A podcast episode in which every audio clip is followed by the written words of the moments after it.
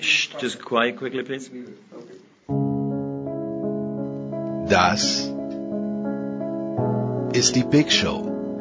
Das Sorgenkind unter den deutschsprachigen Sportpodcasts auf sportradio360.de. Bescheidene Tonqualität, immer dieselben Gäste, Überlänge. Kein Wunder, dass sich bald auch der letzte unserer zwölf Hörer jüngeren, frischeren, technisch perfekten Projekten zugewandt haben wird. Was hilft uns da unser gepflegtes Name-Dropping? Hallo, hier ist Roger Fedor. Hallo, hier ist Thomas Müller. Hey guys, it's Michaela Schifrin. Hallo, hier ist Fabian Ambisch. Hallo, hier ist Max Girardelli. Hallo, Sie hören Christoph Daum. Nichts. Trotzdem, die Big Show. Fast live aus den David Alaba Studios. Jetzt. Ihr hört Sportradio 360. Hilft ja nichts. Big Show 378. Ganz gemütlich gehen wir, wie habe ich letzte Woche gelernt, das ist ja nicht die Länderspielpause, es ist die Bundesliga-Pause, denn die Bundesliga pausiert und nicht die Länderspiele. Christian Sprenger hat das erzählt. Christian Sprenger ist nicht am Start, aber wenn wir schon äh, eine, einen Kölner pro Woche brauchen wir, und das ist in dieser Woche Thomas Wagner. Grüß dich, Thomas. Hallo, schöne Grüße. Und dann die Stimme des Nordens, möchte ich sagen. Manche sagen sogar der König des Nordens. Es ist Oliver Seidler. Grüß dich, Olli. Moin aus Hannover. Olli macht ja den Kommentator, aber Thomas, du machst den Moderator. Und für mich äh, mithin die schlimmste Phrase im, im Sport überhaupt ist, nach einer Niederlage zu sagen, darauf können wir aufbauen. Jetzt hat das nicht nur Jogi Löw gesagt, sondern sogar Leroy Sané hat es, glaube ich, getwittert oder getweetet. Äh, ist das für dich auch so schlimm oder kann man auf dieser Niederlage in Frankreich, lieber Thomas, tatsächlich aufbauen, was auch immer? Es hört sich für mich so an wie nach einer Landtagswahl. Wir müssen jetzt erstmal in Ruhe in den Gremien die Ergebnisse analysieren. Ja. Also genauso ein nichtssagender Satz. Ich finde das ganz, ganz bedenklich, sage ich ganz ehrlich. Wir steigen sehr wahrscheinlich aus der Nations League ab. Wir verlieren 2 zu 1 bei einem Weltmeister. Das muss man sich ja auch mal überlegen, der zuvor gegen Island 2-2 gespielt hatte und der, was völlig normal ist nach so einem Triumph, vielleicht auch im Kopf so ein bisschen Probleme hat, wieder in die Gänge zu kommen. Ich habe ganz gute Ansätze gesehen, ja, frage mich aber umso mehr, wenn ich diese Ansätze sehe, wie Jogi Löw in den ersten Spielen nach der WM und bei der WM diese Truppe aufstellen konnte. Und ich muss ganz ehrlich sagen, diese Niederlage bestärkt mich eigentlich viel mehr in dem, was ich gesagt habe. Es hätte nach der WM, spätestens nach der WM, einen kompletten Neuanfang geben müssen. Olli, was sagst du? Also mir hat das schon ganz gut gefallen, was die drei da vorne gezaubert haben. Auch der Schulz hat mir gut gefallen. Toni Groß hat tatsächlich mal einen Ball nach vorne gespielt und nicht nach hinten oder auf die Seite. Es war zumindest nett anzuschauen, Olli. Also erstmal muss man äh, festhalten, und da kann ich nochmal das unterstützen, was Thomas gesagt hat, auf einer Niederlage kann man nicht aufbauen, aber die Leistung, die sie gezeigt haben, und zwar äh, explizit die Leistung gegen Frankreich, ist eine, die zeigt, dass eine Menge Potenzial in äh, dieser Mannschaft steckt und dass wir auch Spieler haben, die in der Lage sind, mit einem Weltmeister, mit egal welcher Mannschaft auf dieser Welt mitzuhalten. Da muss man sich überlegen, ähm, wenn das jetzt dann plötzlich im Vergleich, sind ja nur ein paar Tage quasi dazwischen gewesen, zwischen der Partie, zwischen den Niederlanden und gegen Frankreich, wenn es ähm, praktisch innerhalb von wenigen Stunden möglich ist, eine, eine deutliche Veränderung auf den Rasen zu bringen, warum war das dann nicht eher der Fall? Also diese Nations League, da muss ich ganz ehrlich sagen, die hatte ich für einen totalen Schwachsinn, die ähm, die kann gerne wieder in der Mülltonne der Geschichte des Fußballs verschwinden. Normalerweise ist es nach einem Turnier so, dass du dann EM-Quali-Spiele hast, du hast Testspiele, wo du dann auch wirklich ohne Druck ähm, auch Veränderungen herbeiführen kannst. Also wenn jetzt in der öffentlichen Wahrnehmung das ein ehrlicher Wettbewerb ist, wo wir jetzt absteigen, oh Gott, oh Gott, dann, ähm, dann, dann komme ich damit nicht mehr nach. Nur Jogi Löw hat das selber so mit angenommen, indem er die Mannschaft auf den Rasen geschickt hat, die er gegen Holland auf den Rasen gestellt hat. Insofern entsteht so ein bisschen der Eindruck, oh Gott, oh Gott, wir würden absteigen. Wenn er gleich von Anfang an den Umbruch ähm, gebracht hätte mit den Spielern, die jetzt gegen Frankreich gespielt hätten, dann würden wir gar nicht darüber reden. Dann würden wir sagen, es ist völlig egal, ob wir da Erster, Zweiter oder Dritter werden. Wir wollen etwas anderes sehen. Und damit haben wir jetzt angefangen. Aber warum das so ist, da werden wir sicherlich noch gleich intensiver sprechen. Auf der anderen Seite muss ich sagen, ähm, Oliver, bei, ähm, bei aller verständlichen Kritik, die du hast, muss ich sagen, wenn man sich im letzten Jahr für diesen Confed Cup so hat feiern lassen, wo man äh, gegen mittelmäßige Mexikaner und äh, ansatzmäßig abbauende Chilenen gewonnen hat, dann finde ich diese Nations League, von den Mannschaften, die da dabei sind, besser als manch bedeutungsloses Freundschaftsspiel, vielleicht in der Vergangenheit, bei allem Respekt davor, äh, gegen die Slowakei. Das als erstes dafür. Und das zweite ist ja genau, was du sagst. Also, ähm, für diese Bankrotterklärung bei der WM, und ich kann das auch gar nicht mehr hören, wir haben gar nicht so viele gute Spieler, wir haben nach wie vor wahrscheinlich das Reservoir von den vier oder fünf besten Nationen auf der Welt. Ja. Nach dieser Ja. Bankrotterklärung hätte, hätte, hätte Löw und Bierhoff äh, uns hätten einfach zurücktreten müssen. Also ich kann ja nicht sagen, wenn eine Bank sechs Jahre in Folge Gewinne macht und zehrt dann alles an die Wand, dann sage ich, naja, weil die sechs Jahre vorher äh, gut gearbeitet haben, behalte ich die. Du kannst einem Spieler Vertrauen schenken, wenn er mal zwei, drei Monate eine, eine, eine, ähm, Formkrise hat. Das finde ich richtig. So, und wenn du jetzt, wenn wir auch schon mal beim Personal sind, weil Namen eben gekommen sind, ich zitiere gerne Christoph Dugarry, den Weltmeister von 98. Was hat Thomas Müller in der Nationalmannschaft verloren? Ich sage das übrigens, ich bin keiner von denen, die vor vier, vor zwei Jahren gesagt haben, ach, der ist super, der Raumdeuter, der spielt seit mindestens drei Jahren bei der Nationalmannschaft, aber auch bei Bayern nicht mehr das Niveau, was man bei, für eine Nationalmannschaft braucht, um es mit Dugarry zu sagen. Er spielt, der hat gesagt, er spielt seit vier Jahren zwischen Miserabel und Scheiße. Und diese Leute sind aber teilweise unantastbar, weil es dann immer steht, Thomas Müller, der Raumdeuter, fand nicht die Räume. Die findet er seit drei Jahren nicht. In der Nationalmannschaft hat er nichts verloren in dieser Verfassung, aber er wurde immer wieder aufgestellt. Genauso Boateng, der macht Liegestütz beim Eckball der deutschen Mannschaft, weil er anscheinend überhaupt nicht fit ist. Mit, welchen, mit welcher Berechtigung spielt der Nationalmannschaft? Auch Neuer. Was haben wir alle gebetet, angeblich, dass Neuer zurückkommt? Ich habe es ja bei dir in der Show schon gesagt, Ja, spielt nicht ja. Ter Stegen. Das ist doch nicht, das ist doch nicht der Neuer, den wir vor vier Jahren kennen. Da sind doch alle Prinzipien, dass die Besten einer, Nation- einer Nation die Nationalmannschaft bilden sollen, sind doch alle außer Kraft gesetzt. Für mich, Olli, der Sündenfall ist wirklich, dass Manuel Neuer bei der WM gespielt hat. Das, das, äh, und ich lese ja auch äh, ab und zu liest man was, auch in, in der SZ habe ich es auch gelesen, meine ich, und, und auch im Kicker, dass es äh, dass auf Unverständnis gestoßen ist, dass jemand wie Ter Stegen, der ein sehr, sehr gutes Jahr in Barcelona gespielt, der voll im Saft gestanden hat, dass der eben nicht zum Zug gekommen ist. Und das ist für mich der große Sündenfall und Umbruch, äh, obwohl der Neuer vielleicht immer noch besser ist als der Ter Stegen. Das weiß ich gar nicht. Aber ein Umbruch, der müsste vielleicht auch mal hinten beginnen. Bin ich da zu streng, lieber Oliver? Mm, Ja, aber das ist jetzt, das ist eine rückwärtsgewandte Diskussion um die Weltmeisterschaft, wo Neuer dann nach einer langen Verletzungspause gespielt hat. Also seine Leistung gegen Frankreich ist jetzt in keinster Weise irgendwie zu, äh, zu Ja, da war kritisieren nichts, und zu ja, diskutieren. Ähm, und wenn du jetzt sagst, irgendwie Neuer oder Ter Stegen, also da, wenn wir uns in eine solche Detaildiskussion um vielleicht Nuancen zwei, drei Prozent begeben, ähm, weiß ich nicht, können wir auch gerne machen, aber grundsätzlich ist eigentlich eher das Personal, was wir vorher angesprochen haben, viel interessanter, wo eben jetzt gegen Frankreich ein Boateng, ein Müller nicht gespielt haben, wo dann ein Nico Schulz, ein Süle, ein Ginter, ein Kehrer, ein, äh, ein Leroy Sané, ein Serge Gnabry mit dabei gewesen sind, wo du sagst, irgendwie, das sind doch die Leute ähm, vom Potenzial ja alle eher Anfang als Ende 20 oder Anfang 30. Leute, die eine hohe Dynamik, eine enorme Geschwindigkeit, was wir immer kritisiert haben, auch während der Weltmeisterschaft. Wo ist denn eigentlich das Tempo? Wir sind in so unsere Tiefenläufe etc. So, das haben wir doch gegen Frankreich gesehen. Aber ich bin natürlich auch bei Thomas. Die Diskussion muss jetzt oder es muss beobachtet werden, ist Jogi Löw jetzt im Grunde genommen durch die Öffentlichkeit, durch den Druck von außen zum Jagen getragen worden und hat dann gegen Frankreich im Grunde genommen die letzte Patrone in den Revolver gepackt? Oder ist es wirklich ein Umdenken bei ihm? Ist er beratungsresistent oder hat er einen neuen Ansatz? Und da bin ich tendenziell eher bei Thomas auch, dass ich sage, ich befürchte mal, wenn es nicht aus der Liga, aus den Medien äh, etc., von den Fans diesen Druck gibt, dann würde er wahrscheinlich auch noch in ein paar Monaten bei der EM-Qualifikation mit Boateng und Co. spielen. Wir begrüßen jetzt Johannes Aumüller von der Süddeutschen Zeitung. Servus Johannes.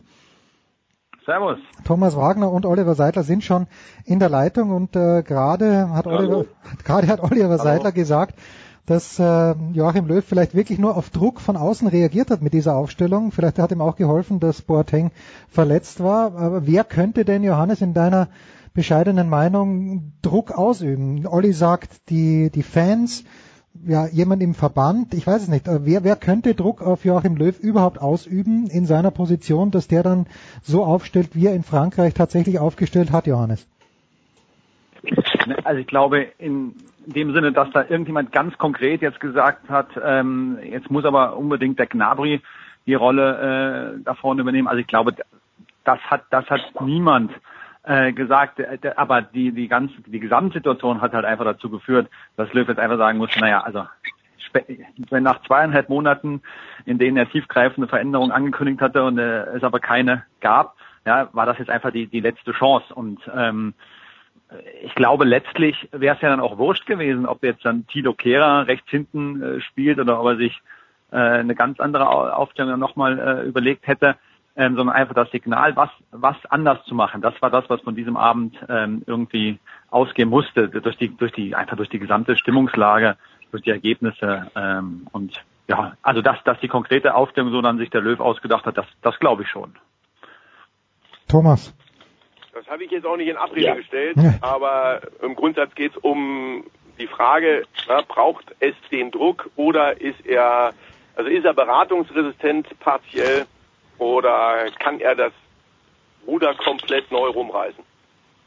Thomas kann er das. Okay, also da. Oder, oder Johannes, bitte. Okay.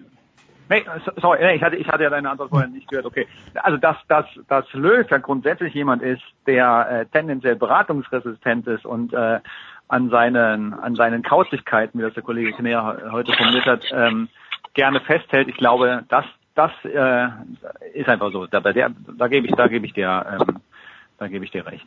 Thomas, jetzt wurde ja gleich nach dem Match auch, auch von Löw selbst das Argument angeführt, ja, ja, wir müssen uns jetzt erstmal wieder ein kleines bisschen beruhigen, das war zwar schon ganz gut, aber die jungen Spieler, die sind natürlich auch sehr inkonstant. Das wird natürlich immer gerne genommen und wird dann gesagt, glaube ich, zwischen 25 und 27 werden sie dann richtig gut. Jetzt sind die 23 und 22, Werner, Sané und Gnabry müssen wir jetzt ein kleines bisschen befürchten, also ich nicht, weil ich bin Österreicher, ich befürchte gar nichts mehr, wir können gar nichts, wie du weißt, Thomas.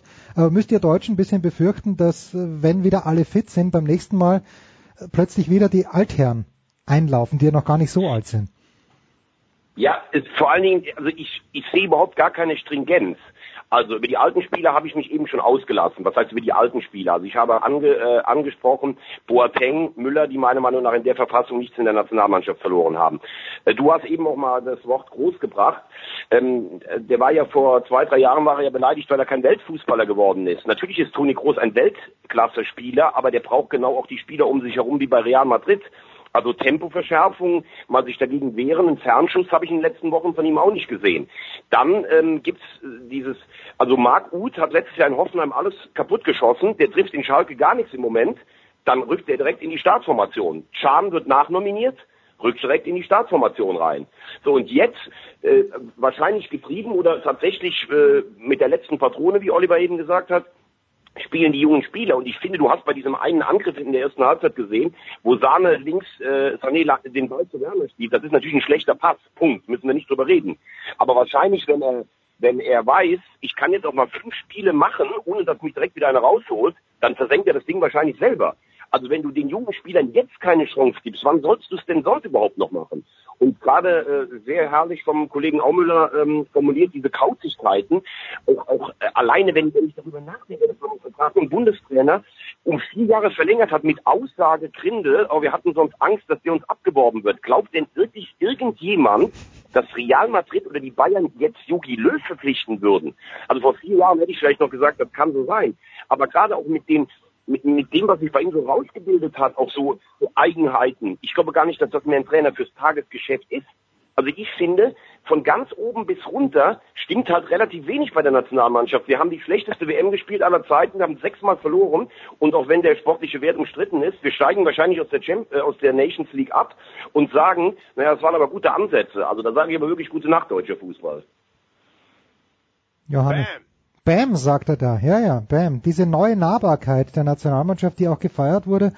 Ähm, ich weiß gar nicht, wo sie genau trainiert haben, aber ist, ist das überhaupt wichtig oder Johannes geht das eh dann alles unter, unter den Ergebnissen? Weil die Nahbarkeit hat ja niemand gefordert 2014, als die äh, in Brasilien waren. Da, da lief ja auch alles gut. Nur jetzt, wo es halt nicht läuft. Ich finde, das ist ein bisschen zu ergebnisabhängig, Johannes. Wie siehst du das? Ein bisschen anders, weil ich finde, dass dieses dieses ganze Thema Vermarktung der Nationalmannschaft in den letzten Jahren dann doch nochmal gravierend ähm, zugenommen hat. Natürlich, du hast recht, man könnte auch sagen, man hätte auch schon früher irgendwie ähm, das Thema, das Thema in Fokus drücken müssen. Aber, aber ich finde irgendwie in den vergangenen Jahren hast du dann erlebt, dass Spiele der Nationalmannschaft nicht mehr ausverkauft waren.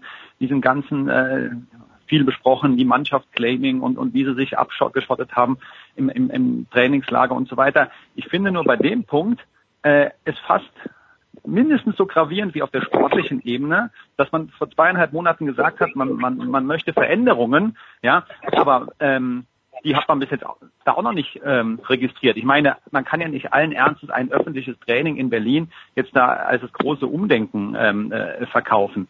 Also dieser dieser ganze dieser ganze Nationalmannschaftskosmos, für den Bierhoff dann irgendwie mal als als Gesicht ähm, äh, herhält, der muss sich nochmal ganz anders ähm, verorten. Und meiner Meinung nach war es ja schon entlarvend, als, als Bierhoff ähm, bei, der, bei der Pressekonferenz, der Analyse-Pressekonferenz in München, ähm, ich habe jetzt nicht mehr im, im Wortlaut drauf, aber sinngemäß gesagt hat, äh, man müsse da die Situation mit den Stakeholdern ja, besprechen. Also das, das, äh, dieses, Wort, also ein, so ein Bierhoff-Wort Stakeholder, ähm, ja, das, das, das war entlarvend. Und ähm, von daher, die, die Nationalmannschaft, das, da, da, da muss schon einiges ähm, anders laufen. Sportlich, also letztlich in beiden Strängen, ne? sportlich und äh, sagen wir es mal organisatorisch und ähm, image ähm, mäßig. Und gut, sportlich haben wir jetzt wenigstens einmal die, die, den Einschnitt erlebt. Beim anderen bin ich skeptisch, ob das passiert. Olli, magst du noch ein Wort zu den Franzosen sagen, äh, die wir auch gesehen haben auf der anderen Seite, Seite in den dunklen Trikots, von denen ich gar nicht so es gar nicht so überzeugt war, aber irgendwie habe ich mir gedacht, die haben ein Selbstvertrauen und das Publikum hat sie gefeiert, obwohl sie 1 zu 0 hinten waren. Es scheint im Moment ein guter Zeitpunkt zu sein, in der französischen Fußballnationalmannschaft zu spielen. Ja, und äh, da sieht man dann eben auch, was, äh, was Selbstverständnis, was Selbstvertrauen, was der Erfolg ausmacht, wenn äh, du äh, im Endeffekt aus fast nicht ähm, äh, dann zwei Treffer erzielst. Die, die Flanke, die da reinkommt, die Griesmann köpft, ähm, den musst du schon auch so erwischen. Das macht er natürlich klasse, aber ein Kopfballtor so aus 13, 14 Metern Entfernung äh, macht man jetzt auch nicht regelmäßig. Der Elfmeter ist ein Witz, weil ähm, äh, da in der Situation Matuidi den Fuß im Grunde von Hummels sucht, äh, um da drauf zu treten und dann den Elfmeter bekommt. Also ähm, so das, das sind halt Sachen, so wie du dir das Pech arbeiten kannst, wie das Deutschland eben gemacht hat über mutlose, langsame, schlechte Performance ähm, äh, seit Beginn, spätestens seit, seit Beginn des Jahres 2018 oder Ende 2017. Äh, so hat sich das äh, verselbstständigt auch bei, bei Frankreich. Äh, und dann ist es natürlich klar, Thomas hat das auch schon angesprochen, dass du natürlich nach so einem unfassbaren Erfolg wie der Fußball-Weltmeisterschaft bei so einem Wettbewerb wie der Nations League dann auch mal so ein bisschen abfällst und nicht 100 Prozent auf den Rasen bringst, das ist dann eben auch normal. Das wäre dann die Möglichkeit gewesen, für unsere dann dazu zu beißen. Und auch das ist ja auch schon angesprochen worden. Wenn wir Leute haben wie Sané, Gnabry und Werner auf dem Platz und wir haben die Umschaltaktion, dann gab es drei, vier Möglichkeiten, die man hätte noch besser ausspielen können. Die Mannschaften mit großem Selbstbewusstsein, mit einer besseren Abstimmung, weil Spieler dann häufiger schon zusammengespielt haben. Auch in der Liga und auch in der Nationalmannschaft eben besser zu Ende spielen. Und dann schießt du da möglicherweise auch ein, zwei, drei Treffer mal aus dem Spiel und nicht nach einer Standardsituation, also sprich nach einem Elfmeter. Also äh, Frankreich war zu packen. Ähm, auch das ist nicht gelungen mit der Jungmannschaft, das muss man auch mal festhalten. Und ähm, über Jogi Löw, finde ich, muss man auch nochmal sprechen, nämlich über einen möglichen Nachfolger, wenn es dann eben nicht passt. Für mich ist diese Personalie noch nicht final geklärt. Ähm, und ähm, ja, da finde ich, da, da muss man auch noch über Personen sprechen, über Alternativen, denn alternativlos gibt es nicht. Tja, sag das mal der CDU und damit schließt sich so ein bisschen der Kreis, den Thomas vorhin angestoßen hat mit dem äh, mit der Analyse der Landtagswahl. Wir machen eine ganz kurze Pause mit Johannes Aumüller, mit Thomas Wagner und mit Oliver Seidler. Don't go away, sagen die Amerikaner da immer.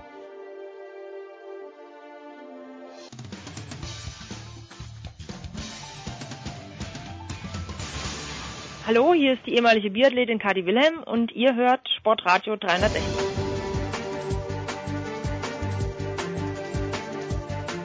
Weiter geht's in der Big Show 378 mit Fußball, präsentiert von bet365.com. Da kann man heute noch ein Konto öffnen und einen Einzahlungsbonus von bis zu 100 Euro bekommen bei bet365.com. Johannes Aubmüller von der Süddeutschen Zeitung ist ein kleines bisschen später dazugekommen. Thomas Wagner, RTL und Oliver Seidler, Sky am Start. Und Johannes, vor ein paar Tagen, du hast den Kommentar dazu geschrieben in der Süddeutschen Zeitung, ist äh, herausgekommen, es wird kein Steuerverfahren erhoben gegen Niersbach, 20er und den dritten habe ich jetzt vergessen.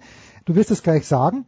Äh, du meintest aber sinngemäß, dass das äh, keineswegs bestätigt, dass beim Sommermärchen alles mit rechten Dingen zugegangen ist. Wo stehen wir denn jetzt gerade in dieser Causa? Wird uns die noch länger begleiten? Gibt es einen Schlussstrich? Johannes, in kurzen Worten.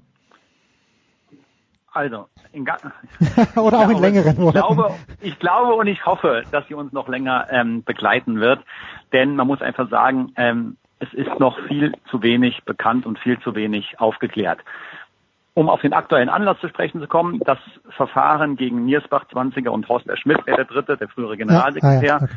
ist nicht eingeleitet worden, weil es weil, weil das Landgericht nicht der Anklage der Staatsanwaltschaft gefolgt ist, nachdem diese drei eine Steuerhinterziehung begangen hätten. Und jetzt muss man wirklich genau auf den Punkt gehen. Es war die Frage zu prüfen, war es eine Steuerhinterziehung, dass diese drei damaligen DFB-Funktionäre in den Jahren 2006 bzw. 2007, als sie die Steuererklärung ähm, unterschrieben haben, hm. beziehungsweise alle haben sie gar nicht unterschrieben, aber als diese Steuererklärung abgegeben wurde, war, war das korrekt, diese berühmte 6,7 Millionen Euro Zahlung, die im April 2005 geleistet worden war, als Betriebsausgabe zu deklarieren. So, das war die Kernfrage. Und da ist das Landgericht auf, auf der Grundlage der Anklageschrift und auf der Grundlage der Aussagen mancher, ähm, mancher Beteiligten dazu gekommen, ja, es war korrekt, es war eine Betriebsausgabe, denn, und jetzt wird es wirklich spannend, denn diese 6,7 Millionen Euro, die ja den offiziellen Verwendungszweck hatten, Beitrag zu einer WM-Gala, mhm. seien eine Entlohnung für Franz Beckenbauer gewesen. Der, der, Franz Beckenbauer, der ja bekanntlich immer ehrenamtlich tätig war, der hat hier einen Lohn auf sehr komische Art und Weise von 6,7 Millionen Euro bekommen. Das ist die Interpretation der, des Landgerichts und damit ist es eine Betriebsausgabe. Ja? Ein, ein, ein Unternehmen, das einen Lohn zahlt, kann das natürlich als, als, als Betriebsausgabe geltend machen. So, und damit gibt es kein, kein Verfahren. Hm. Was das aber für das Gesamte bedeutet, ja, da müssen wir jetzt ganz viele verschiedene Stränge aufmachen. Der, das eine ist, es laufen ja nicht nur in Frankfurt Ermittlungen, sondern auch in der Schweiz wegen dieser Zahlung von 6,7 Millionen Euro. Und in der Schweiz wird ermittelt gegen besagter Herren Zwanziger, Schmidt, Niersbach und gegen Beckenbauer persönlich auch, wegen des Verdachts auf Untreue mhm. zu Lasten des DFB. Und jetzt wird es natürlich schon komisch. Wenn die Frankfurter sagen, die 6,7 Millionen waren eine Entlohnung für Franz Beckenbauer, da mag das zwar eine Betriebsausgabe gewesen sein, aber war das überhaupt rechtens, Franz Beckenbauer laut Statuten 6,7 Millionen Euro zukommen zu lassen? Das könnte fürs Schweizer Verfahren sehr, sehr interessant sein. Und der andere Punkt ist der, diese 6,7 Millionen Euro dienten ja der Rückzahlung des Darlehens, das 2002 Von Robert Louis Dreyfus Franz ja. Beckenbauer gewährt hatte. Und warum Louis Dreyfus das damals Beckenbauer gewährt hat, wissen wir bis heute nicht. Hm. Es ist immer, es gab verschiedenste Varianten. Es ist vom Beckenbauer diese bekannte These verbreitet worden. Wir mussten irgendwie 10 Millionen aufbringen, damit die FIFA uns 250 Millionen Zuschuss gewährt das ist nach allem, was vorliegt, völliger Quatsch und, und sieht, sieht auch weder die, also auch die, die Staatsanwaltschaft und das Landgericht halten das für völligen Quatsch. Und nach dem, was man aus den Akten entnehmen kann, dort sind sehr viele interessante Dokumente zusammengetragen worden, scheint es tatsächlich in die Richtung zu gehen, dass diese 10 Millionen Franken, die Robert Louis Dreyfus Beckenbauer damals gewährt hat, äh, im Kontext eines TV-Rechtegeschäfts ähm, stehen. Damals wurde Infront gegründet hm. Und, und, und Louis Dreyfus hat bankintern ist, ist notiert worden, dass Louis Dreyfus diese 10 Millionen Franken als, als Kredit gegeben hat, um Rechte aus dem Nachlass der Kirchgruppe, das große Kirchimperium, das damals insolvent gegangen ist, um Rechte daraus, daraus zu erwerben. Das ist, das ist die Gemengelage in ganz kurzen Worten. Thomas, was machen wir mit dieser Gemengelage? Also ich, ich Ich, ich, äh, ich, ich, Also, ähm, verfolge das mit absolutem Interesse äh, und äh, puh, ich weiß gar nicht, was ich damit Also da anfangen soll. da, da gibt's ja, da gibt's ja dann auch verschiedene Stränge. Ich habe jetzt auch sehr aufmerksam zugehört, weil ich überhaupt nicht so tief in der Materie drin äh, bin. Ich finde, dass der Kollege das gerade, äh, also selbst mir ähm, verständlich erklärt hat. Äh, Mir stellen sich einfach nur ein paar Fragen. Mir stellt sich als erste Frage, ich habe eigentlich früher immer gehört, Franz Beckenbauer hätte das alles umsonst gemacht. Ähm, wenn ich jetzt gerade über die über die sieben Millionen äh, höre. Äh, du weißt, äh, Franz Beckenbauer ist einer der ganz wenigen bei, äh, bei den Bayern, die ich normal über alles schätze, weil ich ihn menschlich total mag. Ähm, ich denke auch, dass jeder verstanden hätte, wenn er Geld dafür bekommen hätte Eben, damals. ja. Aber es hieß ja, er, er hat umsonst gemacht. Also das ist die erste Frage, die ich habe. Die zweite Frage ist die, die ich habe. Diese Verbindung Dreifuß zu den Bayern, es wird ja, glaube ich, auch bei den Kollegen häufiger mal untersucht, ähm, ob das nach ähnlichen Sachen auch teilweise äh, gelaufen ist. Gut, man kann ihn nicht mehr fragen. Und das Dritte, was ich mich immer frage, es gibt ja so viele Menschen, die sagen immer, naja, was wühlen wir denn darum? Immer die Deutschen, äh, wir hatten doch ein Sommermärchen. Ja gut, aber beschweren sich aber, wenn der Nachbar einen größeren äh, Gartenblick bekommt, weil er sagt, auf den Ämtern geht's korrupt zu. Also man kann ja nicht sagen, wir haben eine WM uns gekauft, wenn es so war. Äh, Und alles, was nachher an Erfolg da war, wird dadurch entschuldigt. Vor allen Dingen fand ich sehr interessant, dass wir immer alle gesagt haben, ja, die WM 98 war gekauft, 2-2 war gekauft, 2-10, 2-14, nur bei uns wird nichts gekauft oder sowas. Also ich finde, da gibt es schon verschiedene, äh, verschiedene Stränge und ich, wenn ich das so verfolge, glaube ich jetzt auch nicht, dass das schon das Ende der äh, Fahnenstange war. Vor allen Dingen, wenn ich jetzt gerade vom Kollegen Aumüller die Erklärung habe, was das eigentlich bedeutet. Bevor man Olli äh, nochmal, aber Johannes, ist es so, dass tatsächlich Franz Beckenbauer, weiß man das von den Zahlungssträngen her, ich glaube, da gibt es sogar ein Konto in, in Österreich, in Kitzbühel möglicherweise sogar, dass der persönlich diese 6,7 Millionen bekommen hat oder hat er die dann gleich wieder weitergeleitet an den Ben Hammam? Ich habe ein bisschen den Nee. Überblick verloren. Ja, okay. Also diese, diese, diese 6,7 Millionen Euro, wir reden jetzt über die Rückzahlung im, Ja, im April ja. 2005, äh, die ähm, hat Beckenbauer persönlich nicht bekommen. Diese 6,7 Millionen Euro sind vom DFB an die FIFA überwiesen Mhm. worden und der FIFA hat, die FIFA hat es am gleichen Tag an Louis Dreyfus weitergeleitet, um das Darlehen zu begleichen. Okay. So. Nur warum macht das der DFB? Und da sagt das Landgericht, es handelt sich dabei um eine Entlohnung für Herrn Beckenbauer. Mhm. Ja? Und natürlich, um, um, um, um, um, um Frage eins äh, aufzugreifen, natürlich äh, ist, ist die, These, die These, Beckenbauer war umsonst und ehrenamtlich tätig, äh, damit, damit dahin, ja, äh, wenn das Landgericht, wenn die Annahme des Landgerichtes richtig ist, vorausgesetzt. So. Im Übrigen, das kann man gleich auch sagen, ist sie meiner Meinung nach sowieso schon dahin, denn eine Sache, die ja im Zuge dieser ganzen WM-Affäre, in der wirklich viele verschiedene Stränge aufgemacht worden sind, aber eine Sache, die ja auch rauskam, ist, dass Beckenbauer ja 5,5 Millionen Euro vom DFB bekommen hat in den Jahren 2005 und 2006. Nur wird das so erklärt, dass Beckenbauer damals eben sein Gesicht als äh, für Werbeaktivitäten bei OZ zur Verfügung gestellt habe und quasi so Persönlichkeitsrechte abgegolten worden sind. Ja, Äh, das ist natürlich auch schon ein Punkt, das kann man dann meiner Meinung nach einfach nicht mehr ehrenamtlich nennen, ja, auch wenn du irgendwie eine Konstruktion findest, dass es um Persönlichkeitsrechte geht, ja, also wenn der Chef des Organisationskomitees 5,5 Millionen bekommt ähm, für so einen Vorgang, dann, dann ist die These vom Ehrenamt äh, schon muss, vorbei. Ich muss sagen, für mich hat die ganze Sache auch noch einen weiteren äh, Handlungsstrang, nämlich, dass ich, ich das empfinde als einen Schildbürgerstreich, was unser Rechtssystem da in diesem Zusammenhang veranstaltet hat. Das ist doch eine schallende Ohrfeige für die Staatsanwaltschaft, die ähm, zwei Jahre lang ermittelt hat und dann eine solche Anklage äh, vorbringt, die oder einen solchen Fall so vorbringt, dass der easy abgeschmettert werden kann. Und dann gibt es ja noch eine andere Angelegenheit. Meine, Das bezahlen wir ja alles mit als Steuerzahler. Das hat ja auch noch finanziell weitreichende Folgen, äh, wenn man jetzt über die Gemeinnützigkeit der Veranstaltung 2006 spricht. Da hat ja das Finanzamt Frankfurt dem Verband ja geänderte Steuerbescheide zugestellt und denen für 2006 die Gemeinnützigkeit aberkannt. Das heißt, der DFB hat, glaube 30 Millionen Euro an Körperschaftsgewerbe und Umsatzsteuern nachgezahlt. Und nach der Entscheidung des Landgerichts jetzt wird der DFB das mit Zinsen und Zinseszinsen wieder zurückbekommen können.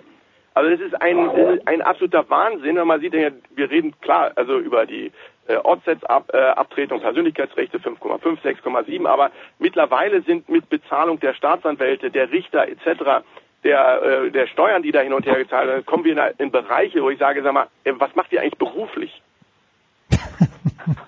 ich, ich, ich, ich, würde mir eines wünschen, äh, weil das ja auch so ein kleines bisschen angesprochen wurde. Ich weiß nicht, ob das Thomas gemeint hat, aber wenn, wenn Johannes Aumüller mal ein paar Minuten Zeit hat und auch die Kollegen, die sich bei der Süddeutschen drum kümmern, wie Thomas Kistner, äh, ob man vielleicht mal überprüfen könnte oder nachforschen könnte, wie das damals mit dem Einstieg von Adidas beim FC Bayern München war, weil ich finde, dass die dafür sehr kleines Geld sehr viel bekommen haben und äh, inwieweit da die persönlichen Beziehungen zwischen Uli Hoeneß und äh, eben dem Dreifuß eine Rolle gespielt haben. Johannes, wann hätte, hättest du denn Zeit, dich drum zu kümmern? Oder gibt es wichtigere Dinge?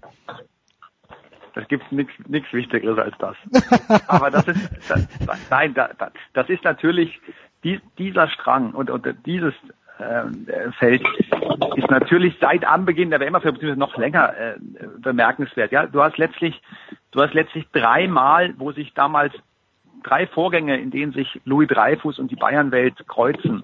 Ähm, Adidas Einstieg, der Kredit und und der andere Kredit, naja, Hönes, ja, ja. Den, den der benutzt hat, um, um, um zu zocken. Also so geht ja zumindest die öffentliche Erklärung das ist schon Wahnsinn. Und das alles innerhalb von zwei, drei Jahren, ja.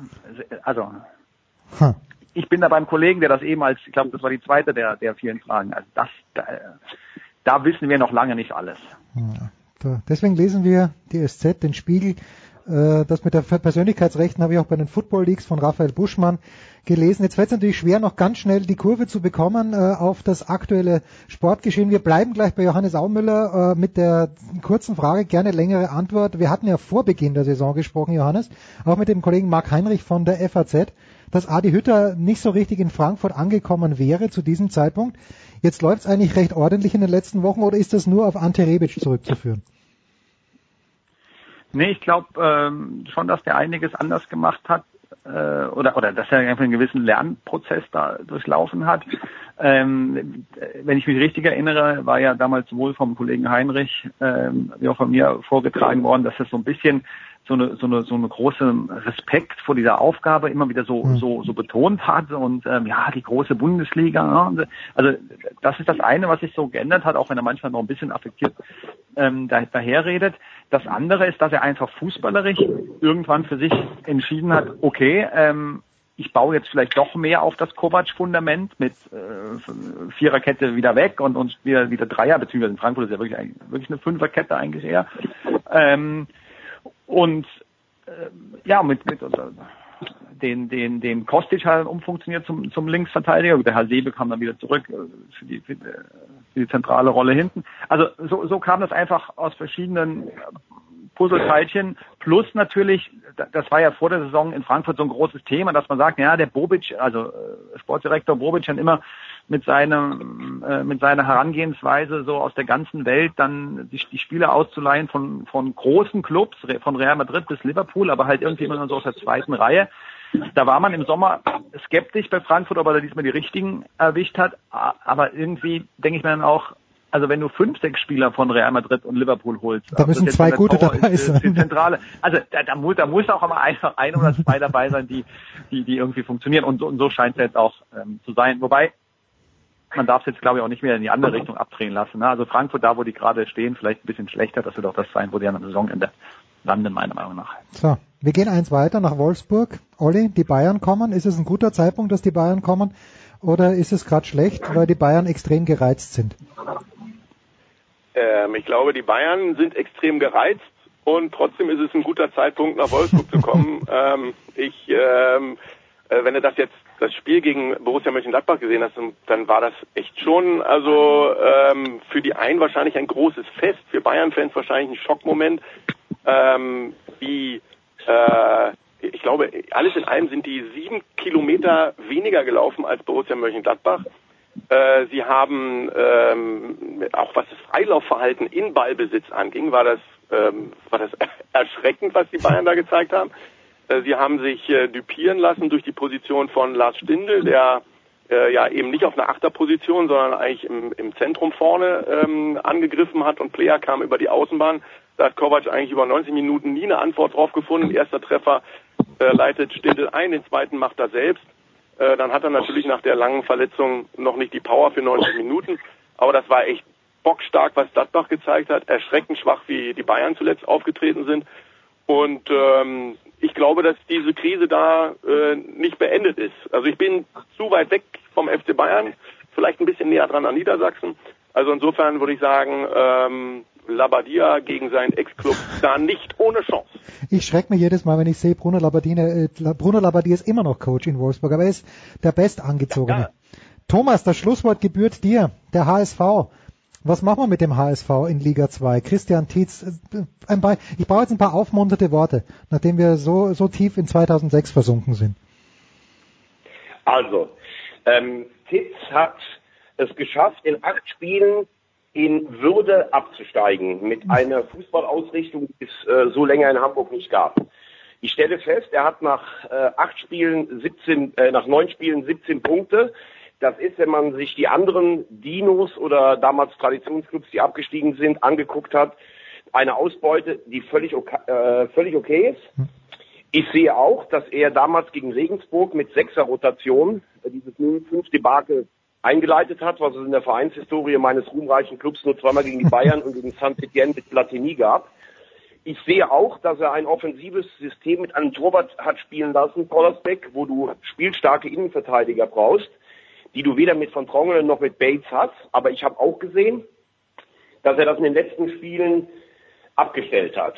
Und ähm, in Darmstadt waren sie 85 Minuten klar überlegen. Klar hätten sie nachher sogar den Standard noch kassieren können zum 2-2.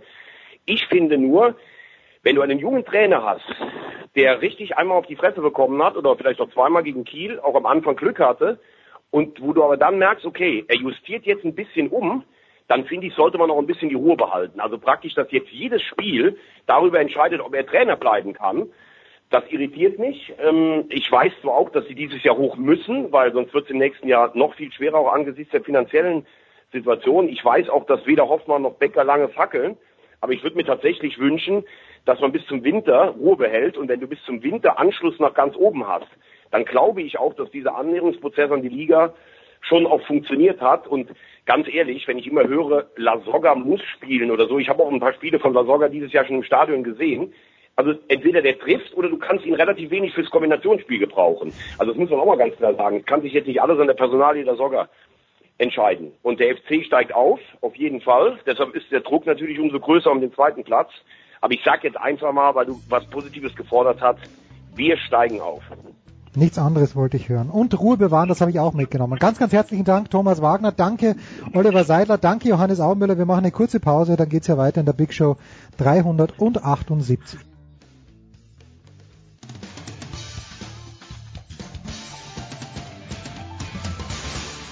Mein Name ist Björn Werner und ihr hört Sportradio 360.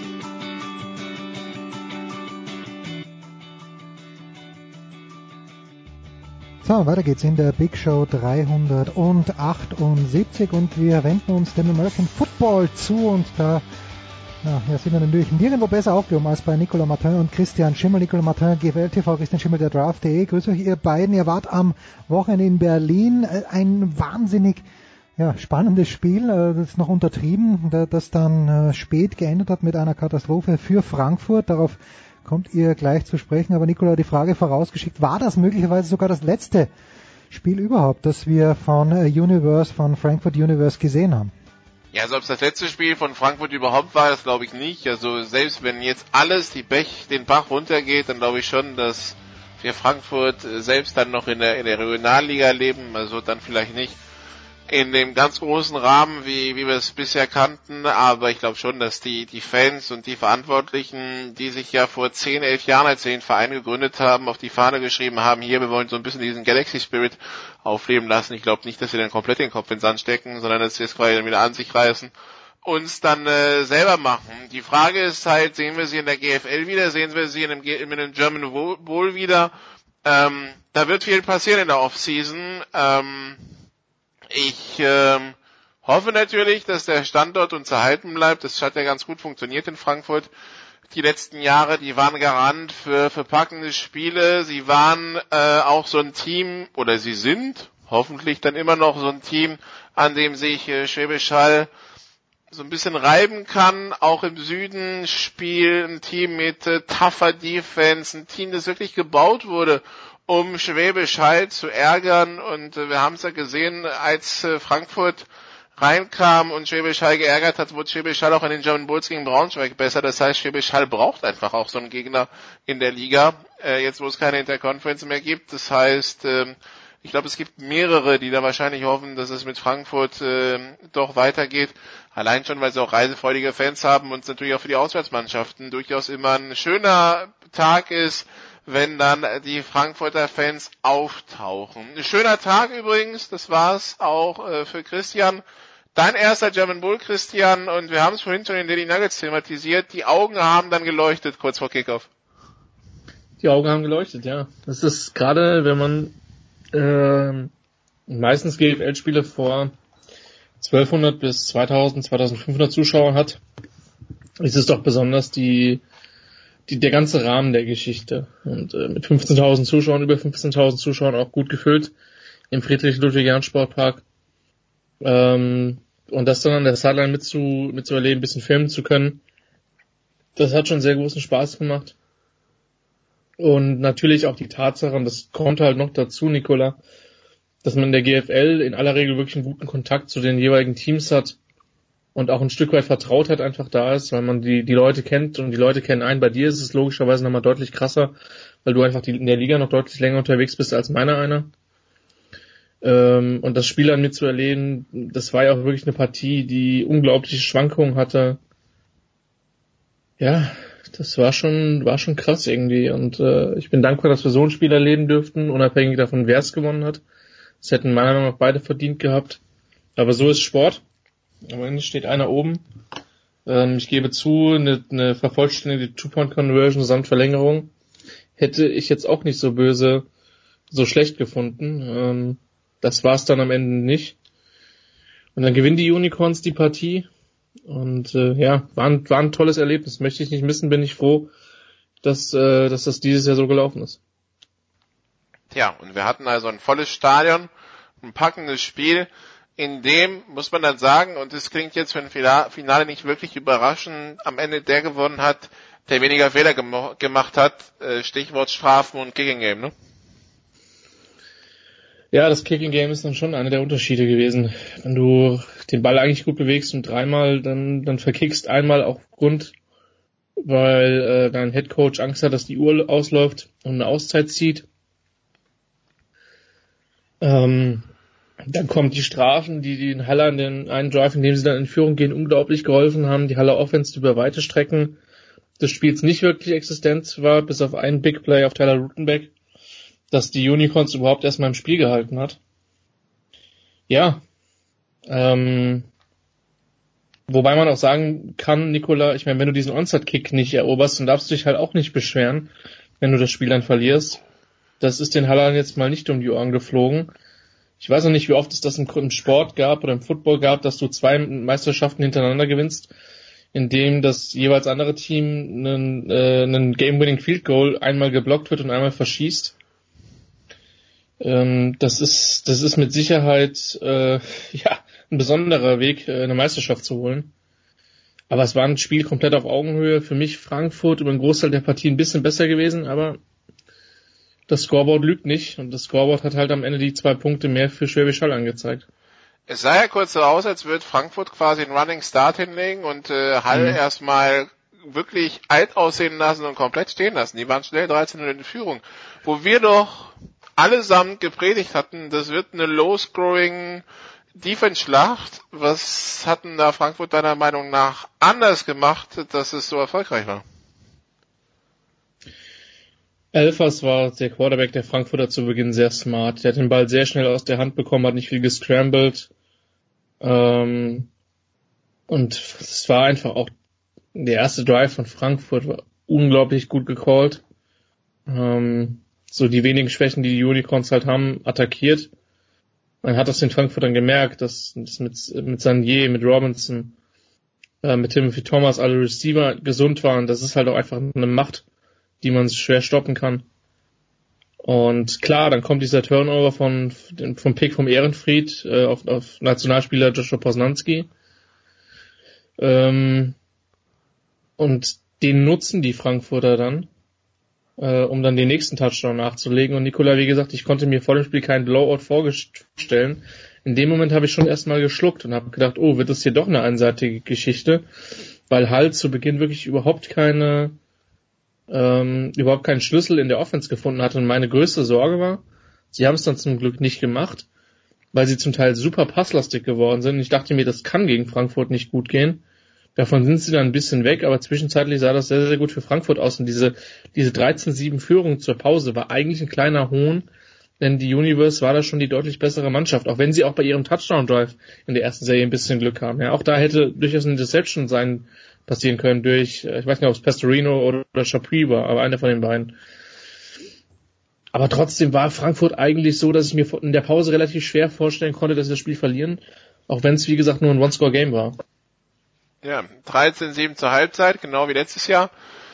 Genauso wie letztes Jahr blieb das Gefühl, dass Frankfurt vielleicht hätte mehr draus machen können in der ersten Halbzeit. Ähm, ja, und genauso wie letztes Jahr kommt Heil dann in Halbzeit 2 zurück, zittert sich ein bisschen durch, äh, muss darauf hoffen, dass der, der gegnerische Kicker äh, einen wackelnden Fuß hat und am Ende ist man zum zweiten Mal am Stück deutscher Meister und Jordan Newman ist seit 34 Spielen, die er Headcoach ist, auch 34 Spiele ungeschlagen. Jetzt vierfacher deutscher Meister, sieben Finalteilnahme in den letzten acht Jahren. Schwäbisch Hall im Augenblick fast schon das Maß aller Dinge im deutschen Football, oder? Wenn du die Meisterschaft gewinnst, dann, äh, dann ist das so. Braunschweig hätte da vielleicht mit seltenen Worten mitzureden. Die haben ja immer die letzten beiden Euro Bowls gewonnen. Wenn auch in einem Format, was man an anderer Stelle sehr ausführlich diskutieren könnte. Die vier ähm, deutschen Meisterschaften, die Halle in den letzten acht Jahren nicht gewonnen hat, hat Braunschweig gewonnen. Genau. Und von daher, das ist schon, das ist schon die Creme de la Creme. Und ich meine, Braunschweig ist gegen diese Frankfurter Mannschaft nach Verlängerung ausgeschieden, das darf man doch nicht sagen, aber die Unicorns sind Nummer eins in der Stadt. 2000 ähm, Menschen auf dem Marktplatz am Montag für den richtig. Empfang im Rathaus. 35.000 Einwohner in der Stadt. Genau, und das ist halt schon was Besonderes. Man merkt, dass die Unicorns da eine ganz besondere Rolle in Schwäbisch halt in der Region spielen. Das ist ein Programm, was tief verankert ist in der Stadt und außenrum. Das ist ein Programm, was sehr stark auch auf die Jugendarbeit setzt, ähm, zumindest in den kommenden Generationen, auch wenn jetzt natürlich schon auch viele Spieler von außerhalb dabei sind. Das darf man, denke ich, nicht verhehlen. Ähm, von daher ist vor allen Dingen der Art und Weise, wie nachhaltig die Unicorns aufgestellt sind, das predigt ja John Newman auch immer wieder, vielleicht das, was die Unicorns auszeichnet und auch ein Stück weit einzigartig in Deutschland macht. Und dass man dann natürlich das Zugpferd hat und sagt, und Leute, wir sind nicht nur nachhaltig, wir gewinnen auch noch, dann macht es natürlich, äh, dann, ja, unterstreicht es natürlich nochmal besonders den Erfolg des Programms. Und das haben die, haben sie unter Beweis gestellt. Und man kann äh, John Newman und Simon Brenner, die jetzt eine ganze Armada an, an guten Coaches da anführen, ja, da nur gratulieren. Also ein super Job. Und äh, ja, Glückwunsch nach Hall. Und ich denke, so hart das klingt, die werden jetzt zwei, drei Wochen feiern, aber dann geht's auch darum, dann sich für 2019 aufzustellen. Du hast das mit Frankfurt gesagt, die haben Hall endlich mal gefordert. Das hat im Süden bis dato vor der in Frankfurt dann keiner geschafft. Von daher aus sportlicher Sicht tut uns das schon gut, wenn, wir, wenn die Frankfurter da auch ein Programm haben, was ähm, ja, was konkurrenzfähig ist der German Bull, der dann auch packende Playoffs beendet hat, also ja. ähm, diesmal wurden wir wirklich unterhalten. Also das äh, war schon großes Kino, der, der, der GFL da die letzten vier Wochen. Ja, und vor allen Dingen, ich bin echt gespannt. Also, Nikola, wir müssen jetzt kein großer Prophet sein, dass Braunschweig nächstes Jahr wieder oben mitspielen wird. Ich glaube nicht, dass Dresden schlechter werden wird, ähm, weil die da auch gut was am Aufbauen sind. Die Rebels haben mich dieses Jahr echt positiv überrascht. Ähm, auch das wäre ein Team gewesen, was ich den, den German Bowl absolut zugetraut hätte. Und da ist es, da ist es so, vor allen Dingen im Norden sind dann so zwei Programme, die dann halt so ein bisschen dahinter stehen, denen ich den nächsten Schritt absolut zutraue, namentlich Köln und Potsdam, ähm, die schon sehr gute Ansätze gezeigt haben. Den, äh, den äh, Kölnern hat es noch ein bisschen auf den Importspositionen gefehlt, bei den äh, Royals das Gegenteil, da fehlt so ein bisschen die deutsche Basis. Ähm, ja, so als muss man zusammenlegen. Die Potsdam Crocodiles oder die Cologne Royals. Also es wäre ein Team, ich sag mal so, wenn du das Team zusammengelegt hättest, hätte das vielen Mannschaften auch in den Playoffs wehtun können. Das, das garantiere ich dir. Also. Tyvis Smith in der Odenthal Offense wäre böse, ja. Genau, ich wollte gerade sagen, du nimmst die, du nimmst die Lions aus, aus Köln, nimmst eins, zwei Linebacker von denen, plus den Skillcore aus Potsdam und dann viel Spaß, lieber, liebe Liga. Ähm, Im Süden bin ich ehrlich gesagt gespannter, ob sich da irgendein Team als dauerhafte Nummer drei etablieren kann. Mit, äh, mit, äh, mit Ingolstadt habe ich gerechnet. Da habe ich überhaupt keine Ahnung, in welche Richtung das geht. Ähm, Marburg muss jetzt erstmal den Abgang von Salas Nasita verkraften. Bei den Comets weiß man noch nicht, was geht da auf dem Trainermarkt. Ähm, wer wird da neuer Head Coach? Die haben für mich das Potenzial, die haben eine gute Defense, die haben auch einen guten, eine gute deutsche Basis. München hat einen Schritt nach vorne gemacht, Kirchdorf. Aber die, das sind alles Programme, Nikola. Wenn ich sage, den Köln und den Potsdamer traue ich zu, nächstes Jahr als Überraschungsmannschaft ins Halbfinale zu kommen.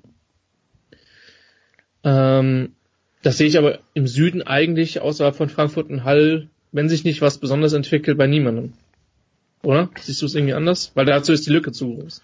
Nee, also Kirchdorf könnte Mannschaften ärgern, wenn sie die Defense zusammenhalten und dazu eine, eine an, nur ansatzweise performante Offense bekommen, ja. Das wäre eine Möglichkeit, ja. wo, wo, wo man vielleicht auch anderen Teams wehtun könnte. Erst recht, wenn man so weit kommt, also sag mal so, wenn Kirchdorf zum Beispiel es schaffen würde, Zweiter im Süden zu werden und damit ein Heimspiel in den Playoffs zu haben, dann haben sie natürlich einen riesen Standortvorteil für gegen jedes Nordteam, das erstmal 600 Kilometer hinfahren muss, klar. Ne? Ähm, ja. Aber äh, bis dahin ist ein langer Weg. Genau. Bis dahin ist ein langer Weg. Und ja. äh, denen werden einige zu gehen haben. Wie gesagt, im, im Süden haben wir keinen Absteiger. Stuttgart ist ein Programm, was viel Potenzial hat. Das ist die Frage ist, ob es mal aus dem Dornröschenschlaf aufwacht. Die Saison hätte das Aufwachen fast in der zweiten Liga geendet. Und Düsseldorf, Nikola, hat ja eigentlich auch ganz gute Strukturen. Also Inzwischen, der Aufsteiger ja. in die GFL Nord. Hm? Inzwischen ja, wird aber ja. halt mit wahrscheinlich einer hammerharten Liga zu tun haben und wird sich erstmal dahin orientieren, dass man besser aussah als die letzten drei Jahre, die man in der Liga verbracht hat, nämlich ja. wo man ein Spiel in drei Jahren gewonnen hat. Äh, man wird sich wahrscheinlich eher an Hildesheim orientieren, höchstwahrscheinlich vielleicht an Kiel, äh, und schauen, dass man dann äh, erst mit dem Abstieg nichts zu tun hat. Und äh, ich glaube, mit den Playoff-Plätzen im Norden wird Düsseldorf eher wenig zu tun haben, aber wir sind nie vor einer Überraschung sicher, was wir schon wissen. Und das ist auch so ziemlich das Einzige, was wir zur German Football League Saison 2019 wissen bisher, Christian, ist der Spielort des Finals, denn wir verlassen nach äh, sieben German Bowls wieder den Friedrich-Ludwig-Jahn-Sportpark in Berlin und es geht zurück an den Main. Es geht in die Commerzbank Arena nach Frankfurt. Das ist korrekt, auf jeden Fall für 2019. Vielleicht doch dann noch dann darüber hinaus. Das ist ein großes Stadion, sollte man nicht unterschätzen. Frankfurt natürlich verkehrstechnisch auch super gelegen. Wenn nicht gerade ein ICE abfackelt, ja. Unschuldig an der Stelle möchte ich einfach nur mal betonen. Ähm, es war bei Montabaur, Christian, also. Nee, nee, nee, es war zwischen Montabaur und Siegburg. Es war nicht in Montabaur. Ja, aber, also sag mal so, von der Sportrau 360 Crew bist du definitiv derjenige, der am nächsten dran wohnt. Das ist korrekt, ja. Ähm, ja, also aus egoistischen Gründen würde ich sagen, ja, freut mich, weil ich nicht so weit fahren muss. Ähm, Mir ist auch, bevor ich hinfliege weil ich die Commerzbank Arena auch kenne. Ich denke, es ist ein super Rahmen. Muss man natürlich wirklich gucken, dass man das Stadion voll kriegt. 20.000 wären dann schon schön. Ich denke, von der Lautstärke wird es dann nochmal ein anderes Erlebnis werden für die Spieler. Weil geschlossenes Dach, je nachdem, ähm, alle Plätze näher am Feld, als das jetzt in Berlin der Fall war, weil keine Laufbahn da ist. Das kann schon kuschelig und nett werden, ja. Also, lassen wir uns überraschen. Das der Ausblick auf die GFL 2019, Jens. Das war's mit 2018 fast möchte ich sagen, ein Jammer. Ihr habt mich richtig reingefuchst, ihr drei. Und natürlich mit Olaf auch noch am Start, ihr vier, Andreas Renner, Olaf Nordwig und eben Christian Schimmel und Nicola Martin. Die beiden, die werden äh, am Rohr bleiben, denn in dieser Woche hat es keine Sofa-Quarterbacks gegeben, aber über die NFL wollen wir natürlich auch in der Big Show auf jeden Fall sprechen und das Ganze nach einer kurzen Pause.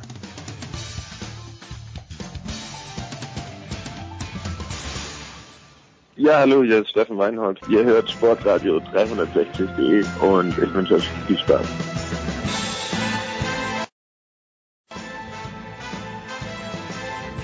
Ja, wir sind immer noch in der Big Show 378. Wir sind immer noch beim Football und wie gesagt, in dieser Woche keine Sofa-Quarterbacks. Äh, vielleicht nächste Woche wieder. Was mich natürlich am meisten interessiert, jetzt äh, lese ich, Christian, dass äh, Le'Veon Bell auch in dieser Woche, und wir dachten ja alle, er kommt zur Beiweg zurück, dass er wenigstens trainiert und die Kohle einsackt, aber dass Le'Veon Bell in dieser Woche auch nicht bei den Pittsburgh Steelers vorstellig werden wird. Äh, was, was bedeutet das für mich als Fantasy-Owner? Darf ich überhaupt noch hoffen?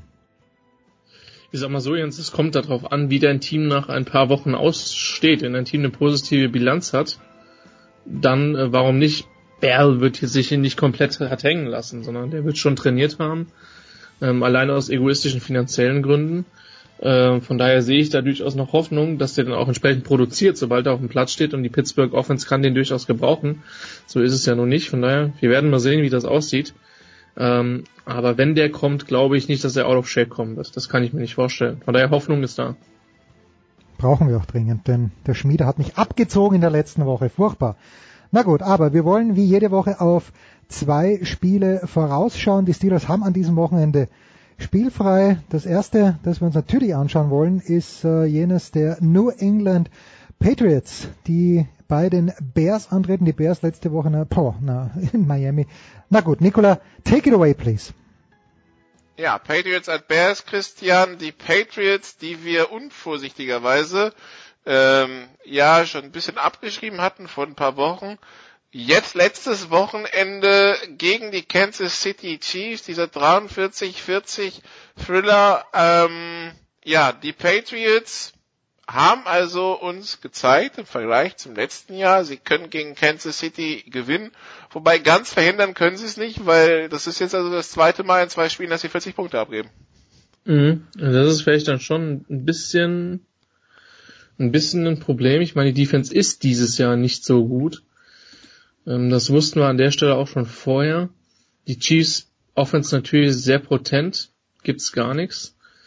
Ähm, Mit den Chiefs Defense übrigens auch ein großes Problem. Also das Gute ist ja, wenn man sich die AFC anschaut, aus wenn man Patriots Fan ist, dann denkt man sich, so eine hammerharte Defense in den Playoffs habe ich auch noch nicht gesehen. Also, äh, weil nee. äh, was als Defense kommt, das ist meistens mit einer grausigen Offense kombiniert. Von daher, da, da besteht immer noch Potenzial, dass man das zur Not 14-13 gewinnt. Ja. 14, also 14-13 ist auch ein Score, den die Bears eher sich wünschen würden, weil die, die werden natürlich von ihrer Defense in dem Spiel leben müssen. Ganz simpel. Die werden davon leben müssen, dass, dass ihre dass ihre Edge Rusher, ihre Defensive Line, die die O-Line der Patriots schlägt, das Laufspiel nicht zur Entfaltung kommen lassen kann. Könnte mir sehr gut vorstellen, ich weiß nicht, Nikola, ob du dich daran erinnerst, es gab mal ein Spiel, wo Brady 50 Mal aus der Shotgun geworfen hat gegen die Jets, weil sie gesagt haben, ja, die D-Line ist so stark, die müssen wir aus dem Spiel nehmen und das hieß dann halt Ball nach zwei Sekunden maximal rausfeuern. Und äh, das, das könnte dann schon an der Stelle auch passieren. Chicago äh, hat eine sehr, sehr gute, eine sehr massierte Defense. Das haben sie jetzt auch in den letzten Wochen mehrfach gezeigt. Ähm, offensive Output, muss man ehrlicher sagen, ehrlicherweise sagen, war über weite Strecken wirklich dünn. Ähm, klar, da gab es diese Partie ähm, gegen die Buccaneers, die sie deutlich gewonnen haben, aber ansonsten ist es doch auch so, dass ich schon auch noch glaube, dass man, dass man Trubisky und Co. da auch ein bisschen ähm, irritieren kann ähm, dazu kommt, dass sie jetzt halt dieses Spiel bei den Dolphins absolut dämlich verloren haben. Ähm, aber gut, 3 und 2, Chance auf die Division, toughe Defense, wird mit Sicherheit jetzt keine einfache Partie für New England. Und trotzdem gibt's wenige Spiele, wo sie Außenseiter sind. Würde ich jetzt spontan sagen, sind sie vermutlich, wenn sie jetzt heute gegen die Rams spielen würden. Vielleicht gegen das, gegen die Saints. Aber ansonsten, ich meine, Saints gegen, gegen Patriots wird vermutlich irgendwie 65, 64 oder so werden, weil niemand, niemand stoppen kann. Aber ja. Also, Und Saints gegen Chiefs geht wahrscheinlich die 80er. genau. Big 12 Football. Nein, das war nicht, äh, das war nicht Hornets gegen irgendwen, nee, nee, äh, nee, nee genau. Pelicans, ne, heißen sie jetzt. Ja, ähm, Pelicans, genau, ja. Äh, aber die, die Bears, ich meine, sie haben uns die letzten Jahre doch enttäuscht. Äh, Gerade die, die John Fox Jahre, das war ja gar nichts, wenn man ganz ehrlich ja. ist. Ja. Ähm, jetzt ähm, haben sie Nagy als, als Head Coach. Ähm, und es ist ja ein junges Team. Es fängt ja erst an und da finde ich diese 3-2-Bilanz und da, da spuckt man ja auch schon Green Bay und Minnesota ein bisschen in die Suppe, äh, gar Ja, ja. nicht mal so schlecht. Wir, wir dürfen nicht vergessen, also ich bin ja jetzt nicht derjenige hier im Gespräch, der die Vikings als leichten Bias hat, ja. Aber ähm, ich muss zugeben, ich ähm, also die Vikings enttäuschen mich, gerade auch im Vergleich zu den Bears. Ja, man darf aber nicht vergessen, dass die Vikings schon die Partie gegen bei den Rams gespielt haben und da einfach auch sehr gut ausgesehen haben. Die haben ihren Rhythmus in der Defense noch nicht überall gefunden, hatten auch mit Verletzungen zu kämpfen. Jetzt mit Sandero, einer der Safeties, die da draußen ist. Ich kaue immer noch an diesem Spiel Vikings gegen Bills, aber gut. Ja, das war halt auch furchtbar, aber das ist halt so, du hast, Nikola, du hast so fünf bis zehn Spiele im Jahr, das sind einfach so absolute Freak-Ergebnisse. Und das war's ja dann letztlich auch. Und äh, ja, ja, ich, ich, ich glaube trotzdem noch, dass die eine gute Chance haben, ähm, die die Division zu gewinnen, aber die ist natürlich brutal, ja, weil die Bears jetzt definitiv besser sind, als wir gedacht haben. Ich weiß, das ist die alte Leier. Die Packers sind so gut, solange Aaron Rodgers da spielt und Detroit ist zumindest kein Walkover dieses Jahr mit der Defense. Von daher, das wird schon noch lustig werden. Und äh, wie gesagt, Respekt, was da in Chicago passiert. Ähm, auch, dass sie den Mut hatten, für Khalil Mack zu traden. Ich meine, zwei First Rounder sind zwei First Rounder, darf man nicht vergessen. Und die Raiders, die gedacht haben, ja, das werden vermutlich zwei Top Ten Picks. Wenn die jetzt 8 und 8 oder besser sind, dann werden das eher dann auf jeden Fall nächstes Jahr ein Pick in den 20ern, der dann auch nicht mehr ganz diesen Wert hat, wie, sag ich mal, ein Top 5 Pick. Das kommt ja bei der Geschichte auch noch dazu. Also wird schon interessant. Ich denke, dass die Bears Defense der Patriots Offense wehtun kann, aber die sind halt normalerweise nicht so komplett wie New England. Die Buchmacher sagen, New England Favorit mit 3, das Over-Under 49,5. Der Matchup-Predictor von ESPN sieht übrigens Chicago mit 50,8% vorne. Also ich glaube, dass New England das mit 5 oder mehr gewinnt. Und Over-Under ist bei halt- 49,5, also gibt's mehr oder weniger als 50 Punkte, ist Grunde genommen die Frage. Das finde ich knapp. Das ist schon, glaube ich, eine, eine gute Linie. Kannst du fast auf den Push gehen. Aber 49,5 hast du gesagt. Hm. Das heißt, so 27, 24 wäre schon das Over. Ja. Ja, würde ich knapp das Over. Ja. ja. Wie viele Punkte macht Chicago in dem Spiel? Ja, wie gesagt, eine sehr gute Line würde ich vermutlich tendenziell eher das Over gehen. Also das äh, ein 19 Uhr Spiel nicht vergessen übrigens äh, schon ab 16.30 Uhr, beziehungsweise nee, sogar noch ein bisschen früher. Äh, ab äh, 15.30 Uhr gibt's äh, das Spiel Chargers äh, Titans aus London. Ja, es gibt Leute, die sagen, dass äh, wenn die Chargers und die Titans in London am Start sind, dass Nicolas Martin nicht äh, weit sein wird. Unser zweites Spiel für diese Woche aber noch einmal NFC gegen AFC und äh, die New Orleans Saints, die werden bei den Baltimore Ravens zu Gast sein. Ich sage, wie es ist, ich bin eher auf der Seite der Saints natürlich, weil Baltimore in der gleichen Division wie die Steelers. Äh, Christian, sind das jetzt äh, fantastische Chancen für Drew Brees, auf seinen äh, Rekord gleich nochmal ordentlich ein paar Yards draufzulegen? Also es gibt ja momentan keine Defense, die Drew Brees und Co. aktuell stoppen konnte. Das war ja selbst in der einen Niederlage gegen die Buccaneers ähm, einfach ein Shootout. Auf der anderen Seite muss man jetzt auch mal schauen, welche guten Defenses haben die Saints bis dato gespielt. Da muss man auch sagen, da fallen einem halt auch nicht so wahnsinnig viele ein ähm, an der Stelle. Falcons nicht. Und Sehr gut. Ja, ähm, und das ist halt so ein bisschen das, Problem. Wir wissen auch nicht wirklich, wie gut die sind. Ähm, gegen die Browns haben sie gestruggelt, nur 21 gemacht, nur in Anführungszeichen. Baltimore auswärts ähm, ist schon kompliziert zu spielen. Die Ravens, die mit Sicherheit ein bisschen enttäuscht sein werden. Also speziell die Niederlage gegen Cleveland war doch eine, eine, eine vermeidbare Geschichte, wo die Offense so gar nicht produziert hat. Das sollte gegen die Defense der Saints weniger ein Problem werden, wobei die immerhin in drei von fünf Spielen weniger als 20 Punkte abgegeben hat. Ähm, und Breeze ist momentan nicht zu stoppen. Das ist, also, ne, ich mag Patrick Mahomes, der spielt eine tolle Saison. Aber Breeze muss halt im MVP-Rennen auf jeden Fall genannt werden, wenn er nicht ganz vorne ist im Moment. So und ähm, was Sean Payton da an Offense called in den letzten Jahren schon, aber auch in dieser Saison wieder, ist, äh, ist wirklich überragend. Das wird ein sehr, sehr spannendes Coaching-Duell mit John Harbour. Und äh, ja, ich glaube schon, dass die ihre Punkte machen werden, aber dass das, wie gesagt, auswärts in Baltimore schon nochmal eine härtere Kiste wird als das, was sie bis jetzt in der, in der Liga gesehen haben. Von daher könnte das schon kompliziert werden. Normal, die Saints sind der Favorit, aber sollten, eigentlich gehe ich nicht davon aus, dass sie da 40 oder sag ich mal über 35 machen werden. Die Saints, die ähm, ja jetzt auch nicht zwingend das Team sind, das äh, auswärts außerhalb von Doms gut spielt, je, je mehr die Saison fortschreitet, so wird vielleicht auch das Wetter ein Faktor sein. Ich muss ja zugeben, Christian, ich werde aus diesen Ravens nicht schlau. Ähm, okay, gewinnen Haus hoch gegen die Bills, Spiele 1 geschenkt.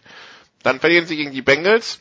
Dann kommt mein nächstes Problem. Ich habe keine Ahnung, was ich von den Bengals halten soll. Same. Dann gewinnen sie gegen die Broncos. Da würde ich sagen, ist okay, weil ich erwarte einfach von den Broncos nichts. Dann gewinnen sie bei den Steelers. Sorry Jens, das ist jetzt dieses Jahr jetzt auch nicht die große Kunst. Dann haben sie dieses eklige Spiel gegen, gegen Cleveland und dann denkt man, es geht gegen die Titans auswärts gleich zum nächsten. Leck, defensiven komplett leckerbissen. Das gewinnen sie dann souverän 21-0. Und ich stehe da und denke mir, mh, hm, ja, was halte ich jetzt davon? Und jetzt kommen die Saints und dann geht's zu den Panthers und ich bin mir nicht sicher, dass ich in zwei Wochen schlauer bin als jetzt. Ja, das ist korrekt. Äh, es ist ein schwierig, also wie gesagt, eigentlich sahen sie für mich dann schon auf dem richtigen Weg, die, die Ravens, zumal Joe Flacco wirklich ähm, in den letzten Wochen echt gut gespielt hatte, über weite Strecken. Man hat schon gemerkt, dass ihn das angefuchst hat, dass da Lamar Jackson in der ersten Runde gepickt worden ist. Ja, aber wenn die, die können in zwei Wochen vier und vier sein und man denkt sich dann, ah, okay, und nu? Können sie, ja. Es ist, es ist tatsächlich schwierig zu vorherzusagen, weil Baltimore eines von den Teams ist, die, die noch schwer greifbar sind ähm, man muss sagen, dass die Passing Offense definitiv besser geworden ist. Man hat da ein paar gute Leute geholt. Die Titans sind größtenteils gesund. Willis Need macht da, denke ich, schon einen Unterschied. Die Frage ist, kann die Defense so gut containen, dass, äh, dass Breeze eben nicht scored? Und ich schätze den Pass Rush der, der Ravens an der Stelle nicht so stark ein, dass er Breeze und Koda wirklich in Trouble bringt, zumal das jemand ist, der den Ball so schnell rausbekommt wie kaum andere. Und Baltimore wirkt für mich im Moment so ein bisschen wie das typische 8 und 8, 9 und 7 Team. Das wird in der AFC vermeintlich für eine Wildcard reichen, vielleicht sogar für die Division, wenn die Steelers weiter strugglen sollten. Ähm, aber mehr weiß ich nicht. Und dann mit einem Top-Team aus der NFC mitzuhalten, sehe ich persönlich schwierig, aber es ist ein Heimspiel. Und Baltimore ist eher eines der unangenehmeren Auswärtsspiele, die man so im Kalender hat. Aber jetzt mal in dieser AFC North, wir haben ja eben schon gesagt, Cincinnati, Pittsburgh, Cleveland, jetzt mal Hand aufs Herz Wer gewinnt die? Wer, wer gewinnt die mal deiner Meinung nach? Weil also im Augenblick bin ich ja beim Punkt angekommen, wo ich mir denke, also wenn es irgendwie geht, können wir auf die AFC North in den Playoffs aber im Augenblick auch verzichten. Ja, nee, aber das, die werden Mit dem schon Süden alle recht, übrigens zusammen. Die werden, ich, ich glaube aber, dass, dass der Norden qualitativ schon nochmal besser ist als der Süden, oder? Siehst du das nicht so? Der Süden, der Süden ist ja noch schlimmer. Also bei, bei Jacksonville gegen Dallas am Wochenende wusste ich nicht, ob ich, ob ich erstaunter sein muss, dass Dallas 40 macht oder dass, dass Jacksonville 40 kassiert. Ja, das war in der Tat ein schockierendes Ergebnis.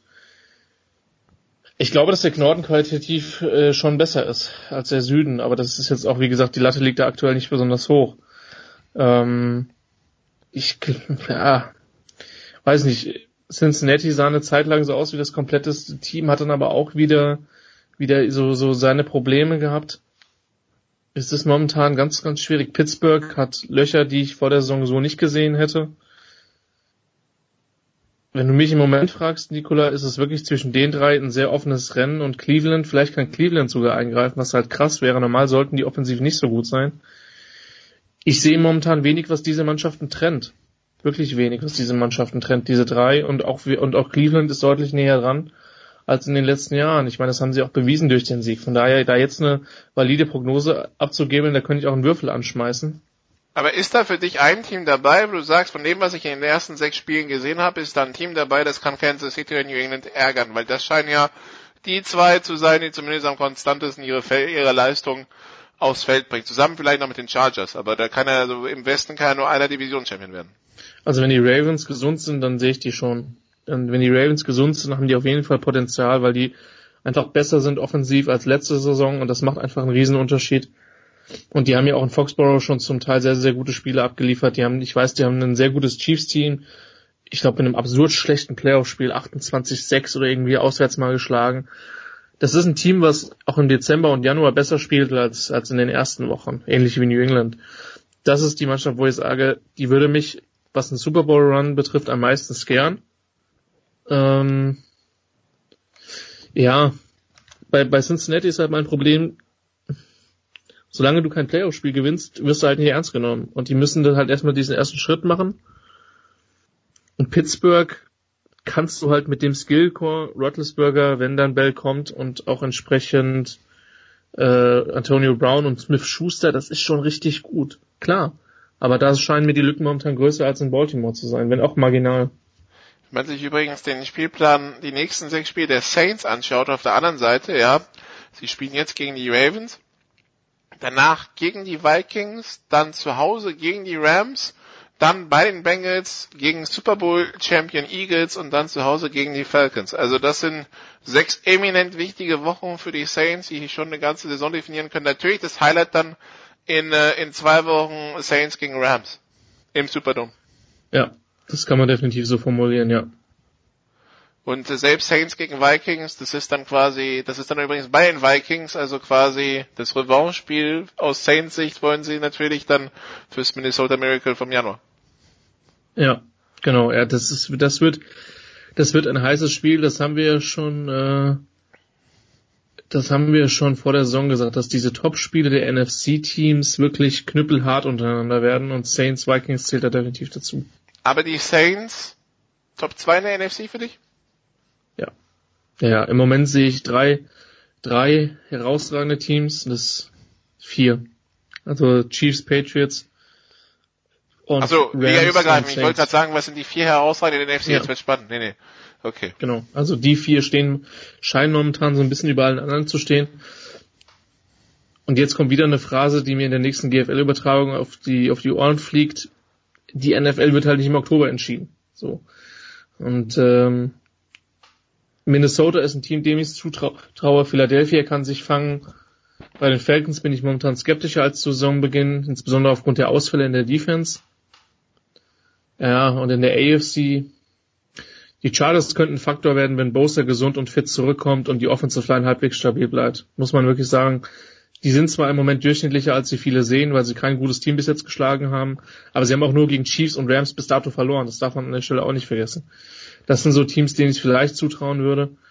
Und alle anderen müssen halt einfach noch unter Beweis stellen, dass sie die Löcher, die sie haben, noch stopfen können. Bears mit der Offense, Packers, Playcalling, Defense zum Teil. Ähm, die AFC South hat ihre ganz eigenen Baustellen. Über die AFC North haben wir jetzt gerade geredet. Also da sind schon noch Teams, die im, im Zuge der Playoffs wirklich gefährlich werden können. Ähm, aber da ist halt auch noch ein ziemlich, ziemlicher Weg zu gehen bei einigen. Und übrigens das London-Spiel Chargers bei den Titans, äh, Chargers gegen Titans ist übrigens die 5 im Augenblick in der Setzliste gegen die 4.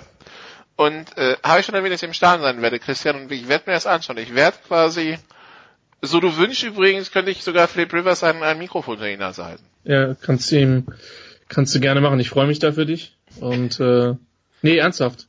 Ganz ohne, ganz, ganz ohne. Der Night kommt dann am, am Sonntag, denke ich mal. Ähm, wird, ein, wird eine interessante Partie, weil die, weil die Titans eine gute Defense haben. Äh, insbesondere Joel Casey spielt ja wieder ein ganz hervorragendes Jahr. Ähm, und bis jetzt die Chargers in den letzten Spielen offensiv kaum zu stoppen waren, auch von dieser guten Browns Defense nicht. Und äh, das wird schon, das kann schon ein sehr interessantes Matchup werden. Äh, aber London-Spiele sind immer, Nicola, ähm, zum Teil unrhythmisch, zum Teil so ein bisschen außer der Reihe. Wenn Günther Zapf das Spiel kommentieren wird, dann wird es vermutlich einem Unentschieden enden.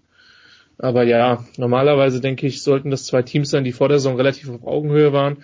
Was mir bei den Titans nicht passt, ist die, ist das Playcalling zum Teil in der Offense oder es ist zum Teil ein bisschen eindimensional, aber sie gewinnen ihre Spiele. Ähm, von daher könnte das durchaus eine, eine packende Partie werden, aber nochmal London ist immer ein bisschen schwer vorherzusagen, wie fit sind die Teams, ähm, wie mental sind die da. Das ist dann schon immer eine spezielle Geschichte. Also, so viel zur NFL für diese Woche und äh, ja, Jens, das war's von uns. Schriftlich würde ich sagen, Herr Nicola, Bannerwork. Du kennst mich ja, aber vielen, vielen Dank äh, euch beiden. Das College Daily ist ja auch schon online von Nicola und von Christian. Wir machen eine ganz kurze Pause, dann geht es ja weiter in der Big Show 378.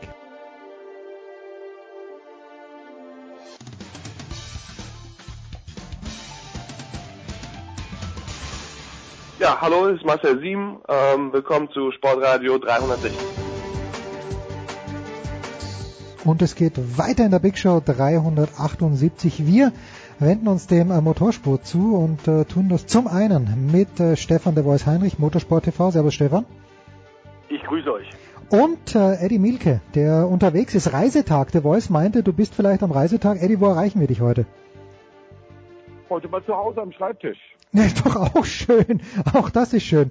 Äh, hast du die Pause gebraucht, Eddie, nach dem äh, DTM-Finale oder hätte es von dir aus gerne so weitergehen können mit dieser Saison?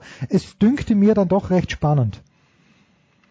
Also mit der Spannung hätte schon äh, ruhig noch ein bisschen weitergehen können. Also äh, es war eine sehr schöne Saison, wie ich fand. Das Finale hat ja nochmal alles gegeben. Ich meine, am Ende, äh, außer für Paul, die Rester vielleicht, äh, sprechen die Zahlen ja für sich vier Punkte Unterschied zwischen René Rast und Gary Paffett. Tja, wer hätte das vorhersagen können? Tja, sind die Zuschauer Stefan da so mitgenommen worden, auch am Hockenheimring? Also die, war die Spannung, mit anderen Worten blöd gesagt, mit den Händen zu greifen?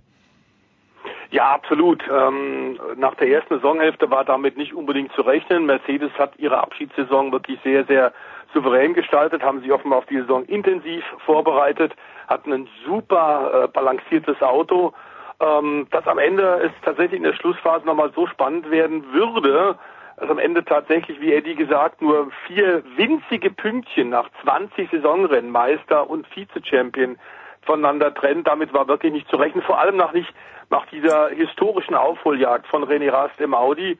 Und wir hatten ja bei dir hier bei Sport 360 schon gesagt, dass möglicherweise die Entscheidung, dass Hankook nun einen Mindestdruck vorschreibt und DMSB dem gefolgt ist aus Sicherheitsgründen, das haben wir vor sechs bis acht Wochen hier mal diskutiert, mhm. mhm. dass das möglicherweise so ein bisschen äh, die Saison auf den Kopf stellen könnte und nochmal neu spannend macht. Das hat sich wirklich ausgezahlt, das war wirklich tatsächlich so. Und äh, diese letzten sechs Siege von René Rast waren wirklich atemberaubend. Eddie, was, was heißt das? Ich habe schon wieder vergessen, ich habe ein Kurzzeitgedächtnis, aber welchen Autos ist dieser Mindestdruck entgegengekommen? War das dann für den Audi gemacht?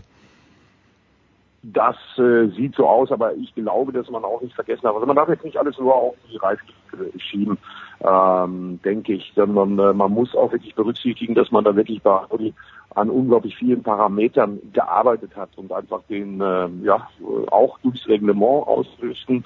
Nachteil, den sie zu Beginn der Saison hatten, insbesondere die gekappte Aerodynamik, das hat Audi anscheinend zu Saisonbeginn am meisten getroffen.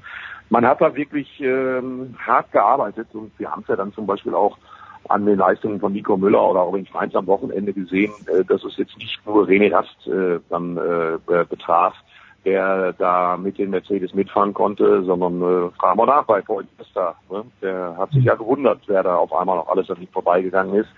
Und äh, ich glaube, das ist eine Summe von vielen, äh, aber äh, letztendlich hat die äh, Reifenmindestluftdruck, der von einer Empfehlung zu einer Vorgabe wurde, äh, nicht geschadet. Auf jeden Fall nicht dem Spannungsbogen. Ja, das ist, äh, den wünschen wir uns ja in allen Rennklassen. Jetzt hat Gary Paffett The Voice zweimal den Titel gewonnen. Er hat 23 Rennen insgesamt gewonnen und ist da auf einer Ebene jetzt mit Matthias Ekström. Jetzt hast du mir vor ein paar Tagen netterweise was geschickt. Äh, kommt der große Meister zurück, der Matthias Ekström, nämlich in die DTM? Äh, es ist zumindest eine Diskussion. Natürlich äh, heißt es äh, à la Sepp Herberger auch im Motorsport, äh, nach der Saison ist vor der Saison. Das heißt, im Hinblick auf 2019 wird schon viel diskutiert, wird schon viel verhandelt. Und klar ist auch, Audi äh, unterzieht äh, zieht die äh, Unterstützung, die Werksunterstützung von äh, Extrems Rallycross WM-Team zurück. Das war von Anfang an als ein Zwei-Jahres-Projekt, äh, diese Unterstützung für die Rallycross-Geschichte angedacht. Das ist jetzt vorbei ähm, und damit äh, Ekströms Team wohl nicht mehr konkurrenzfähig. Inzwischen ist die Rallycross WM spektakulär ähm, und intensiv ein reiner Werksport geworden. Kleine Teams ähm, ohne Support von Herstellern kommen da vorne nicht mehr mit und das ist das, was Ecki interessiert.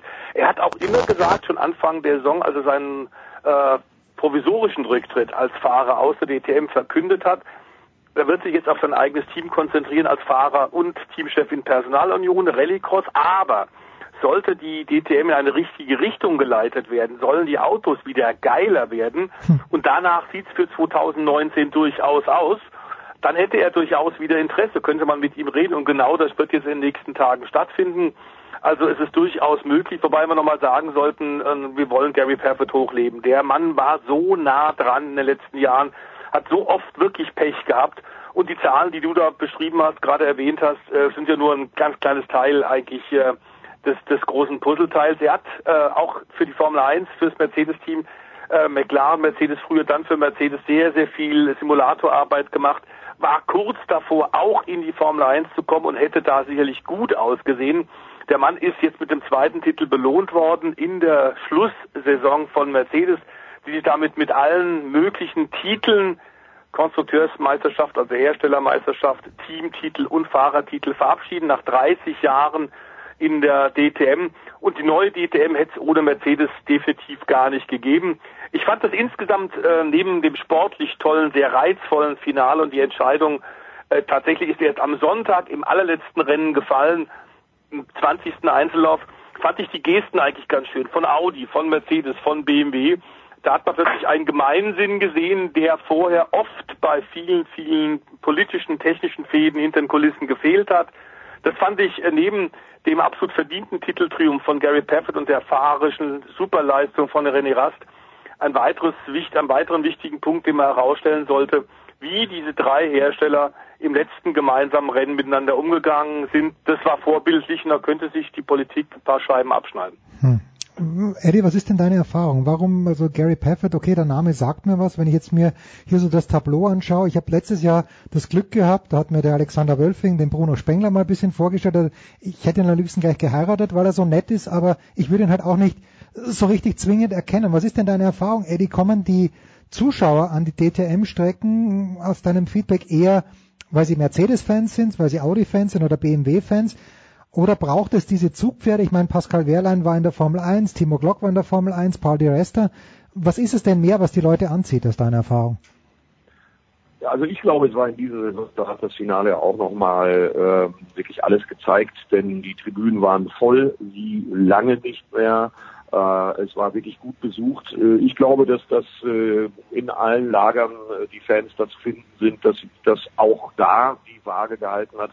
Und ich äh, habe zumindest jetzt beim Finale wirklich das große Gefühl gehabt, dass die äh, Fans gekommen sind, weil der Sport gut war, weil mhm. der Spannungsbogen gut war. Wenn wir mal schauen, das war auch nicht unbedingt so zu erwarten. Äh, da hat es auch schon langweiligere Rennen gegeben. Äh, allein das Rennen am Samstag nochmal, das war ja ein ähnlicher Kracher, ein ähnlicher Knüller mit Türklinker an Türklinke, Kotflügel an Kotflügel, wie, wie zu Saisonbeginn, äh, also beim allerersten äh, DTM-Wochenende 2018. Und da hat es zwischendurch auch immer wieder äh, ja wirklich schwer zu beschreibende Highlights gegeben. Hm, also die Änderungen, die man da vorgenommen hat in Sachen Überholen, äh, die haben sich ausgezahlt und ich denke, dass das der Fan honoriert hat und auch weiter in Zukunft honorieren wird, denn es gab ja noch mehr gute Nachrichten am äh, letzten Wochenende zu verkünden. Ich sage nur Aston Martin, endlich ist es fix, es ist ein dritter Hersteller da. Äh, der ist aber 2020 erst fix oder der kommt schon 2019, Eddie? Der kommt schon 2019. Und das war ja dann die große Überraschung. Äh, es ist noch nicht ganz klar, wann sie die Autos fertig haben werden in Zusammenarbeit mit HWA. Äh, also da gibt's ja auch welche, die reden von einem Tarnkappen Mercedes äh, mhm. aufgrund der Technologie, die da transferiert wird. Aber es wird 2019 schon äh, Starts von mindestens zwei Aston Martins geben.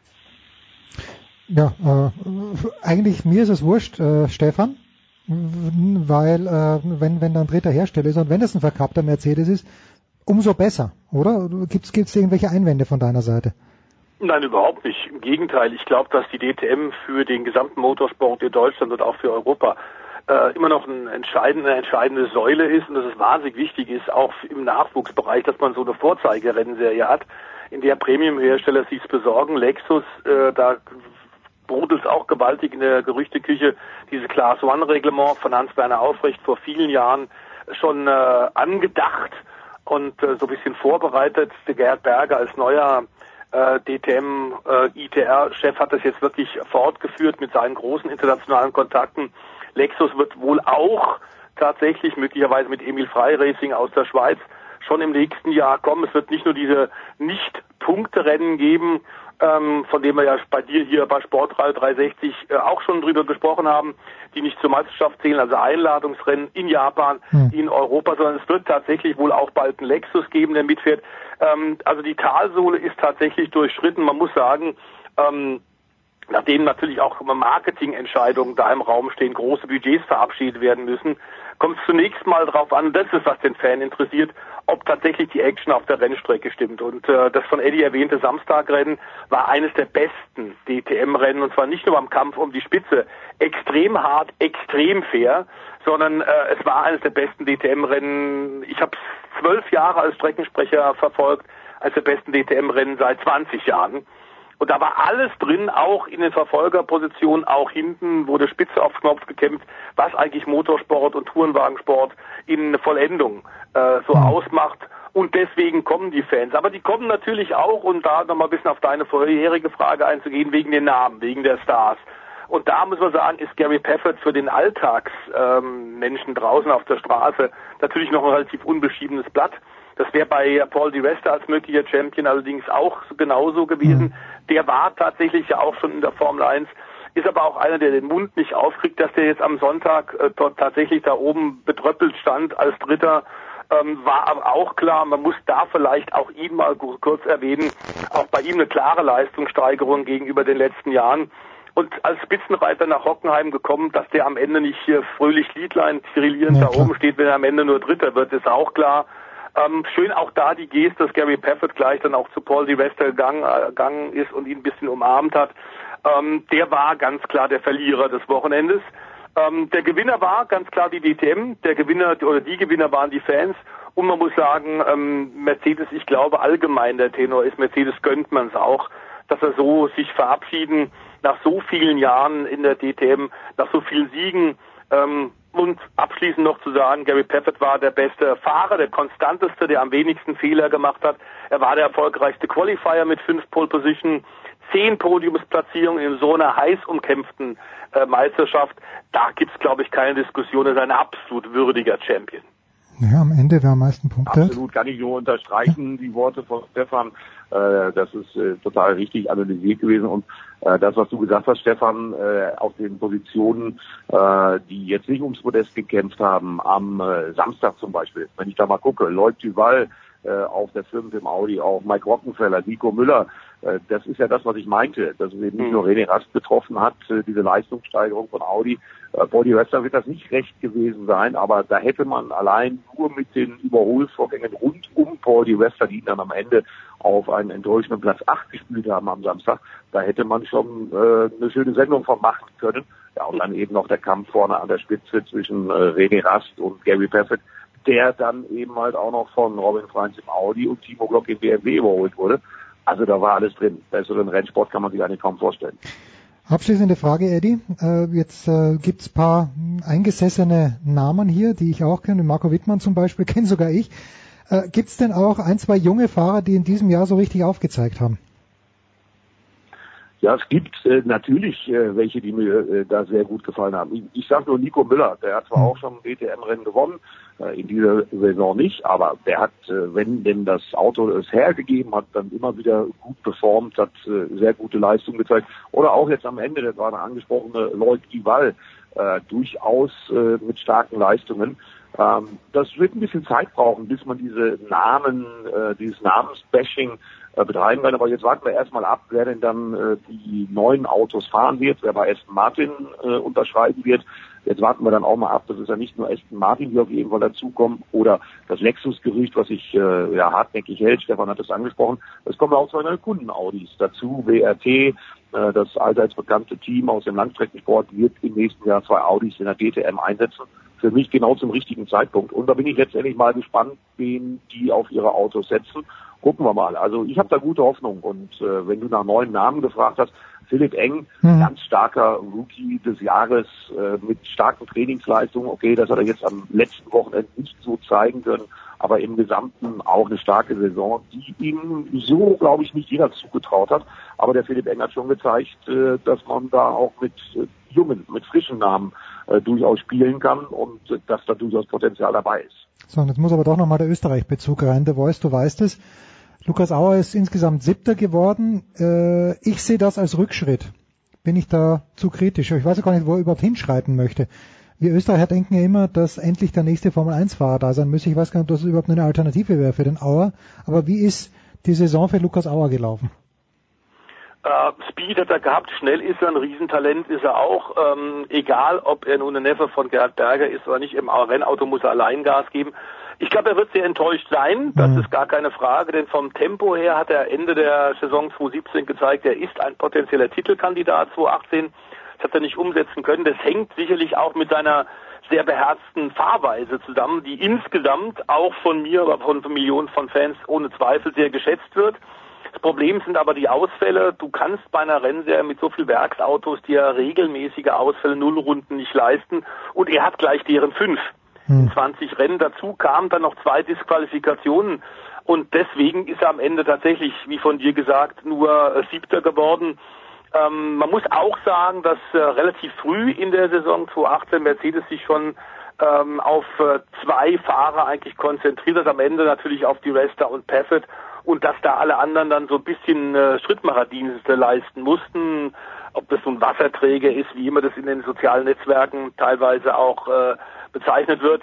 Aber Lukas Auer war dann, nachdem es in der Saison nicht so gut begann, äh, später dann natürlich auch gefordert, den Kollegen etwas zu helfen, was er äh, vorbildlich gemacht hat. Aber er eindeutig, er ist in diesem Jahr unter Wert geschlagen worden. Und jetzt wird es darauf ankommen, wie es für ihn weitergeht. Ähm, die Chance Formel 1 glaube ich, ist noch da, aber ist da, dadurch durch diese Saison sicherlich nicht besser geworden. Ähm, aber dass er das Tempo und den Speed hat, auch weiter in der DTM fahren zu können, trotz des Rückzugs von Mercedes, steht außer Frage. Und dazu muss man sagen, er ist noch wirklich verdammt jung und hat da durchaus noch Möglichkeiten. Aber dieses Jahr war in der Tat ein Schritt zurück. Hm. Ja, der Voice ja, bleibt, ja, bitte Eddie, bitte. Kann, äh, aus TV-Sicht, äh, der Lukas Auer ist auf jeden Fall auch ein echter Typ, weil das mhm. war immer ein großer Spaß mit ihm äh, medial mit den Kameras zu arbeiten. Also äh, der darf nicht äh, aus der DTM verschwinden. Das, äh, der muss dabei bleiben, weil er einfach von seiner positiven Art der wirklich ein absoluter Lichtblick ist. Und der Samstag, um das zu unterstreichen, was Stefan gerade gesagt hat, das ist in allen Punkten richtig. Der Samstag war ja typisch äh, sensationell auf Pole gefahren mit einer klasse Runde. Ja, und dann ist das Auto kaputt gegangen im Rennen. Äh, da ist ihm das Gas stecken geblieben. Also Gasannahme stimmte nicht mal, war irgendein Elektronik-Lurch drin, der dann auch eine gute äh, Rennplatzierung bei Lukas Auer verhindert hat. Also der hat auch ein bisschen Pech gehabt. Na bitte. Eddie, wo werden wir dich, äh, der Voice bleibt noch ein paar Minuten da. Eddie, wo werden wir dich am Wochenende hören? Oder hast du frei? Äh, Telekom Sport, dritte Liga, Sportfreunde Lotte gegen den VfL Osnabrück. Kannst du für Geld nicht kaufen. Fantastisch. Edgar Mielke von RAN und von Telekom Sport. Kurze Pause, dann geht's ja weiter in der Big Show 378.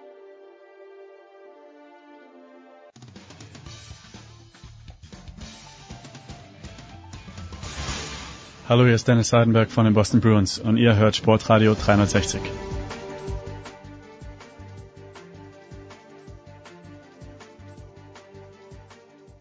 es geht weiter in der Big Show 378 mit Stefan de Voice Heinrich. Danke, Eddie Milke. Jetzt äh, neu dazugekommen unsere Runde ist Stefan Ehlen. Grüß dich, Stefan. Hallo miteinander.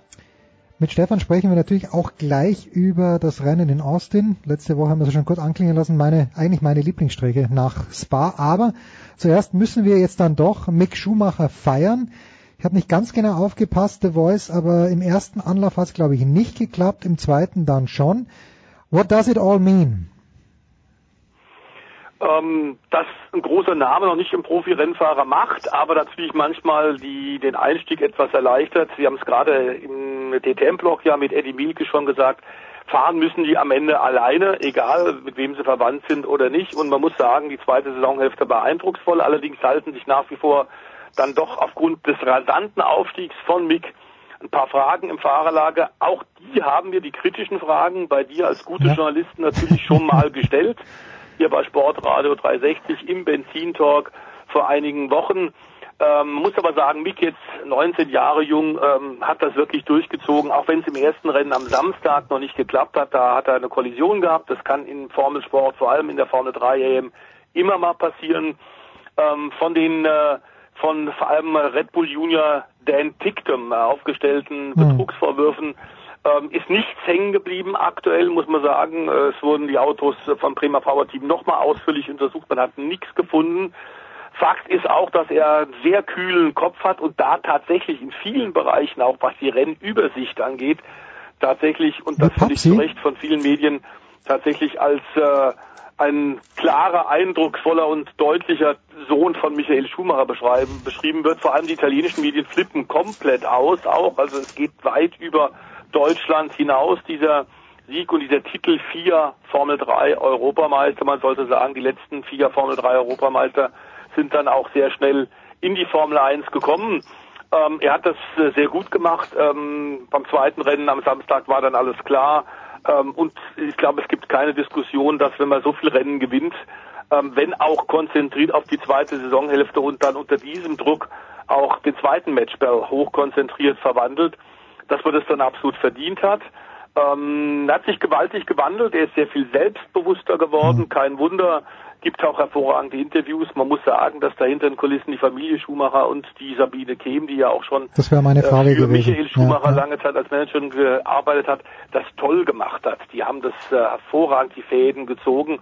Er ist im italienischen äh, Bremer Power Team auch sehr gut aufgehoben und wird da, so sieht's wohl aktuell aus, auch wenn äh, die Gespräche noch laufen und nichts entschieden ist, im nächsten Jahr dann wohl als Titelträger der Formel 3 in die Formel 2 umsteigen und da ist er dann ja schon im Rahmenprogramm der Formel 1 dabei und da ist natürlich für äh, Quick Mick das, das Ziel ganz klar, sich dort zu etablieren. Der direkte Wechsel, so ähnlich wie wir es bei, ja bei Max Verstappen gesehen haben, der ist ja aus der Formel 3 direkt ohne Zwischenschritt in die Formel 1 gekommen. Das wäre noch ein bisschen, glaube ich, zu früh.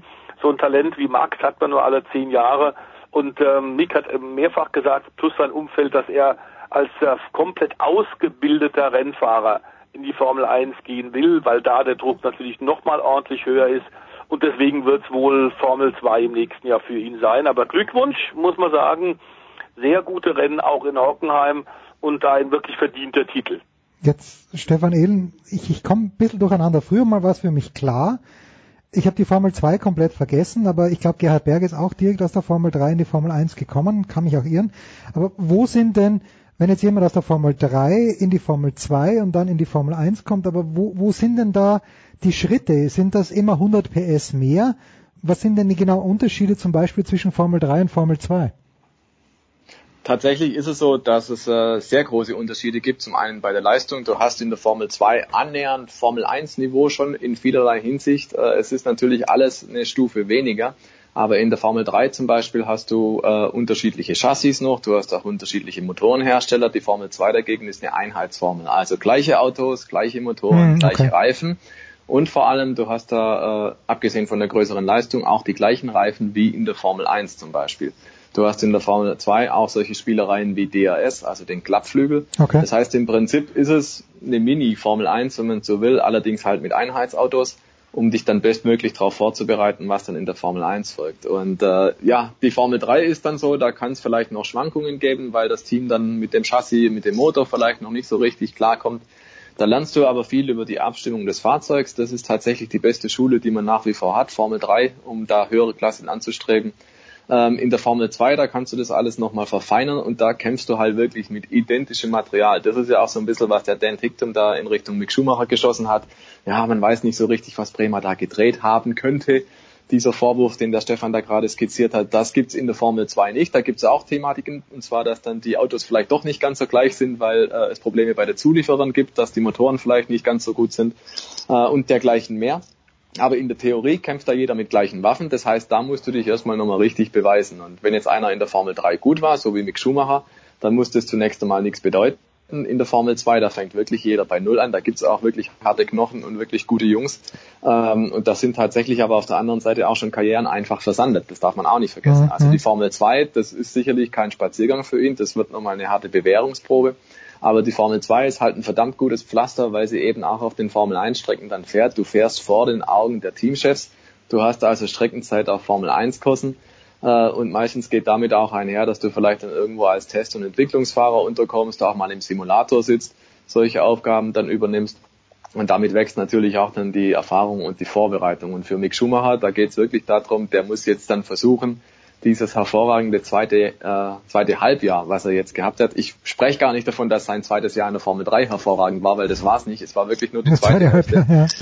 Und äh, das muss er jetzt erstmal konsolidieren in der Formel 2. Und ähm, so gut es war mit dem Titel, ich bin da bei Stefan voll und ganz dabei, wenn er sagt, das war eine klasse Leistung. Ähm, mir persönlich finde ich, muss er erst jetzt im nächsten Jahr nochmal beweisen, dass das wirklich auch alles so hinhaut fahrerisch. Ähm, weil das erste Jahr in der Formel 3, das war ein Lehrjahr, ganz klar, das war eher durchwachsen. Und das zweite Jahr, da flog er am Anfang auch einfach unterm Radar. Es lief eigentlich nicht sehr viel. Es waren zwei, drei Podestplätze dabei, aber sonst nichts Berühmtes bis zur Saisonhälfte. Ähm, und deswegen, da geht's jetzt dann drum in der Formel 2, da wird das dann nicht mehr funktionieren, wenn er dann ein halbes Jahr einfach nicht in Form ist, sondern da muss er dann wirklich von Anfang an konstant seine Leistung abrufen, damit es am Ende vielleicht im ersten Jahr Formel 2 auch ein Top 5 Platz, Top 6 Platz in der Meisterschaft wird, weil da muss dann langsam aber sicher der Weg dann hingehen. Also jetzt, glaube ich, ist der Punkt erreicht in der Karriere von Mick Schumacher. Jetzt hat er einen Titel in der Tasche, jetzt hat er bewiesen, mhm. er kann's. Aber jetzt muss er dringend dann mhm. nachlegen und das nochmal unterstreichen. Jetzt ist meine Frage, The Voice. In der Formel 1 haben wir die Bezahlfahrer und mir ist völlig klar, dass man seinen Sponsor mitbringen muss, aber in Formel 3 und Formel 2, wenn du nicht Mick Schumacher heißt und Papa dich unterstützen könnte finanziell, äh, verdienen diese Menschen auch Geld und zwar gutes Geld oder geht es da wirklich nur darum, sich für die Formel 1 zu empfehlen? Da geht es nur darum, sich für die Formel 1 zu empfehlen. Geld muss da im Grunde sogar im Kartsport, im Go-Kart-Sport, dort wo es angeht, äh, zumindest auf äh, nationalen, nicht mehr auf regionalen, aber auf nationalen und dann auf internationalem Niveau, muss im Kartsport schon mitbringen. Das geht gar nicht anders. Ähm, dazu ist der Motorsport zu komplex und zu wettbewerbsintensiv und zu teuer geworden. Ähm, und auch der Mick äh, Schumacher bringt natürlich Sponsoren mit, die aufgrund des Namens Schumacher sicherlich leichter zu finden sein werden. Aber wenn dann die Leistungen nicht gebracht werden, sind die halt auch wieder weg. Ähm, das ist wie wir, so, wie wir es vorhin bei der DTM bei Lukas Auer gesagt haben. Der Gerd Berger kann ein paar Anrufe machen als sein Onkel und kann sagen, könnt ihr den nicht mal testen lassen und so. Das ist mhm. wahrscheinlich leichter als für XY. Äh, Fakt ist aber, dass am Ende musste wirklich die Leistung bringen. Äh, das ist, ist ganz klar. Äh, der Stefan Ehl hat völlig recht, Formel 2 verzeiht weniger und da wird noch mehr der Fokus der Öffentlichkeit auf ihn sein. Das hat er inzwischen alles sehr, sehr gut schon verarbeiten können, aber da geht es darum, konstant zu sein und wir sehen ja gerade, wie es aus der, in der Formel 2 funktionieren kann, wenn du da wirklich gut bist. Siehe jetzt zum Beispiel äh, Lando Norris, der in den Top 3 der Formel 2 liegt, der im nächsten Jahr McLaren in der Formel 1 fahren wird, oder George Russell, der die Formel 2 gerade anführt ähm, der ist jetzt von Williams verpflichtet worden hm. äh, in der Formel 1 und da geht's bei ihm jetzt nicht so wahnsinnig viel um irre Kohle wie bei Sergei Sirotkin und Co., also der typischen Paydriver in der Formel 1, sondern George Russell kriegt zwar sicherlich Unterstützung von Mercedes und da wird es dann, was die äh, Motorenrechnung angeht, bei Williams Grand Prix sicherlich äh, wird man äh, aus Sicht von der Stuttgarter auf Sicht von Mercedes denen ein bisschen entgegenkommen. Aber dann, den holt man als ganz jungen Fahrer, den George Russell, durchaus, weil er mächtig Gas gibt, weil er richtig schnell ist und weil er sich in der Formel 2 durchgesetzt hat und bewiesen hat. Und da in der Tat muss man jetzt sagen, nächster, nächster Schritt für Mick, da muss er jetzt erneut wirklich, und zwar sehr viel konstanter das hinkriegen, was er in der zweiten Saisonhälfte 2018 gemacht hat. Das wird nicht einfach, aber er bleibt beim Umfeld wohl des Bremer Power Teams. Das heißt, die Ingenieure kennen ihn schon, das natürlich auch ein bisschen helfen sollte. Er wird für das gleiche Team fahren.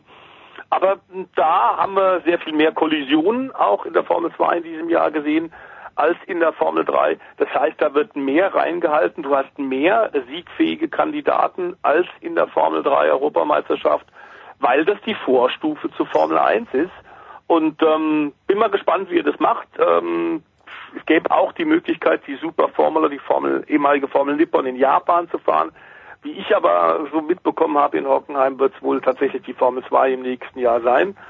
Ähm, und bei George Russell, da werden wir dann sehen, tatsächlich, ob ein Formel 2 Meister in Spee, ob der tatsächlich in der Formel 1 dann auch ankommt. Der wird bei Williams sicherlich kein super konkurrenzfähiges Material 2019 zur Verfügung haben. Aber da wird man vergleichen können, wie er dann mit seinem Teamkollegen umgeht.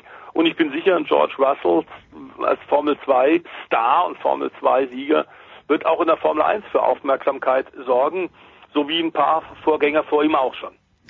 Vorstufe nicht zur Formel 1, sondern zur Hölle. Abschließende Frage, Stefan Ehlen.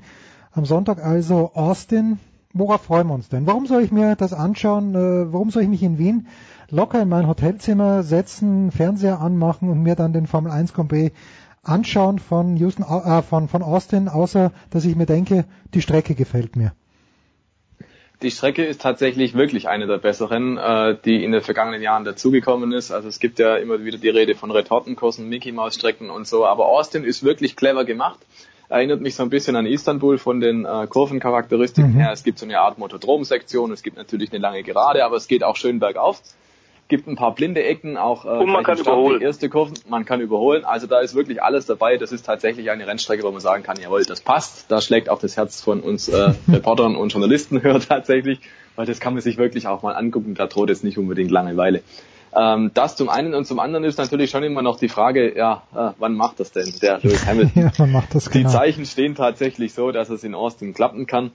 Ich bin jetzt gerade nicht aktuell auf Stand, ehrlich gesagt, aber ich glaube, der Vettel müsste, ähm, müsste das ganze Ding schon gewinnen. Hamilton würde wahrscheinlich auch schon ein sechster oder fünfter Platz reichen. So ungefähr muss man sich's vorstellen. Äh, und seit dann würde Lewis Hamilton den Weltmeistertitel eintüten. Also es ist schon sehr wahrscheinlich, dass es jetzt passiert. Und wenn man da einfach die Form der letzten Wochen dann auch hernimmt, dann muss man einfach klar sagen, Mercedes ist da aktuell die Nummer eins, beziehungsweise Lewis Hamilton ist noch klarer die Nummer eins ähm, der hat es schon sehr, sehr gut im Griff und Ferrari tut sich einfach schwer. Aber ich glaube, so ein bisschen die große Spannung wohnt dem inne, ja, kann der Sebastian Vettel dem vielleicht nochmal in die Suppe spucken? Hat er vielleicht mal noch die Reserve? Hat er vielleicht mal noch das Auto, dass er sagen kann, komm, und jetzt verschieben wir das Ganze nochmal um eine Woche. Das, glaube ich, wäre schon so ein kleiner Triumph noch, den Ferrari und Sebastian Vettel sich vielleicht erträumen und ausrechnen, dass es jetzt einfach kein Durchmarsch wird von Lewis Hamilton, sondern dass Ferrari doch vielleicht nochmal ein Ausrufezeichen setzen kann ich glaube, das ist so ein bisschen das große Thema, was uns jetzt am Wochenende erwartet. Alles andere befürchte ich, steht halt mit dem Zeichen da, dass Lewis Hamilton sehr wahrscheinlich zum fünften Mal Formel 1 Weltmeister wird. Und das ist dann schon noch wiederum also ja. der Punkt, an dem er es wirklich erreicht, ich meine, fünf Titel, das ist echt eine Hausnummer. Also Juan Manuel Fangio in ja. den 50ern, genau, und dann gibt's nur noch Michael Schumacher mit sieben Titeln. Und wir dürfen ja auch nicht vergessen, wir sind in das Jahr reingegangen mit zwei viermaligen Weltmeistern, mit Vettel und Hamilton. Und dann ging es darum, ja, wer holt als erstes die Nummer 5? Und äh, jetzt ist Hamilton drauf und dran. Und wir alle wissen, wie Hamilton auch da in der Historie aufgeht, also da den Pole Position Rekord von Ayrton Senna eingestellt hat und dergleichen mehr. Wir erinnern uns auch an die Tränen von Michael Schumacher seinerzeit, als er da die Siege von Ayrton Senna eingestellt hatte. Ähm, und das sind alles so Marken, wo du dann einfach merkst, hey, da geht den Jungs wirklich das Herz auf. Also alleine von den Emotionen her, und da ist Hamilton gewiss keiner, der da hinterm Berg hält und sich zurückhalten gibt, sondern der ist da einer, der schüttet da auch sein Herz aus, vielleicht manchmal ein bisschen theatralisch und übertrieben, aber er tut's. Also er ist tatsächlich einer, der sich da öffnet. Und äh, alleine deswegen bin ich gespannt, ja, wie, wie ist das dann eigentlich am Wochenende, wenn er tatsächlich zum fünften Mal Formel 1 Weltmeister wird. Also ich kann mir denken, das wird schon ein bisschen Gänsehaut geben unabhängig davon, was Sebastian Vettel macht oder nicht macht. Ich finde es schade aus, aus Beobachtersicht, dass sich das Titelduell nicht noch weitergezogen hat, aber ich glaube, man muss das einfach auch anerkennen. Der Hamilton ist in Bombenform seit der Sommerpause und wenn es in Austin passiert, es wäre sowas von hoch verdient. Ob mich das dazu hinreißt, dass ich den Sonntagnachmittag im Hotel verbringe, ich weiß es noch nicht. Der Voice, wirst, was wirst du an diesem Wochenende kommentieren? Äh, kommentieren weniger, ähm, okay. aber ich möchte eigentlich noch ganz kurz was, ja, sag was äh, dazu bitte. sagen, denn in der Tat, Austin würde aus mehrfacher Hinsicht passen. Äh, wenn er tatsächlich Lewis Hamilton den Sack zumacht und ähnlich wie Stefan Ehl muss man auch sagen, er ist eine atemberaubende Form. Ich glaube, aktuell fahre ich in der besten Form seiner gesamten Karriere.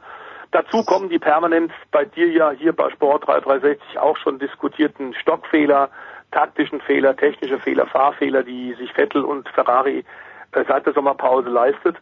Das hängt natürlich aber auch mit der äh, atemberaubenden, mit dem atemberaubenden Speed von Hamilton zusammen und nach wie vor wird intensiv diskutiert, wie es zu dieser großen Ferrari-Krise kommen konnte. Ähm, Gerade natürlich in den italienischen Medien wird da viel drüber diskutiert. Und ich glaube tatsächlich, dass auch der Tod von Sergio Marcione als großer hm. Antreiber und strenger äh, oberster Boss von Ferrari tatsächlich zu dieser Formkrise ein bisschen gespielt hat. Es wird hinter den Kulissen, gibt es da offenbar ordentlich gerangelt, wer im nächsten Jahr Teamchef wird. Da gibt es ähm, Minenfelder bei Ferrari, das lässt einen natürlich nicht mehr effizient arbeiten. Das hängt damit zusammen, dass Marcione nicht mehr da ist. Ähm, es geht also ein bisschen, wird gerade gekämpft um das Erbe und wie es da weitergeht. Ähm, das hilft natürlich Vettel nicht. Auch, dass sie von Anfang an gesagt haben, bereits in Monza, äh, es gibt keine Stallorder bei uns, der Reken darf genauso gewinnen. Das hat man von Anfang an in diesem Jahr bei Mercedes anders gehandhabt. Da war Lewis Hamilton eindeutig die Nummer eins, weil Thierry Bottas ein hervorragender, aber eben Wasserträger und Nummer zwei Fahrer Und ähm, sollte Ferrari, sollte äh, tatsächlich Mercedes jetzt, jetzt hier alles klar machen, dann muss man sagen, für Hamilton passt. Er liebt sowieso, wie wir wissen, den theatralischen US-Lifestyle und er zeigt sich gern mit den Stars im Showgeschäft. Die werden wir garantiert in Austin auf dem Circuit of the Americas auch zuhauf haben. Liberty Media, für die ist das ja auch wichtig, die neuen US Formel 1 Besitzer. Die werden bei ihrem Heimspiel auch zeigen, dass es Sinn macht, auf Dauer zwei, drei Grand Prix in den USA abzuhalten. Aber was so ein bisschen noch reinspielen kann und ein weiterer Grund ist, warum du, lieber Jens und ein paar andere Fans vielleicht vor dem Fernseher sitzen sollten, zur Primetime, beste Sendezeit ja in Europa aufgrund der Zeitverschiebung ist A, dass die Wetterkapriolen mitspielen konnten. Es Oh, ist das wäre schön. kühl Ja, in Texas. wäre schön, wenn es regnen würde, in Texas regnet es ja. Ja, das ist auch äh, sehr wahrscheinlich. Am Samstag Ah, haben wir 76 Prozent Regenwahrscheinlichkeit. Plus, sollte man nochmal sagen, ähm, das äh, Duell im Mittelfeld ist spannend. Äh, die Pinken, also Force India, haben sich ja äh, seitdem klar ist, dass Lawrence Stroll das Team übernimmt und da jetzt eine Zukunft ist, sich wieder gerappelt und war bei den letzten drei Grand Prix Best of the Rest klare Einbruch zu verzeichnen bei Renault, bei Hülkenberg, die jetzt aber auch verkündet haben, sie werden für nächstes Jahr einen komplett neuen Motor bauen. Ähm, äh, ganz sicherlich Toro Rosso mit Sauber dürfte zu rechnen sein. Haas hat Heimspiel, das Team aus North Carolina. Die werden noch mal ein paar Updates bringen. Also da wird es dahinter sicherlich äh, auf dieser Fahrerstrecke, äh, die durchaus Überholmanöver hat, wie von Stefan ja gerade vorhin auch beschrieben, wird sicherlich auch sehr, sehr spannend werden. Also es gibt, glaube ich, eine Menge Gründe, warum man äh, tatsächlich Austin äh, nicht verpassen sollte. Gut, überredet, dann schaue ich es mir doch an. Das war's, der Motorsport mit Stefan The Voice Heinrich, zuvor mit Eddie Milke und mit Stefan Ehlen. Wir machen eine ganz kurze Pause, dann geht's in der Big Show 378 weiter.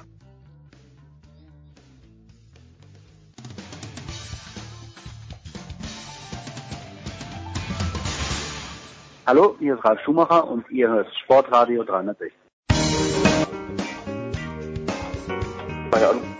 Big Show 378, weiter geht's. Und das Geile ist, wenn Markus Götz am Start ist, wir sprechen davor eine Viertelstunde, danach eine Viertelstunde. Es ist, glaube ich, Götzi, man muss es auf den Punkt bringen, es ist nicht sendbar, was wir da besprechen. Ja, die Viertelstunde dazwischen meist aber auch nicht. Ja, das ist, das ist absolut, das ist absolut richtig. Wir kommen natürlich gleich zum Handball, wo es zwei, wie ich meine, mindestens zwei, ich habe ja nur zwei mitbekommen, aber mindestens zwei erstaunliche Auswärtssiege in den letzten Tagen gegeben hat. Aber zuerst, äh, wir wissen, wir, hören es auch ein kleines bisschen, Markus Götz ist dem VfB Stuttgart dann doch in einer gewissen Treue verbunden. Jetzt äh, warst du niemand, der einen Autokorso gestartet hat, weil Taifun Korkut Coach beim VfB Stuttgart geworden ist. Und jetzt wird Markus Weinzierl mit der Begründung ja auch geholt, dass der VfB nicht attraktiv genug gespielt hat. Ich sage mal Volltreffer, Götzi, weil jetzt wird ein Offensivspektakel folgen. Und was soll ich jetzt noch dazu sagen? Nein, Also ich war das übrigens- ist ja Wahnsinn. Auch kein, ich war übrigens auch keiner, der mit dem Corso durch die Stadt gefahren ist nach der Rückrunde äh, vergangene Saison. Also es kam eigentlich alles, wie ich es befürchtet habe. Nochmal, du hast es ja richtigerweise äh, äh, gesagt, ich gucke mir äh, das ganz genau an seit so vielen Jahren. Im Grunde seit ich fünf bin, was beim VfB passiert ist, ha- habe ich mir nicht ausgesucht. Es kam äh, von Naturwegen, warum auch immer, okay, man kommt aus dem Schwabenland. Das, das war für mich völlig klar, dass das jetzt so wieder läuft. So läuft das schon seit Jahren, Jahren, Jahren. Ja? Äh, Eine gute Phase, danach wieder ein einziges Drama. Der VfB hat in der vergangenen Saison, in der vergangenen Rückrunde ein Spiel nach dem anderen aus unerklärlichen Gründen gewonnen. Ich habe die fast alle gesehen. Ich weiß in- in dem Fall tatsächlich, wovon ich rede. Und ähm, so, jetzt haben wir den Weinziel geholt. Du wirst mich auch jetzt nicht jubeln hören. Mit großer Skepsis schaue ich auf das, was da jetzt kommt. Ähm, was da auf Schalke passiert ist, das war ja nicht so ganz gelungen. Man muss allerdings Weinziel zugute halten, im Vergleich zu äh, Korkut hatte er ja schon Stationen, äh, wo es Ja, über eine gewisse ja. Distanz funktioniert hat. Aber das mit dem attraktiven Fußball und ob das alles zusammengeht, das warten wir jetzt einfach mal ab mit äh, der mir angeborenen Skepsis, naja, antrainierten Skepsis Ja. den VfB äh, betreffend, schaue ich mir das äh, aus der Distanz ganz genau an. Und dann sprechen wir in ein paar Monaten.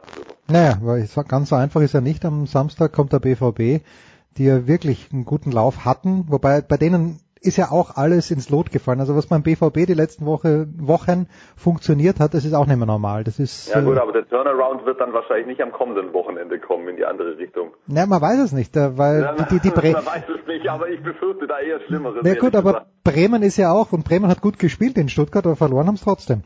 Sind, äh, sind in guter Form hingekommen und haben verloren. So schaut's aus. Ja, und wa aber warum weiß auch bis heute keiner. Ja, natürlich, am wenigsten die, Bre- am wenigsten die Bremer. Der Kofeld weiß es auch noch nicht, aber der hat dann sein Team ja gelobt. Also Götze, fangen wir mal mit dem vergangenen Wochenende an und da hat äh, der THW Kiel sehr überraschend, wie ich fand. Äh, ich habe das, meine ich sogar, ich habe den, ne, am Samstag war's und das war folgendes. Pass auf, ich bin in der Steiermark, spiele mit meinen Kumpels Tennis am Nachmittag und dann sagen wir, um 19 Uhr treffen uns aber alle in der Handballhalle, wo der wenig, die wenig glorreiche Handballspielgemeinschaft Bernbach-Köfler gegen St. Pölten spielt. Und bevor ich wegfahre, zapp ich zu Hause ein bisschen durch und sehe in der ARD Rhein-Neckar-Löwen gegen THW Kiel und überlege mir, soll ich jetzt wirklich dieses geniale Handballspiel sausen lassen und dafür diesen Dreckshandball in der zweiten österreichischen Liga anschauen? Ich habe es dann gemacht. Dennoch, ich habe danach gelesen, Andy Schmidt war es, glaube ich, der gesagt hat, erstmals seit Jahren war der THW spielerisch überlegen den Rhein-Neckar-Löwen. Hattest du diesen Eindruck auch, lieber Götzi? Also das habe ich jetzt nicht direkt aus Andy Schmieds Mund Ja, es war irgendjemand von, es war irgendjemand von den Rhein-Neckar-Löwen. Vielleicht war es auch nicht an, äh, bitte nagle Also, mich nicht fest. kann, was man sagen kann, ich war ja dort und habe das Spiel äh, für Sky begleitet, Hm.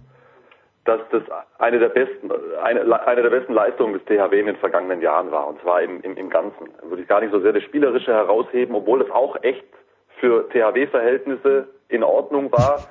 Mm, Das war ja alles andere als erfreulich, was äh, die Kieler in den vergangenen Jahren spielerisch geboten haben, handballerisch. Das war völlig in Ordnung am, am vergangenen Sam- Samstag, aber der Schlüssel war die Abwehr. Also die halten die Löwen in eigener Halle bei 24 Toren. Ja? Ja. Und der entscheidende Spieler, der eben mit dazugekommen ist im vergangenen Sommer beim THW, das ist Hendrik Pekerler, Mhm. der überragend verteidigt hat, der natürlich den Wissensvorteil hatte, äh, der Andy Schmidt wahrscheinlich besser kennt als jeder andere, weil er ja mit ihm äh, wahrscheinlich bis äh, auf die Toilette äh, nicht auseinandergegangen ist in den drei Jahren ähm, bei den Rhein-Neckar-Löwen.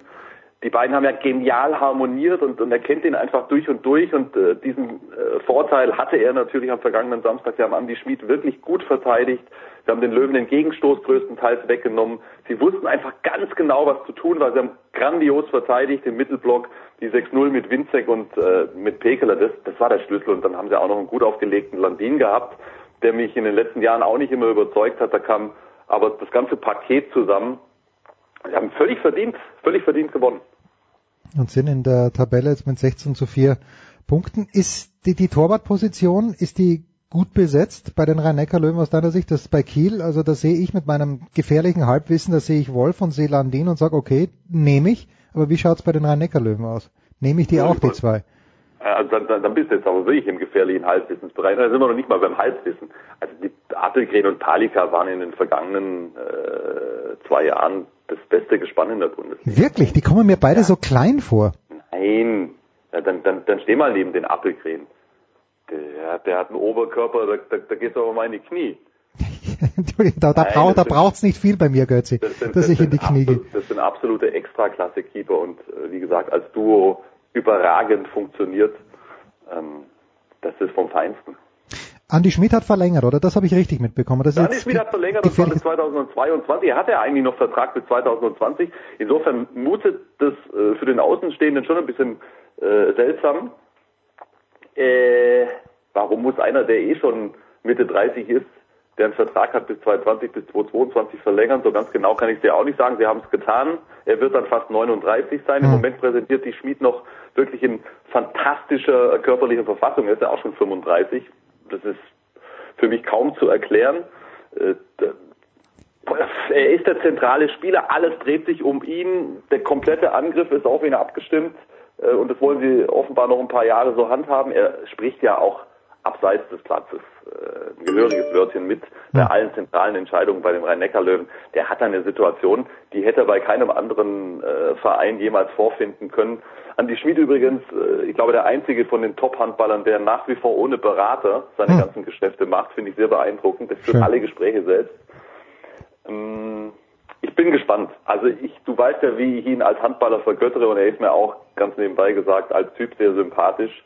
Äh, Ich finde trotzdem, dass da ein kleines Fragezeichen steht. Bisschen mutig. Das ist für mich nicht, das ist für mich nicht garantiert, dass er äh, körperlich äh, dieses Niveau die nächsten Jahre, also bis 2020 halten kann. Ich wünsche es ihm, ich wünsche es ähm, damit dann natürlich auch den Rhein-Neckar-Löwen, also aus neutraler Position natürlich bloß nichts falsch verstehen.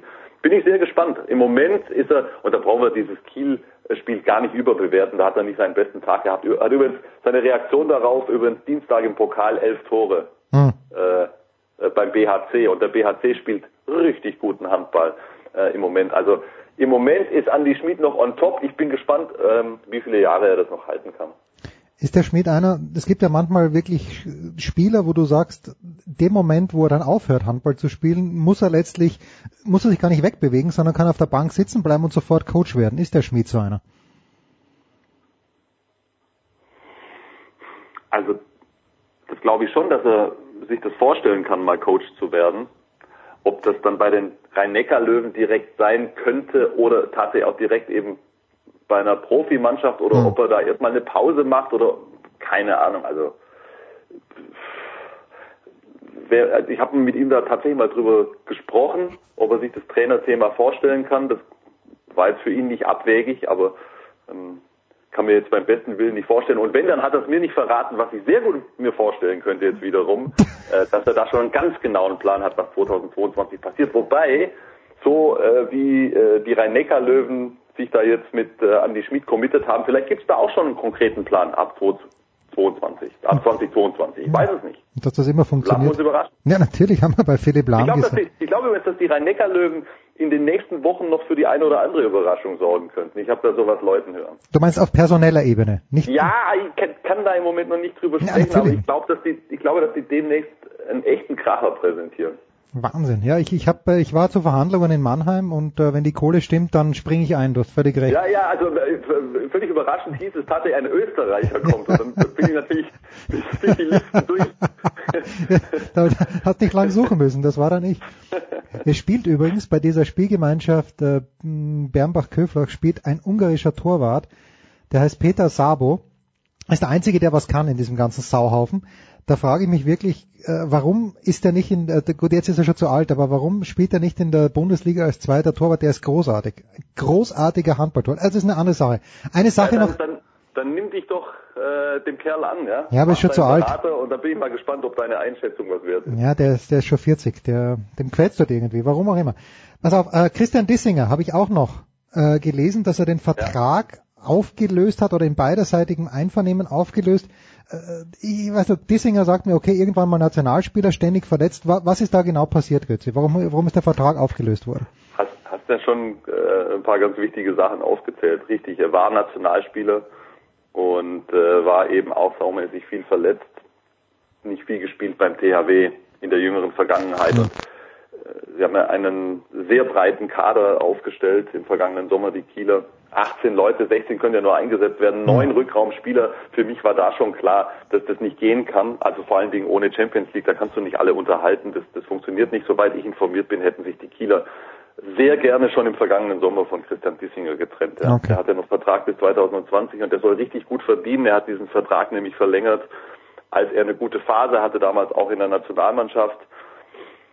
So, damals wollte Dissinger offenbar noch nicht weg, ähm, wollte sich äh, durchsetzen. Das hat überhaupt nicht funktioniert. Da hat er überhaupt gar keine Spielzeit gekriegt, war außen vor und dann war man offenbar dann plötzlich bereit und dann gab es dieses Angebot von Vardar Skopje. Jetzt hat er dort den Vertrag bis 2020, kann dort äh, Champions League spielen Hm. und ähm, pff, sicherlich eine interessante Auslandserfahrung. Also das hat einfach, das, das war klar, dass da was passieren muss. Jetzt Und im unabhängig. Grunde, Ja. ehrlich gesagt, ich habe selbst in Richtung Marco Wuin, der ja am Anfang der Saison auch außen vor war, bis er jetzt seine Operation hatte, da muss man mal gucken, äh, wann, wann der wieder zurückkommt, wie der zurückkommt. Auch dort hatte ich das Gefühl, dass das, dass das nicht äh, eine ganze Saison ausgesessen werden kann. Hm. Er war Dritter, halb Rechter, aber er hat nur noch Vertrag bis zum Saisonende und ähm, man munkelt ja immer wieder, es soll der bestdotierte Vertrag in der Bundesliga sein. Ich weiß es nicht, ich habe da noch nie drauf geguckt. Da könnte ich mir jetzt schon vorstellen, dass man das Ganze sozusagen bis zum Saisonende laufen lässt. Aber dass, dass es mit Dissinger, dass da irgendwas passieren würde, da war ich mir eigentlich relativ sicher.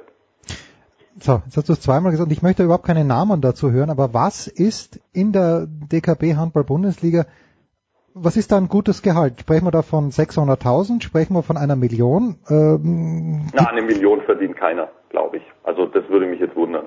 ah, okay. 20 netto im Monat ist schon, schon ganz gut, glaube ich. Okay, na bitte. Ja, das ist ja das, was ich dir bei Sportradio 360 auch bezahle, also fühl dich bitte gebauchpinselt. So, der zweite Ja, aus. wann, wann, wann, eigentlich die erste Überweisung? Ja, wir wollten es dir, Gaub und ich wollten es dir in der Schubkarre vor die Haustür fahren, aber du hast mir bis jetzt nicht verraten, wo genau du wohnst. Das, äh, Das können wir direkt na- nach Ende dieses Telefonats äh, präzisieren. So, der zweite Auswärtssieg am Mittwoch, äh, einigermaßen über, gestern sozusagen, ja, und zwar im äh, Pokal. Und da waren die Magdeburger zu Gast in Flensburg, haben das mit drei Toren gewonnen. Die beiden sind ja auch an der Spitze der War es nicht zwei? Ich bin mir nicht ganz sicher. ja, ich bin mir auch nicht ganz sicher. Ja, bin mir auch nicht ganz sicher. Vielleicht war ich, ich habe das dann nachgehört im Radio. Natürlich, Robert Weber, der, ähm, der, derjenige, der am meisten Tore geschossen hat, hängt aber auch damit zusammen, dass er die Siebener macht. Warum ist denn Magdeburg in diesem Jahr noch stärker geworden oder ist äh, Flensburg ein bisschen, die haben in der Bundesliga noch keinen Punkt abgegeben, Flensburg, aber warum ist es ein bisschen enger geworden zwischen Flensburg und Magdeburg? Also in den direkten Duellen war es auch schon in den vergangenen Jahren eng. Und ähm, also das ist jetzt das ist die Frage, die ist ja nicht mit einem Satz zu beantworten. Äh, Grundsätzlich vielleicht zur Situation, die Flensburger haben ähm, sechs Spieler ausgetauscht im vergangenen Sommer. Sie haben daraus sozusagen den größten Umbruch in der Geschichte des Handballs gemacht.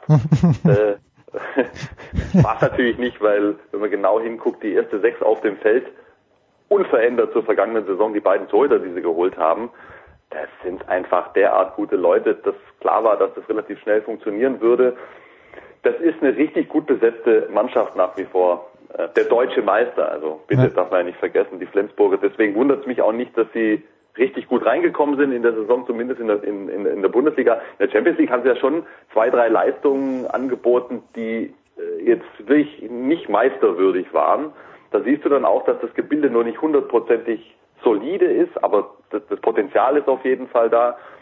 Hey, Magdeburg spielt einen begeisternden Handball die ganze Saison schon. Das ist jetzt einfach Bennett Wiegers Mannschaft. Kompliment, Kompliment, als Bennett Wieger zum, zum Cheftrainer gemacht wurde in Magdeburg. Da hatte nicht nur ich so meine Zweifel.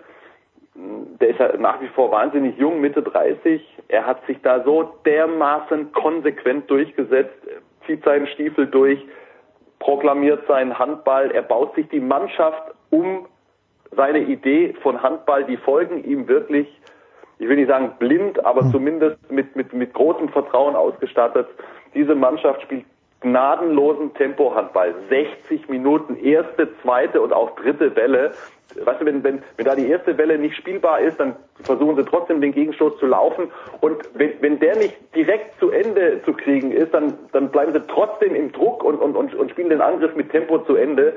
Und damit haben sie so viele Mannschaften regelrecht kaputt gemacht schon in dieser Saison. Und äh, die sind genauso mutig auch in Flensburg aufgetreten. Und das ist dann schon das, das, das letztendliche Signal, das mich übrigens überhaupt nicht überrascht hat. Für mich war vollkommen klar, dass das 50-50 ist gestern. Ähm, dass, dass sie selbst in Flensburg äh, in der Lage sind, äh, ihren Handball so durchzudrücken. Das ist lediglich ein einziges Mal gescheitert in dieser Saison. Das war in Berlin, haben sie einfach einen schlechten Tag erwischt. Sowas Mhm. wird es immer mal geben. Ähm, aber das ist, das ist wirklich tief beeindruckend und die, die, die Magdeburger haben sich ja auch schon für die kommende Saison äh, nochmal breiter aufgestellt.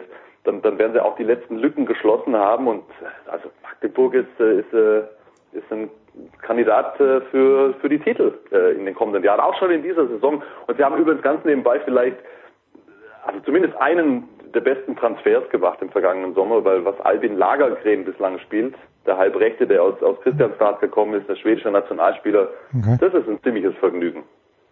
Das werden wir uns anschauen. Apropos Vergnügen, das ist die abschließende Frage, Götzi. Moment, ich muss aber jetzt noch was sagen. Ja, sag doch was. Ich war natürlich gestern, ich habe total Bock gehabt auf dieses Handballspiel, weil wenn du im, im Pokal in Flensburg ein Duell Erster gegen Zweiter aus der Bundesliga-Tabelle hast, dann, dann, dann, dann bebst du ja auf dem Sofa und es war echt ein mitreißendes Spiel. Es hat total Spaß gemacht und du kannst dir sicher sein, aus neutraler Position habe ich das selbstverständlich wie immer beobachtet und dann habe ich mich am Ende wieder so dermaßen aufregen müssen. ja, sorry, über diese, ich weiß nicht, ob es die Regel ist oder ob es die Auslegung der Schiedsrichter ist. Seit wir diese sechs Pässe bei passivem Spiel haben, also Ja. Arm geht hoch, Ja, ja, das, ist, das war ein Vorwarnzeichen für das passive Spiel. Und äh, dann sind noch sechs Pässe erlaubt. Ja, das ist ja die Regel. Die Regel ist aber äh, äh, dahingehend äh, noch, noch äh, erweitert zu sehen, dass man rein theoretisch als Schiedsrichter auch früher schon auf passives Spiel entscheiden kann, was übrigens keiner mehr tut. Und das ist genau das Problem. Du kannst im Grunde, wenn du hinten bist, in den letzten ein, zwei Minuten nichts mehr machen. Es geht einfach nicht mehr und das ist ganz schlecht für unseren Sport. Gestern genau die Situation. Die Magdeburger haben den Ball und ähm, was kann Flensburg noch machen, außer den Weg freizugeben? Weißt du, die machen auf, die wollen, dass sie werfen, die wollen, dass sie werfen. Das ist ja die einzige Chance, die sie noch haben in, in, in, in diesem Konstrukt und hoffen dann einfach, dass, dass der Torhüter den Ball hält. Und was macht, was macht Magdeburg in dem Moment? Da steht, ich glaube, Musche war, der ist komplett offen. Er muss einfach nur noch zum Tor gehen. Ja? Ja. Sie spielen einen Rückpass. Und was machen die Schiedsrichter? Die geben nicht direkt passives Spiel, was, was aus meiner Sicht zwingend notwendig gewesen wäre. Mhm. Nein, dann heben sie den Arm und dann haben sie noch sechs Pässe. Das heißt, und das hat nichts mit Flensburg und Magdeburg zu tun, nicht, dass ich da falsch verstanden werde. Mir geht es einfach um die, um die Regel Schrägstrich Auslegung dieser Regel. Das, das, das macht mich wahnsinnig als Handballfan. Du hast kaum noch eine Chance, da dazwischen zu funken. Es ist völlig problemlos möglich, mittlerweile über eine Minute runterzuspielen bei eigenem Ballbesitz. Das war früher definitiv nicht der Fall. Und da muss man sich ganz dringend Gedanken machen. Das kann unmöglich der Weisheit letzter Schluss sein, was wir jetzt haben. Großartiges Schlusswort. Apropos Schluss. Markus Götz, hört ihn auf Sky und äh, ja, mehr Handball schauen, sage ich. Kurze Pause, dann geht's hier weiter in der Big Show 378.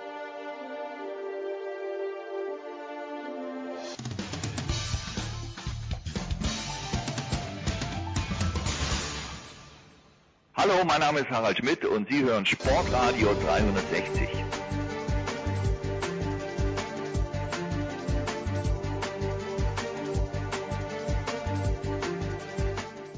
Big Show 378 und ja, es hat draußen meinetwegen noch 20 Grad in München, das ist uns aber wurscht, dem Johannes Knut und mir. Servus Johannes. Ja, guten Tag. Weil Johannes und ich natürlich mit größter Freude vorausblicken auf die alpine Skisaison, die nicht an diesem, aber am nächsten Wochenende in Sölden losgehen wird. Und wir freuen uns immer ganz besonders, wenn der fünffache Weltcupsieger für uns Zeit hat, nämlich Marc Girardelli. Servus Marc. Hallo Jens, hallo Johannes, wie geht's euch? Danke, ausgezeichnet. Ich habe leider bestens. Äh, Ich weiß nicht, Johannes, hast du schon Lust auf Skifahren? Och, äh, kann man eigentlich gar nicht, glaube ich, äh, zu wenig Lust haben. Allerdings ähm, es ist natürlich schon so ein bisschen schwierig, wenn man draußen guckt. Ich habe jetzt auch äh, gesehen, das war ja bei uns auch ein Bericht über äh, die erst, dass jetzt äh, Kitzbühel zum Beispiel Ja, ja. schon angefangen hat, äh, irgendwelche Kunstschneepisten da in die in die Herbstlandschaft reinzuziehen. Das finde ich dann doch schon so ein bisschen sehr äh, ähm, ja, befremdlich, um es mal vorsichtig zu sagen. Aber ähm, gut, es ist natürlich immer, man weiß ja, wie das mit dem Termin ist. Sölden ist ja immer auch so ein bisschen so ein eher ein Termin für die Skiindustrie, dass die Leute so langsam Lust kriegen, Ja. äh, dass äh, jetzt, dass sie rausgehen und sich Ski kaufen. Und äh, rein trainingstechnisch ist es schon ein bisschen schwierig für die Fahrer, aber ja, es ist, es ist danach ja auch noch ein bisschen Luft dann bis Levi und dann so richtig los geht's ja eigentlich eh erst im, dann. November mit Nordamerika und äh, bis dahin, das dann, das kann man schon mal sich ein bisschen, äh, zumindest ein bisschen Vorfreude kann man schon mal mit anfangen und das ist schon okay. Marc, wie hast du das damals gehandhabt? Äh, Zu deiner Zeit, zu deiner aktiven Zeit, meine ich, war der Kunstschnee zumindest in Europa noch überhaupt nicht vorhanden oder nur in den wenigsten Plätzen. Wie hast du das damals gemacht als sehr, sehr kleines Team, nur du und dein Vater? Wie habt ihr den Schnee gefunden? Also ich muss dem Johannes recht geben, meine Sache ist es auch nicht, in Kitzbühel äh, eine Snow Farming Piste aufzumachen. Ich glaube, dass das auch wieder ein bisschen mehr Show ist als Realität. Aber äh, bei unserer Zeit, es hat im Oktober, November gar keine Rennen gegeben. Also die ersten Rennen waren Anfang Dezember in Val d'Isère, Pre Mhm. äh, Kriterium der Premier Nash.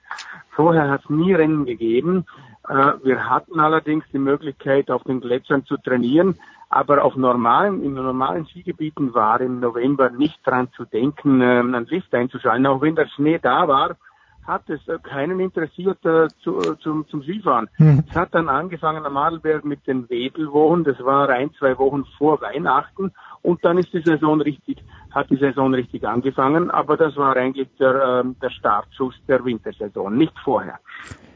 Was, äh, was, was wird der Christoffersen, denkst du, Marc, um gleich mitten reinzugehen? Wie ist der Christoffersen aus dem letzten Jahr rausgegangen? Ich habe mir nochmal die Ergebnisse angeschaut und du siehst Hirscher 1, Christoffersen 2. Zerbricht da jemand wie der Christoffersen dran? Ist es dem mehr Ansporn?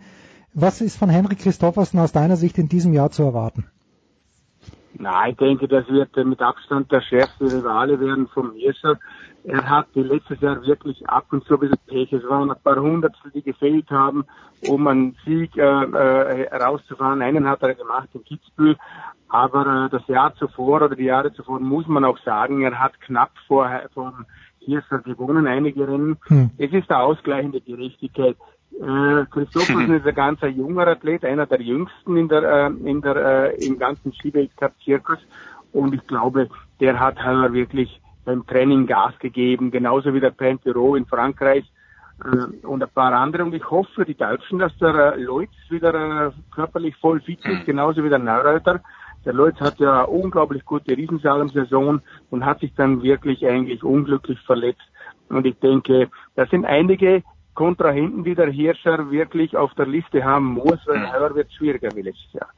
Ja, Johannes, dein Stichwort, die Deutschen. Du hast da Felix Neureuter getroffen. Was, was, was wissen wir sonst zu diesem Zeitpunkt? Ja, dem Felix Neureuter geht's, glaube ich, schon den Umständen entsprechend ganz gut dafür, dass er jetzt ähm, diese diese Kreuzband-OP in so einem späteren Stadium, das ist natürlich schon nicht äh, die Kreuzbandverletzung in so einem späten Stadium, die ist natürlich schon nicht nicht ohne. Und er hat das aber ganz gut weggesteckt und hat jetzt auch, er hat gesagt, ähm, als wir ihn jetzt vor ein paar Wochen in München getroffen haben, dass ähm, er so ein kleines Erweckungserlebnis hatte im Training, als er sich dann doch ganz schön ähm, einmal hingelegt hat. Und das gehört ja nun mal dazu, wenn man so ein bisschen am Limit geht. Und er hat dann aber gemerkt, huch, im zweiten Schritt ist erstmal alles heil und oh, das Band hat auch gehalten, also er, er bewegt sich wirklich schon wieder am Limit und versucht auch ob das dann Richtung Sölden wirklich klappt, muss man abwarten. Er ist jetzt auch sowieso keiner, der jetzt da jedes Rennen noch mitmachen muss, ähm, aber er ist schon ist schon wieder in einem Wettkampfmodus drin und das, ähm, weil er natürlich auch, äh, ich glaube, wenn er jetzt, keine Ahnung, wenn er Südkorea mitgemacht hätte und es war ja nun keine schlechten, es wären, glaube ich, schon ganz okaye Bedingungen für ihn gewesen, dann Hm. Und er da was geholt hätte, hätte ich mir durchaus vorstellen können, dass er danach gesagt hätte, okay, ich bin jetzt Papa, ich habe jetzt Olympia auch noch abgehakt, das, das, passt jetzt, aber er will natürlich so nicht aufhören und du merkst schon, dass da noch ein große, ähm, doch, doch noch ein großes Verlangen da ist. Wobei er natürlich auch gesagt hat, es gab viele Momente in der Reha, in denen er sich schon auch so ein bisschen gefragt hat, okay, muss ich, ich komme jetzt nicht voran, das Knie tut weh, ich habe zu Hause eine Frau mit Kind, muss ich mir das eigentlich überhaupt noch antun? Muss ich irgendjemandem noch was beweisen? Also er ist schon, man merkt schon, es ist, es ist auch schon so ein bisschen Engelchen und Teufelchen dann auch, die, die um seine Gunst ringen, aber äh, Stand jetzt ist, äh, ist er doch, glaube ich, noch sehr, sehr gewillt, da vorne mitzufahren. Vor allen Dingen, weil er ja auch gesehen hat letztes Jahr, er ist Levi, ja. äh, dran. Und ähm, ich glaube, Stefan, es wird wirklich interessant. Ähm, auch Stefan Luiz, hat Marc absolut recht, dass da haben auch alle Teamkollegen im letzten Jahr gesagt. Äh, ähm, Fritz Zapfer zum Beispiel, äh, der, der Stefan, der wird den Hirscher schon im letzten Jahr, hätte der den, wenn er sich nicht verletzt hätte, richtig gefordert. Und der hat nochmal so diesen Schritt gemacht, nochmal ähm, noch so ein bisschen neues Level erreicht, sowieso schon noch konsequenter gearbeitet. Er galt ja auch immer so als einer, der so ein bisschen äh, sehr hoch veranlagt ist, aber dann auch die, die diese Chance nicht immer nutzt. Das hat sich auch deutlich gebessert und ähm, ja, ich bin sehr gespannt. Also der hat auch noch, äh, da, da, das wird ähm, wirklich sehr ähm, entspannt da vorne, äh, sehr spannend da vorne. Aber was ich nochmal, äh, vielleicht eine Frage an Marc. Wir hatten jetzt ähm, in der Vorbereitung auch mit Marcel Hirscher geredet und dann auch an ihn die Frage gestellt, dass früher war man es ja auch teilweise zu euren Zeiten so gewohnt, dass teilweise jedes Jahr immer mal wieder so ein neues Gesicht auftauchte. Das ist natürlich jetzt mit Christoffersen und Hirscher an der Spitze und vielleicht auch noch Neureuter und Pantereau gar nicht mehr so, äh, ähm, äh, ähm, ja, sieht man gar nicht mehr so viele neue Junge. Täuscht das nur, weil vorne das Level so hoch ist oder kommt das irgendwann? Ist es eine Wellenbewegung, dass dann ähm, mal so ein neues Gesicht dann auch kommt? Ja, also ich denke in der Wellenbewegung. Ich möchte nur noch mal kurz einen Abstecher zum Neureuter machen. Also du hast gesagt, ähm, er muss das noch sein mit dem harten Training. Ich, ich sehe es von beiden Seiten. Ähm, äh, wenn der äh, Felix dann zu lange zu Hause sei, zu Hause sitzt bei Frau und Kind, dann wird er sich vielleicht denken, muss das denn sein mit der Familie, oder? Ja, ist nicht ausgeschlossen. Dabei ist die Miri, ist, äh, ist, ist, ist, äh, du, Entschuldigung, aber Miri, da sitzt man gerne zu Hause. Nur weiter, Marc, bitte. Ja, ja, genau. Also äh, ich glaube, jeder ist froh, wenn er weitermacht und äh, dazu gehöre auch ich. vom, äh, vom äh, generellen Ablauf her mit diesen Stars oder Jungstars, es sind immer so Wellenbewegungen, dass äh, ein paar Jahre lang immer dieselben äh, Charakteren, Athleten vorne sind und dann gibt es auf einmal innerhalb von zwei Jahren einen, Ab einen, einen Austausch. Die Alten Mhm. hören auf und die werden automatisch mit jungen äh, Top-Athleten abgelöst. Ich sehe jetzt ähm, neben dem Christoffersen, der jetzt auch schon ein paar Jahre vorne mitmischt, eigentlich keinen äh, wirklich absoluten Topstar. Hm. Aber ähm, es kann sich durchaus heuer oder nächstes Jahr eine ganze Gruppe in verschiedenen Nationen herauskristallisieren, die dann wirklich die alte Garde ablöst. Sagen wir vom Swindal, vom Ligeti und von allen anderen, die eigentlich wirklich schon jahrelang die Fahne hochhalten. Es ist Zeit für die Eltern, äh, das Handtuch zu werfen und äh, den neuen Platz zu machen. Marc, äh, der Hirscher hat ja auch ein kleines Kind zu Hause, neuerdings, und der, der fährt doch eigentlich theoretisch nur noch Gaude halber. Gut, jetzt hat er siebenmal den Gesamtweltcup gewonnen, was Wahnsinn ist. Er hat Hermann Mayer überholt, was die Siege angeht. Äh, Den Stenmark wird er nicht mehr einholen. Braucht er eine gewisse Spannung oder hat er die Spannung sowieso oder fährt er in diesem Jahr eigentlich komplett befreit auf?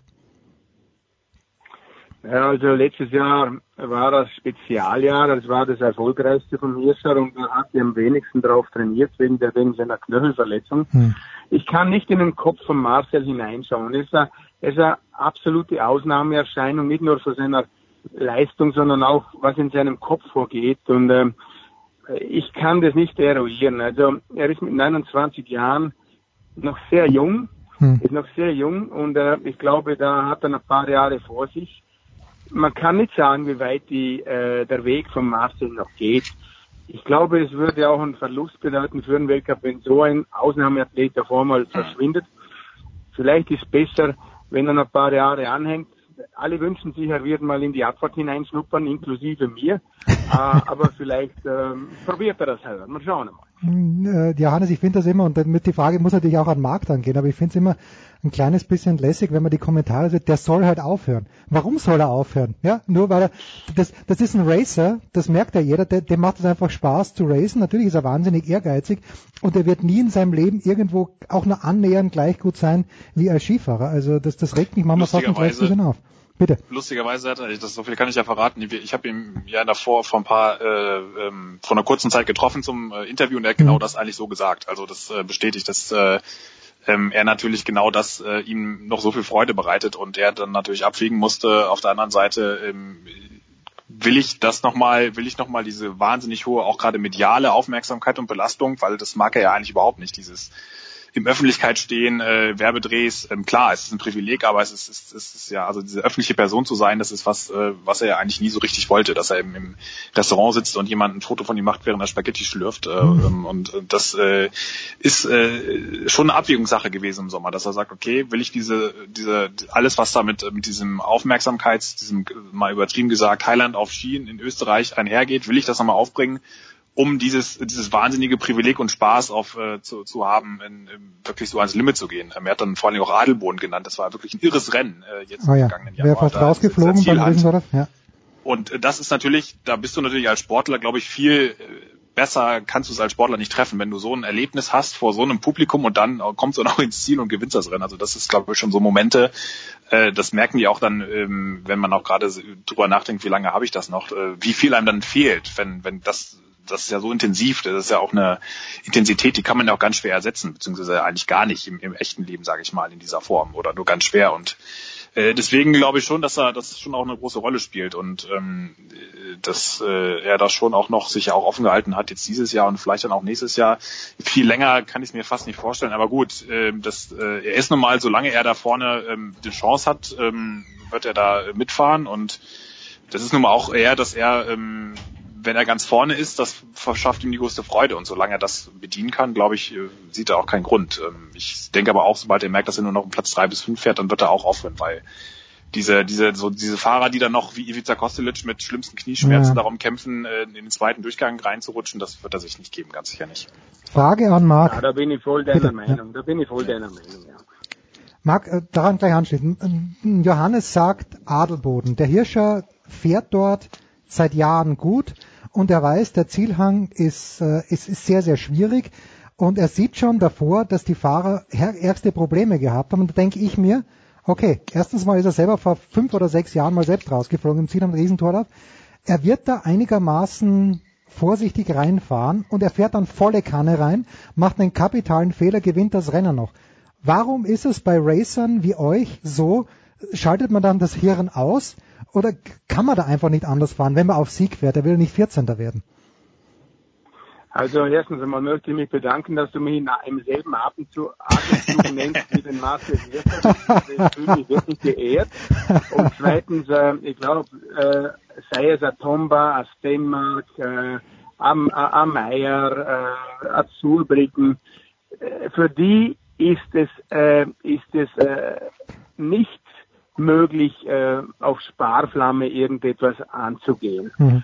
Die fühlen sich nur wohl, wenn sie hundertprozentig am Limit sind. Und für das haben sie auch trainiert. Für das ist ihr Körper, ihr Kopf ausgerichtet. Und wenn die anfangen zu kalkulieren, dann äh, funktioniert der ganze Bewegungsablauf nicht mehr so. Die fühlen sich wohl, die Reflexe kommen nur dann, wenn man an der Grenze äh, äh, in ein Rennen hineingeht. Und das ist der Unterschied von einem Läufer, der mit dem Kopf Probleme hat, der kann das zwar im, im Training machen, in Zeitläufen, mhm. aber der hat Hemmungen, das wirklich äh, im Rennen äh, rauszubringen, die, die Nervosität wirklich zu nutzen, noch mehr Aggressivität in den Lauf hineinzunehmen.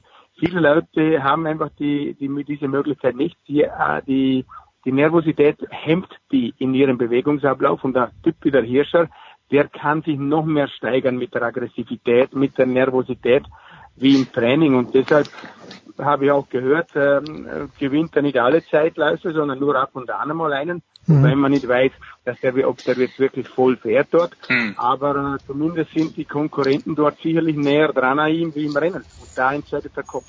Tja, der alte Rudi Nierlich hat immer alle Zeitläufe gewonnen im Training. Hört man. Johannes, was, was haben wir noch? Ja. Was haben wir noch? Äh, ich habe noch eine Frage an Marc. Hast du noch eine? Weil ich habe die, die abschließende Frage ja, an Marc. Ruhig. Meine, meine abschließende Frage geht noch zu den Damen, Marc, wo Lindsay Vonn ihr letztes Jahr bestreiten wird.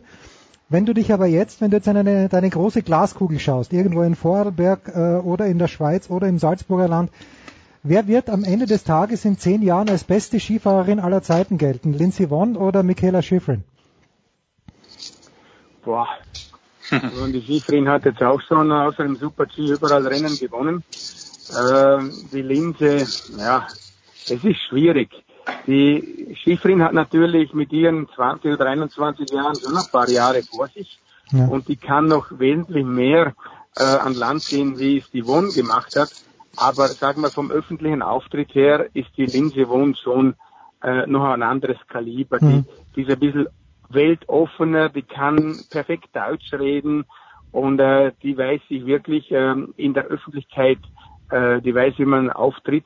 Die Michaela ist dahingehend eher wieder Marcel Hirscher etwas zurückhaltend, der, die schaut ein bisschen äh, den öffentlichen Auftritt, ist zwar sympathisch und, ähm, und freundlich und höflich, aber so richtig so eine Persönlichkeit nach außen, auch neben der Skipiste, ist die Michaela noch nicht so, wie es die Linse ist. Und ähm, äh, der Marcel muss dort auch noch ein bisschen nachholen, was zum Beispiel ein Hermann Mayer oder ähm, auch ein Tomba äh, gemacht hat neben der Piste, äh, um wirklich ein, ein Niveau zu erreichen, wie es im Moment immer noch der Hermann hat und, ähm, und der Tomba ist ja schon seit vielen Jahren weltweit. Also dort fehlt mir noch ein bisschen was und äh, da kann man auch schon einen Hebel ansetzen, wenn du natürlich Interviews nur auf mehrmalige Nachfrage machst oder du gehst nie auf öffentliche Veranstaltungen, die Leute brauchen den Star auch einmal vor sich, nicht hinter der Skibrille auf der Piste, ja. sondern direkt vor auf der Straße, im Café, bei den Salzburger Festspielen oder irgendwo bei einem Fußballmatch, äh, direkt im Publikum drin und äh, das macht dann schlussendlich einen Rennläufer auch der äh, aus der der äh, über seine Karriere hinaus an Status beibehalten kann.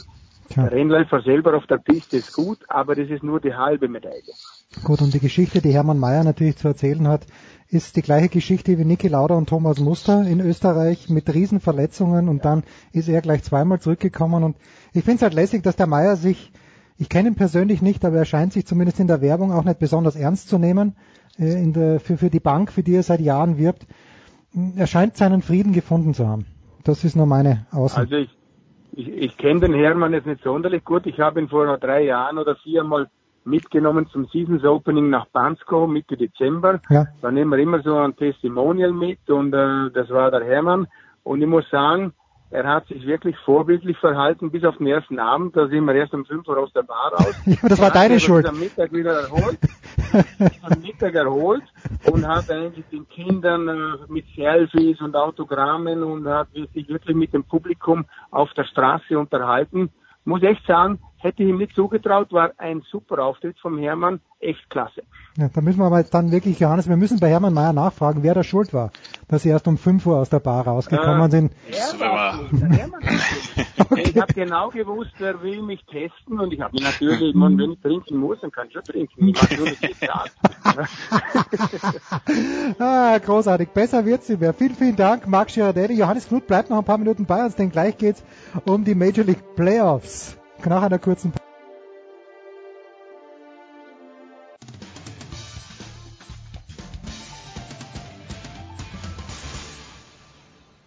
Hallo, hier ist Marcel Schäfer vom VfL Wolfsburg und ihr hört Sportradio 360.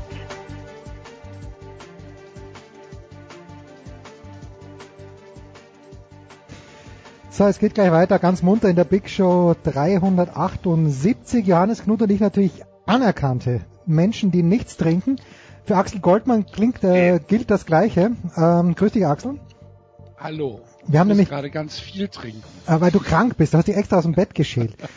Die Frage ist, wann wird Heiko Olderb in Boston den Sekt öffnen? Denn Heiko, es schaut ganz gut aus mit dem 3 zu 1. Guten Morgen nach Boston. Hallo, hallo in die Runde. Äh, ja, aber es gibt doch nichts zu feiern hier, oder? Äh, Oder hat schon mal eine Mannschaft die World Series gewonnen? Die 3-1 Äh, geführt nach, hat? Nach, nach, nach drei Siegen in der ALCS. Wäre wär mir neu. Ja, aber äh, Axel, Frag mal den Yankees nach 2004. ja, zwei, es war es nicht 3-0 was 2004, oder? Meine ich. Und das war dann noch bisschen spektakulärer. Ja, so, es steht also 3 zu 1. Axel, du hast dich aus dem Bett Ich habe geschickt. ja heute noch einen Kater davon, von dieser. Ich habe mir es im Real Life angeschaut und denk mir dann, äh, so spannend hätte es der Kimbrel gar nicht machen müssen. Heiko hat dazu was auch getweetet jetzt gerade. Flirting with Disaster. Äh, ist es deinem Gesundheitszustand gut bekommen, dieses Match?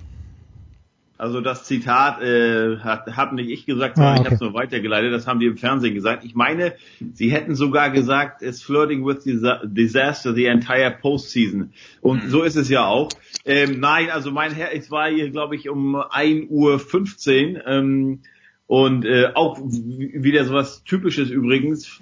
Ähm, also wo man sagen könnte, was ist mit der MLB eigentlich los? Ich weiß, das andere Spiel begann erst um 16 Uhr da, äh, d- Dodgers gegen Brewers und vielleicht wollen die die Spiele parallel laufen lassen, aber ganz ehrlich, wer außer den Red Sox-Fans und vielleicht den Astros-Fans guckt sich sowas hier äh, an der Ostküste und äh, in der nächsten Zeitzone noch an?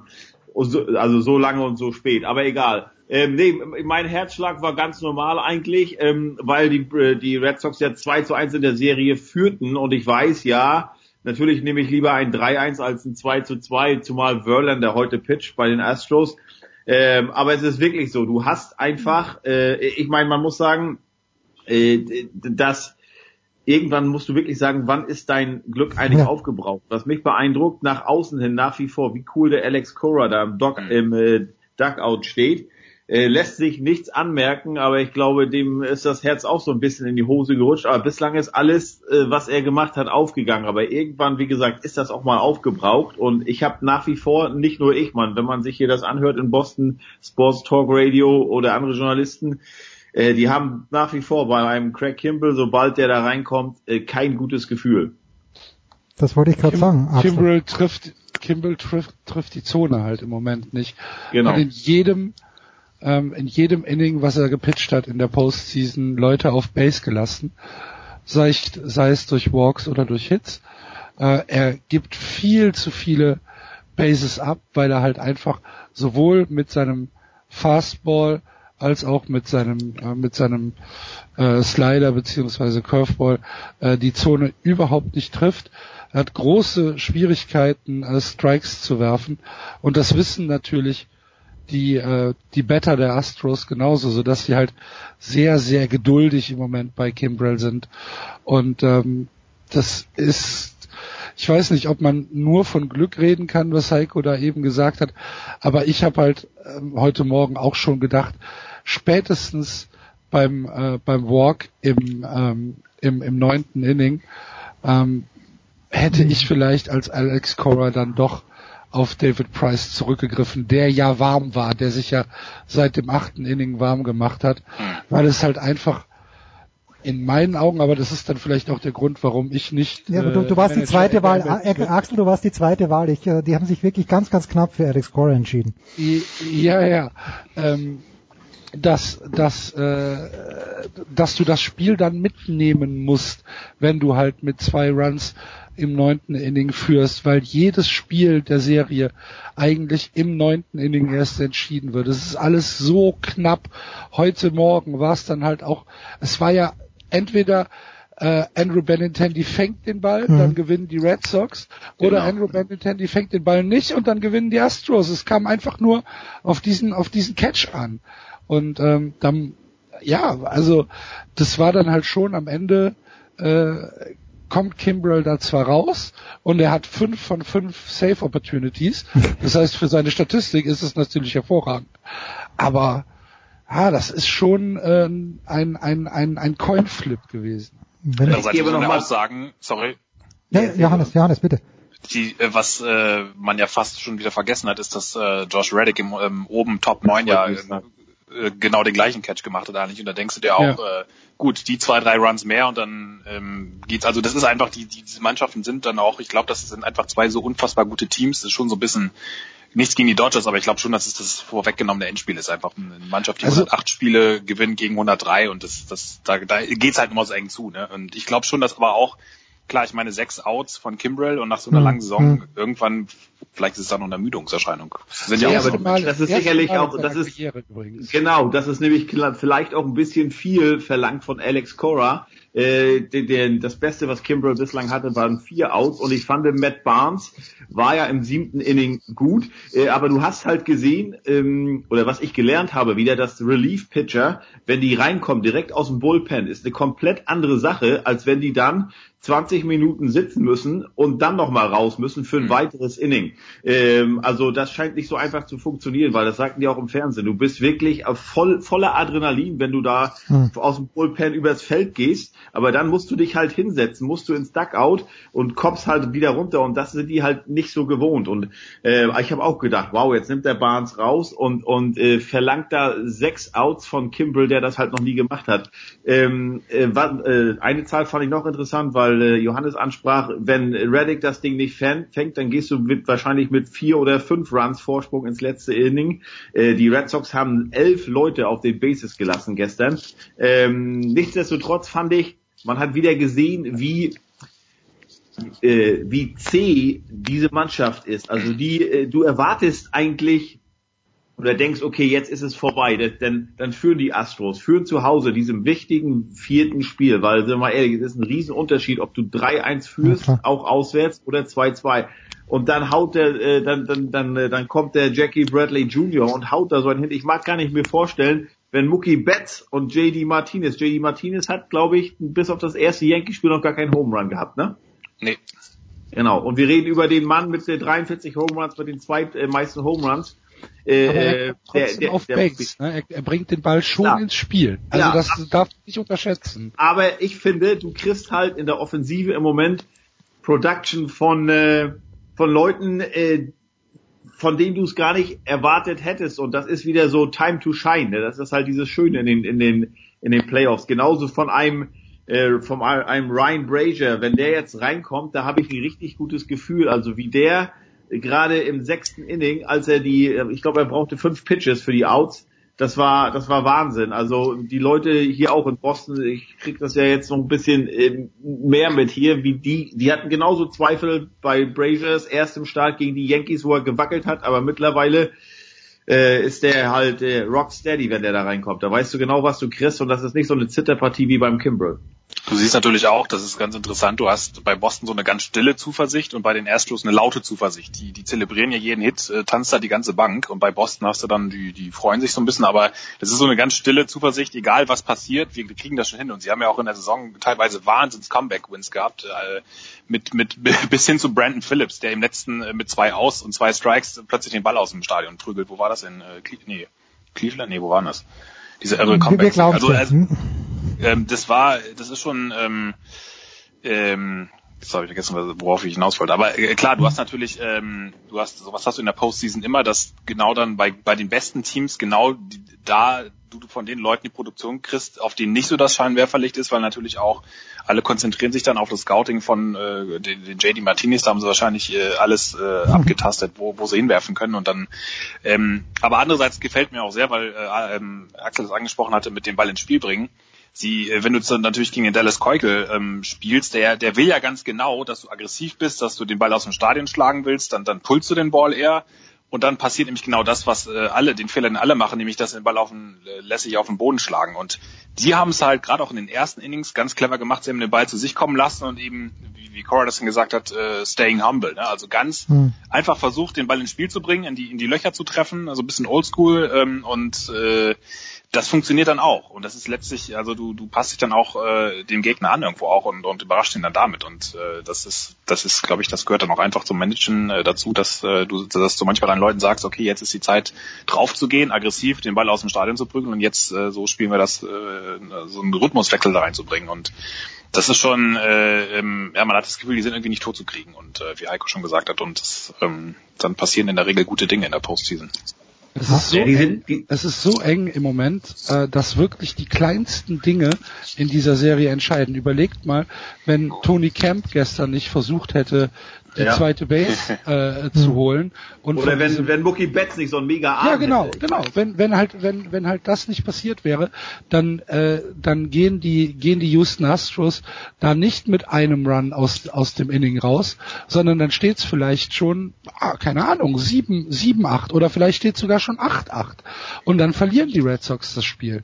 Ähm, auf der anderen Seite ist es so, dass die, dass die Red Sox, ähm, wenn sie äh, Runner in Scoring Position haben, auch wenn sie elf Leute äh, gestern auf Base gelassen haben, ist es so, dass sie in dieser Postseason eine unfassbare Statistik haben. Sie haben im Moment ein Average von 3,68 äh, mit Runner in Scoring Position im Vergleich. Die beste Average in der regulären Saison in der MLB war 2,89. Das sind das sind äh, Punkt 8 ähm, äh, Punkte über dem Besten, was in der in der äh, regulären Saison passiert ist. Dazu geben sie halt auch, wenn sie zwei aus haben, machen sie genauso weiter.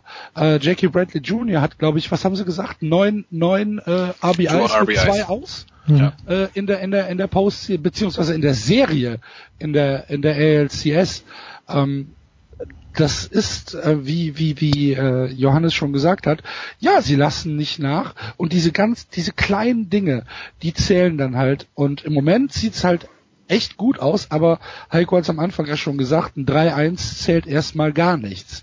Du musst nee, das, äh, das, das Ding nach Hause ja so, so, so wie du es gerade beschreibst. Die Serie ist eng und deshalb ist sie für genau. mich auch noch nicht entschieden. Und heute, nein, nein, ja. und heute hast du bei den Red Sox ein Bullpen Day und du hast Justin Verlander. Also äh, naja, also Price startet, ne? Price ja, startet, aber. Deshalb sage ich ja, du hast einen Ah, komm, jetzt sei nicht so pessimistisch. Das ist die Bostoner Zuversicht. Ja, genau, sei nicht so pessimistisch. Ich glaube nämlich, dass es David Price vielleicht helfen wird, Heiko, dass er auswärts spielt und nicht in, in Fenway Park. Ja, na, natürlich. Und ich sag mal, äh, ich habe noch eine schöne Zahl gehört gestern. Die, die Astros und die Yankees, die waren äh, im, in der vergangenen Postseason und in dieser Postseason, äh, äh, also bis sie auf die Red Sox getroffen haben, zu Hause 17 und 1. Und die Red Sox sind, haben, haben bei den Yankees beide gewonnen, jetzt zwei von möglichen drei in Houston. Hm. Also äh, und ich meine, der Druck ist heute natürlich ja, klar. ganz klar bei Houston. Äh, na, na, na, natürlich hilft das. Vielleicht haut der Price da mal einen raus äh, oder macht da etwas, was sich im Moment keiner von uns vorstellen kann. Äh, werden wir sehen. Aber auf jeden Fall äh, ist das Momentum und das ist ja immer ganz wichtig in der Postseason auf jeden Fall bei den Red Sox. Aber wie gesagt, das alleine garantiert noch nichts, aber gibt ein kleines bisschen Sicherheit. Also ihr habt natürlich, ich, ich denke, ihr habt alle den Tweet gesehen, aber sinngemäß war es ja so, find somebody who loves you as much as David Ortiz loves the Red Sox. Axel, hast du das gesehen, wie Ortiz bei diesem Grand Slam ausgeflippt ist? Ja, ja, das habe ich schon gesehen. Großartig, Habt oder? ihr auch den Tweet gesehen? Habt ihr auch den Tweet gesehen, wie er sitzt und ähm, und äh, mit seinem Handy spielt und von hinten kommt A-Rod und hängt ihm eine Yankees-Jacke rüber und er sieht das erst gar nicht. Er denkt, oder denn jemand ich friere und gibt mir eine Jacke, dann guckt er nach links und sieht das Yankee-Zeichen und springt sofort auf. Der ist aber, der, das ist aber schon ein Jahr alt. Das ist, das ist schon ein bisschen her, ne? Ja. So, und das müssen wir natürlich schon noch... Ja, aber ganz kurz, Ja, ja. wo wir gerade hier, wo wir gerade hier von A-Rod reden und ähm, wollen wir auch über das äh, Cheating reden von den Astros? Ja, ja, ja, ja, bitte. Also, äh, ich, Die sind- die ich sind- die weiß sind- gar die nicht, ob es das sind- wert ist. Nein, aber die sind 0 und 3, seitdem sie äh, ähm, hier in Spiel 1 ähm, äh, erwischt wurden. Ähm, äh, oder müssen wir groß erklären oder? Naja, ich, ich finde es ja, ich finde ja insofern ganz lustig, dass ähm, die äh, die ähm, Red Sox gesagt, hat, dass Dave Dombrowski dann gesagt hat, ja, ähm, er findet es einigermaßen. Also die die Verteidigung war ja so, dass ähm, das kann man ja nochmal kurz erläutern, dass ein, ein äh, Mitarbeiter von den Astros, der angeblich, glaube ich, im Social Media Department arbeitet, das äh, Dugout der Red Sox gefilmt hat. Ähm, was natürlich immer gleich in dieser heutigen Zeit viel mit mit äh, ähm, von gerade auch in den Playoffs, wo so die Pa- Paranoia sowieso immer sehr groß ist, ähm, dass dass er da angeblich vielleicht Signs, äh, also Zeichen, mit denen sie ähm, ihre ihre Kommandos äh, verschlüsselt über den Platz geben, abgefilmt haben könnte. Die Astros haben sich dann verteidigt, äh, von höchster Stelle haben gesagt, nee, nee, das ist nur, wir wollen quasi, das ist quasi die Gegenspionage, weil die Red Sox sind ja selbst auch schon mal aufgefallen. Mhm. Und, äh, hat Genau, die haben Dombrowski gesagt, also wir betrügen, nur um sicher zu gehen, dass ihr nicht betrügt. Genau, und äh, da hat natürlich Dave Dombrowski gesagt, er findet es einigermaßen absurd äh, und unnötig, wobei, wenn man dann äh, an die, die Apple Watch Episode zurückdenkt, äh, denkt, dann finde ich das wiederum sehr kurios. Also ich glaube, da ist ganz viel ähm, auch ähm, einfach diese, man merkt ja schon ähm, äh, da- daran, wie viele, äh, wie äh, viele unterschiedliche Zeichen und Sequenzen die Pitcher und Catcher gerade auswendig lernen müssen. Da ist eine riesen Furcht davor, dass irgendwas auffliegt und die, die Konsequenz ist, dass wir sehr viele Wild Pitches, Pass Balls sehen, weil teilweise die, die Leute selbst nicht mehr wissen, was sie jetzt eigentlich da angezeigt bekommen haben und dann fliegt das Ding, äh, fliegen die Bälle sonst wo durch die Gegend. Ich glaube, da ist schon sehr viel Paranoia dabei. Ähm, andererseits finde ich es auch sehr äh, bedenklich, wie die Liga dann sagt, ähm, sowohl im Fall der Red Sox letztes Jahr, aber auch jetzt ähm, äh, sind ja auch mal wieder Teams ähm, aufgefallen oder auch jetzt Houston ähm, mit, mit der Methode, dass man sagt, na ja, jetzt hört damit mal bitte auf und dann gibt's auch eine Geldstrafe oder es ist wie so ein bisschen so ein Klaps auf den Rücken, so nach dem Motto, meine Lieben, jetzt, jetzt benehmt euch mal wieder. Ja. Und das ist, trägt natürlich auch nicht gerade dazu bei, den Team zu signalisieren, äh, dass man das vielleicht äh, in Zukunft auch wirklich unterlassen sollte. Das ist mehr so ein bisschen so, naja, lasst euch halt nicht entwischen, äh, erwischen eigentlich. Und ob das so richtig äh, die richtige ist Strategie ist, weiß nicht ich schon nicht. der Konsens? Ja, ja Dass klar, dieses, aber man könnte ist das dieses, lasst euch halt nicht erwischen, seid halt nicht so doof. beziehungsweise Äh, ihr reizt alles aus, äh, genau. was geht ähm, und äh, seid noch nicht so blöd. Ja, klar, wenn das, wenn die Liga das so will, also es wäre ja nicht das erste Mal, dass ein Sportverband irgendwie einen mächtigen Player äh, oder einen, in einer wichtigen Phase ähm, einfach mal äh, galant darüber hinwegsieht. Und ähm, wenn das jetzt mitten in der Saison passiert wäre, dann wäre das sicherlich ein bisschen anders ausgefallen. Ähm, beziehungsweise einzelne Spieler werden dann gerne bestraft, aber die Teams, äh, die werden, also ich kenne so ein, zwei Fälle aus dem olympischen Sport, wo mir das irgendwie bekannt vorkommt. Aber gut, ähm, das äh, ist, ich glaube schon, dass es, dass man da ein bisschen härter durchgreifen könnte. Ähm, man letztlich kann man natürlich es auch einfach so machen wie Justin Verlander, der dann sagt, man, man könnte doch eigentlich die, die, die Zeichen auch elektronisch längst übermitteln, so wie das in der NFL ja auch äh, passiert. Ähm, wird es wahrscheinlich so weit kommen, weil äh, wenn, wenn man die Mittel hat, warum soll man noch so ein bisschen, warum soll man auf diese Oldschool-Sachen Wert legen? Klar, weil es halt die Tradition ist, aber Vielleicht sollten wir noch für unseren ein oder zwei Hörer, die nicht so Baseball Die, die, die jetzt noch nicht weggeschalten haben, meinst du? Ähm, äh, also man darf natürlich äh, Zeichen ausspionieren, aber man darf da keine elektronischen Mittel zur Hilfe nehmen. Also Hm. wenn man da ist und das sieht, was die für Zeichen machen, kann man das übermitteln, aber du darfst es halt nicht filmen. Ja, good for you, wenn du schaffst, aber ja, nicht, nicht. Das äh, gehört dazu, klar. Also, Ja. also das, das, das, das ist quasi das ungeschriebene Gesetz, wenn man so blöd ist, dass man sich das quasi abspicken lässt, dann ähm, ist man als App schuld. Und übrigens Verstehe freut- ich auch ein Stück weit. Ja, und übrigens freut mich kein Aus mehr als jedes von Brian McCann, der ein ganz, ganz furchtbarer, ganz, ganz schierer Traditionalist sein muss. Aber das ist eine ganz andere Geschichte. Axel, abschließendes Wort noch. Die zweite Serie steht 3 zu 2 für die Dodgers. Äh, Clayton Kershaw war extrem knapp davor, nicht mal ins fünfte Inning zu kommen, äh, aber dann ist der Ausgleich doch gefallen. Wen hast du denn vorne? Also ich würde tatsächlich eher auf die Brewers tippen, weil es geht ja zurück nach Milwaukee. Ja, ähm, also ich glaube, dass sich diese Serie, also ich habe die Dodgers jetzt vorne. Okay. Ich glaube, dass sich diese Serie im siebten und achten Inning des zweiten Spiels entschieden hat. Ähm, die, die Brewers äh, haben ja das erste Spiel gewonnen, Hm. sind dann im äh, zweiten Spiel äh, 3 zu 0 vorne, machen eine, ähm, ja, einen sehr, sehr souveränen Eindruck und geben dann ähm, innerhalb von zwei Innings durch zwei wirklich schlechte äh, Outings von äh, Corbin Burns und von, äh, wie heißt der Jeffries, Jeremy Jeffries, ähm, das Spiel aus der Hand, so dass die Dodgers 4 zu 3 gewinnen. Ähm, und da war die, da war die Serie, ich glaube, das war schon so ein bisschen das, was den Dodgers am Ende reichen wird. Mhm. Dass die Brewers dann in äh, Los Angeles das erste Spiel stehlen, Respekt auf jeden Fall, aber mit den äh, zwei, dann, dann hätte es aber schon 3 zu 0 gestanden. Und dann wäre die Serie sehr in favor der, der Brewers gewesen. So stand es halt in Anführungsstrichen nur 2 zu 1 für die Brewers. Und die Dodgers holen sich die nächsten beiden Spiele, führen 3 zu 2 und müssen jetzt in Miller Park nur ein Spiel äh, klauen. Und ich glaube, dass ihnen das gelingen wird.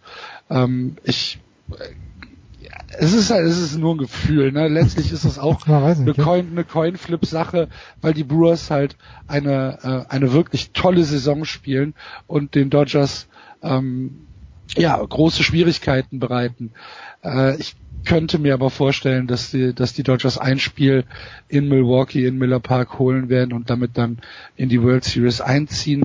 Wie gesagt, wäre halt nicht passiert, wenn die Brewers äh, mit 2-0 aus Milwaukee rausgegangen wären. Dieses Spiel in der Nacht von Freitag auf Samstag, dann Spiel 6 nämlich und Spiel 5 heute Nacht, Donnerstag, äh, ich meine um 1.09 Uhr in der Früh. Ich werde es mir, ich sage euch wie es ist, ich werde nicht den Wecker stellen, sondern werde mir das morgen im Real Life anschauen auf Dazone. Danke Axel, danke Heiko, danke Johannes. Wir machen eine kurze Pause in der Big Show 378 und machen dann, ich glaube, mit Tennis weiter. Ich habe die Übersicht komplett verloren.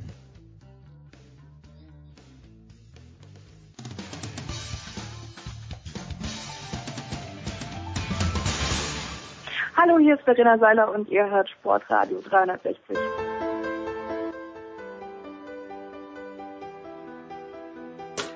Ja, Big Show 378 und hinten raus wie immer zum Tennissport und äh, mich hat's sehr überraschend getroffen, aber wahrscheinlich nicht. Jörg Almaroth, der am anderen Ende der Leitung ist, oder vielleicht doch Jörg. Wir sprechen natürlich, grüß dich erstmal, wir sprechen natürlich über die Trennung von Angelique Kerber von Wim Fissett. Servus, hast du das kommen sehen, lieber Jörg? Guten Morgen. Ähm, nein, habe ich nicht kommen sehen. Äh, darauf hat, äh, ja, haben zumindest jetzt ja keine öffentlichen Äußerungen vorher oder äh, hingedeutet. Äh, äh, ja, ich, ich, ich muss noch dazu sagen, ich habe äh, am Wochenende selbst noch mit äh, Angelique Kerber und äh, ihrem Manager zu tun gehabt äh, und, und auch äh, mit beiden gesprochen. Dazu vielleicht dann ein andermal noch mehr, aber ähm, da war es von meiner Seite aus kein Thema, weil es ging, es ging wirklich sehr monothematisch um, um nochmal um Wimbledon und, und, und das, was sie da so emotional erlebt hat. Und äh, mh, ja, natürlich, wo hat man am Rande diese Schwierigkeiten auch ähm, angesprochen, die es danach so gab. Und, und äh, aber wie gesagt, äh, natürlich die Bilanz nach Wimbledon, die ist, äh, die ist nicht gut gewesen und äh, inwieweit das nun auch äh, zuzuordnen ist, ist natürlich die Frage. Ähm, es gab, ich, ich habe das so gestern bei meinen Recherchen äh, ein bisschen halt rausgefunden, schon schon länger schon größere Schwierigkeiten in diesem Verhältnis und äh, ja, das ist so irgendwie nur angedeutet worden, dass man dass man wisse, warum Fissett es mit den meisten Spiel oder meisten Spielerinnen mit ihm nicht länger ausgehalten hätten, weil er eben offensichtlich dann, sage ich mal, in der Phase nach solchen schnellen Erfolgen nicht unbedingt äh, die größten, größeren Lösungswege aufgezeigt hätte, zum einen und zum anderen, das ist jetzt dann eher meine Interpretation, ist natürlich Wim Fissett ein sehr selbstbewusster Typ, der äh, natürlich auch die direkte Ansprache dazu hat und ja, inwieweit das jemandem der selbst ein starkes Ego hat und so weiter, äh, wie, wie Kerber äh, und, und auch selbst eine, ja, eigentlich die Dinge doch ähm, bestimmen möchte, gefallen hat. Das ist eben die Frage. Es hat dir wahrscheinlich äh, nicht gefallen und es ist nach allem, was ich da gehört habe, ist es, ist es eigentlich nur die, der Vollzug einer, einer ja, eines, ein Schritt, der, der, der schon länger sich eben aufs, äh, angedeutet hat. Tja, jetzt hatten wir ja vor fünf Jahren was ganz ähnliches mit Sabine Lisicki, die sind, ist ins Finale gekommen von Wimbledon, dort gegen Bartoli verloren, auch unter der Führung von Wim Fissett, die hat sich dann noch schneller getrennt, äh, oder war das auch am Ende des Jahres, ich weiß es gar nicht, aber Lisicki und Kerber, das sind ja doch zwei komplett unterschiedliche Personen. Ich glaub, ja, also ich glaube, das, das darf man wirklich nur faktisch vergleichen. Ja, ich habe das auch ja als Fakt äh, so eingebracht, äh, weil, weil Kerber und Lisicki darf man jetzt da wirklich nicht, nicht vergleichen. Oder man muss äh, äh, die Dinge vielleicht dann anders denken, doch nochmal im Rückblick. Vielleicht war das ja doch nicht eines dieser bei, bei Lissiki beliebten Hire and Fire äh, Geschichtchen, äh, sondern äh, auch im Nachhinein, wenn man natürlich guckt, was kam danach bei Fisset, äh, Konta und Azarenka und, und Erani und so weiter und so weiter, die, bei, bei denen es auch eben unglaublich schnell ja teilweise äh, wieder zu Ende war. Äh, ja, also das ist, äh, es ist noch ein bisschen ein Mysterium und äh, äh, aber wie gesagt, es, es, es kam out of the blue irgendwie und äh, äh man wird natürlich jetzt, äh, also das halte ich jetzt schon für eine, für eine spannende Geschichte. Wer, wer kommt da jetzt ja. eigentlich bei Kerber? Also wer, äh, das ist ja eigentlich jetzt natürlich nochmal äh, ja, eine anspruchsvollere Aufgabe als, als äh, vor, vor zwei Jahren. Denn mit Wimbledon ist nun wirklich der ganz große, der ganz große Traum von, von Gerber in Erfüllung gegangen. Jetzt, jetzt diese Motivation zu finden, irgendwie klar, French Open kann man immer sagen als Ziel. Das ist bei ihr aber jetzt nicht so auf der Prioritätenliste vergleichbar angesiedelt gewesen wie Wimbledon. Also sich, sich jetzt irgendwie nochmal zu sammeln und man muss eben einfach sehen, es sind nochmal zwei Jahre vergangen seit 2016, wo sie dann 17 hatte und sich neu natürlich aufstellte mit dem Ziel Wimbledon. Das Ziel ist natürlich jetzt, klar, man könnte sagen, Wimbledon wollen wir gerne verteidigen. Ja. Äh, klar, ist ein, ist, ein, ist ein großes Ziel, aber äh, das halte ich jetzt für eine sehr komplexe Aufgabe und ich weiß nicht, ich meine, die, die, die, die guten Trainer, die liegen da jetzt nicht irgendwie alle auf der Straße und, und, und rufen Hallo, ja. Also ich extrem schwierig, glaube ich. Äh, also, Oder etwa Torben Wels. Ich wollte gerade sagen, wie läuft's bei Torben und bei Donna Vekic? Aber es war schon, also ich fand das jetzt erstaunlich, wenn du sagst, es hat sich angekündigt, okay, da bin ich natürlich viel zu weit weg, aber wenn man sich überlegt, dass sie, wie lang sie eigentlich gebraucht hat, um sich von Torben Bells zu trennen, da hat sie ja 2017 auch schon bei den French Open irgendwie so gesagt, so ganz äh, ganz bisschen äh, mystisch. Äh, es muss sich was ändern. Man hat sich bis zum Ende des Jahres nichts geändert, aber das ging vielleicht, Jörg, deswegen schneller, weil Fizet eben nur ein Dreivierteljahr da war und Torben Belz ja. äh, zehn Jahre. Ja, unbedingt. Also ich meine, Torben Belz würde ich jetzt sagen, war eigentlich so eine Art erweitertes Familienmitglied. Äh, der gehörte einfach dazu und das, das war dann ja wirklich nur in einem Zustand äußerster Not äh, und, und wo man, wo man dachte jetzt, ja, will ich überhaupt noch mal im Tennis oder will ich da was erreichen? Wie, wie komme ich aus diesem wirklich schweren Tief des letzten Jahres raus? Muss ich, muss ich einfach irgendwas verändern? Sonst, sonst wird schwer, sonst wird 2018 ein ähnliches Jahr, vielleicht noch ein, noch ein schlechteres Jahr. Und nein, gut, da ist natürlich ein, ein neuer Kopf und und das ist natürlich die Frage, ist, ist eben, ist eben für selbst sozusagen ein, ja. Ein Feuerwehrmann. Ein, ich wollte gerade sagen, mir fällt gerade der Vergleich aus dem Fußball nicht ein, einer der, ein Friedhelm Funkel in, in jüngeren Jahren, der äh, gerne mal in diese Mission Hätt, geschickt Hätte ich auch gesagt, ich hätte sofort jetzt Friedhelm Funkel gesagt, aber dann hätte Andreas Renner wieder gesagt, das stimmt doch gar nicht, das ist ein richtig nee. guter Trainer. ja, ist er, ist er vermutlich auch und äh, ja, da gibt's ja auch noch andere in dem Geschäft, äh, aber gut. Ähm, das, das, das ist das, also nein, Tom Belz, das kann man da nicht vergleichen. Also ich, ich, ich meine schon, dass man, dass bei, bei Wim Fissett natürlich, ähm, man muss ja sehen, wie, wie ist, wie ist äh, der Laden Kerber jetzt organisiert. Das ist ja eine sehr hermetisch abgeschlossene Struktur, in der eigentlich auch ganz wenig nach draußen dringt, in der auch alle eigentlich nichts sagen dürfen. Mhm. Äh, Wim Fissett noch zur Erinnerung, dass äh, das saß da in Wimbledon zwei Wochen äh, immer rum und äh, man versuchte irgendwie Kontakt zu ihm zu finden. Je mehr sich dieses Wunder sozusagen da so entfaltet, da hat man natürlich mal so den Wunsch gehabt, äh, mal mit Wim Fissett zu sprechen, aber der durfte nichts sagen. Der durfte nichts sagen und der war, der, der war, der war total äh, deprimiert und und äh, äh, saß da öfters auf der Terrasse neben der Familie rum und äh, ja und äh, die, die klare Ansage war nein, äh, äh erst wenn äh, Kerber früher oder später mal ausgeschieden ist oder dann eben gewinnt. Ja und das hat ihm natürlich nicht gepasst. In dem Moment, wo er dann was sagen durfte, äh, kam das natürlich unglaublich forsch äh, daher, unter anderem auch mit dem zitierten Satz, äh, Kerber kann von jetzt an praktisch alles oder sie, es gibt nichts, was sie nicht gewinnen kann. Und, äh, sie muss sich vor niemandem fürchten und dies und das. Ja, das sind natürlich immer so äh, Sätze, glaube ich, die, die der Kerber einfach sauer aufstoßen. Ne? Und äh, wie sich das dann äh, so schnell natürlich doch dahingehend entwickelt hat, dass man gar nicht mehr miteinander konnte. Das ist bisher einfach, äh, das ist im, im da, da kann man das, das wäre unseriös, da überhaupt jetzt zu spekulieren, was da genau vorgefallen ist. Aber ich glaube schon, um das nochmal in der Substanz zu sagen, dass das eben auch eine Typenfrage war. Kerber, die eher wenig sagt und äh, nicht, nicht, nichts rauslassen möchte und, und, und äh, Wim Fissett natürlich der, der Forscher, ich meine auch natürlich noch relativ junge Trainer, der, der schon viel erreicht hat, natürlich trotz allem dann, trotz aller Rausschmisse, er hat immerhin Kleisters auch zu den Grand Slam Siegen mit äh, begleitet. Also, ja, das könnte, könnte einfach auch ein Konflikt geworden sein. Ken Gerber war es natürlich über viele Jahre gewohnt. Ich habe die Dinge in der Hand. Tom Bells. Genau. Ganz, ganz, ganz lieber, zurückhaltend, äh, Ne, der passte natürlich da optimal rein, der hat sich auch in diese äh, äh Situation gefügt und ja. Der war wahrscheinlich ein bisschen auch frustriert dann. Hm. Na gut, also aber ich bin mir sicher, wird irgendwo unterkommen. Das Resümee ist ja überragend. Da wird sich sicherlich irgendjemand finden, der Wim Fissett mit auf die Reise nimmt. Jörg, äh, ganz kurz noch zu letzter Woche.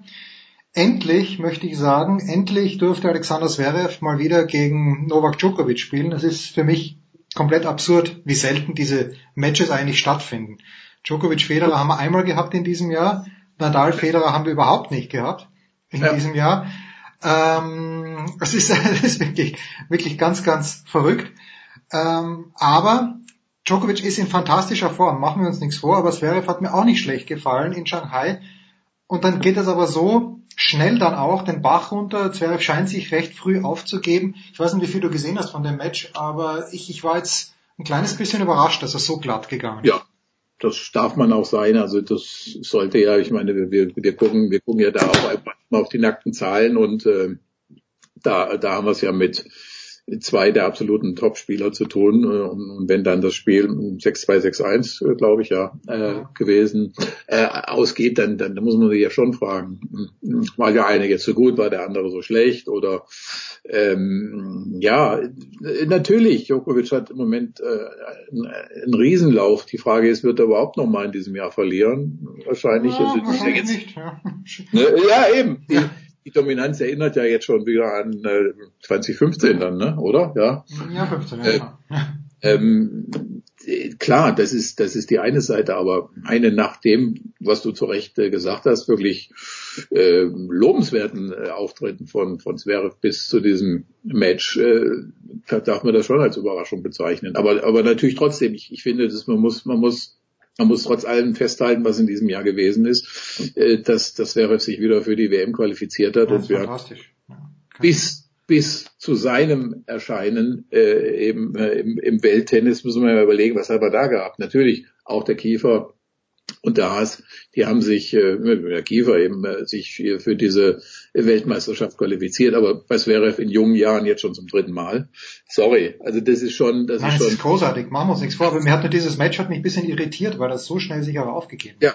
Ja, nein, das ist, das ist absolut, absolut herausragend und äh, für mich immer, das hat schon, das hat schon zu, zu, zu jeder Zeit gegolten. Wer an dieser WM teilnimmt, äh, das, das, das zeigt, dass du äh, wirklich ein, äh, ein gutes Jahr gespielt hast. Natürlich, klar, ich meine, wir, wir, wir sind äh, wir sind heute in solch, solchen aufgeregten Zeiten oder, oder wir, wir, wir stellen Erwartungen, die teilweise möglicherweise wirklich nicht, nicht, nicht, nicht realistisch sind, dass, dass, äh, dass das Zverev eben in einer Zeit, in der Federer, Djokovic und so weiter und Nadal äh, mit dem Blick auf French Open noch unterwegs sind, noch aktiv sind, äh, da eben mal so diese Grand Slam Titel abräumen. Äh, das, das, das schaffen andere ja auch. Das haben andere äh, in 10, 15 Jahren ihrer Karriere. Ich meine, wir haben ja eine ganze Generation, die an diesen Leuten schon, äh, oder zwei, anderthalb, ja. was auch immer, jetzt gescheitert ist an dieser Mission. Also. Ferrer, Nishikori, Raonic. Naja, ja. klar. Also alles, was jetzt von in der Altersklasse noch von äh, ja irgendwie so 27 bis 35 ja. unterwegs ist. Minimal. Die ganzen Franzosen, Zonga, Gasquet, Maurice. Ja, ja. Zum Beispiel, und die schon gegangenen, Roddick und, und, und, und, und, und. Äh, äh ja,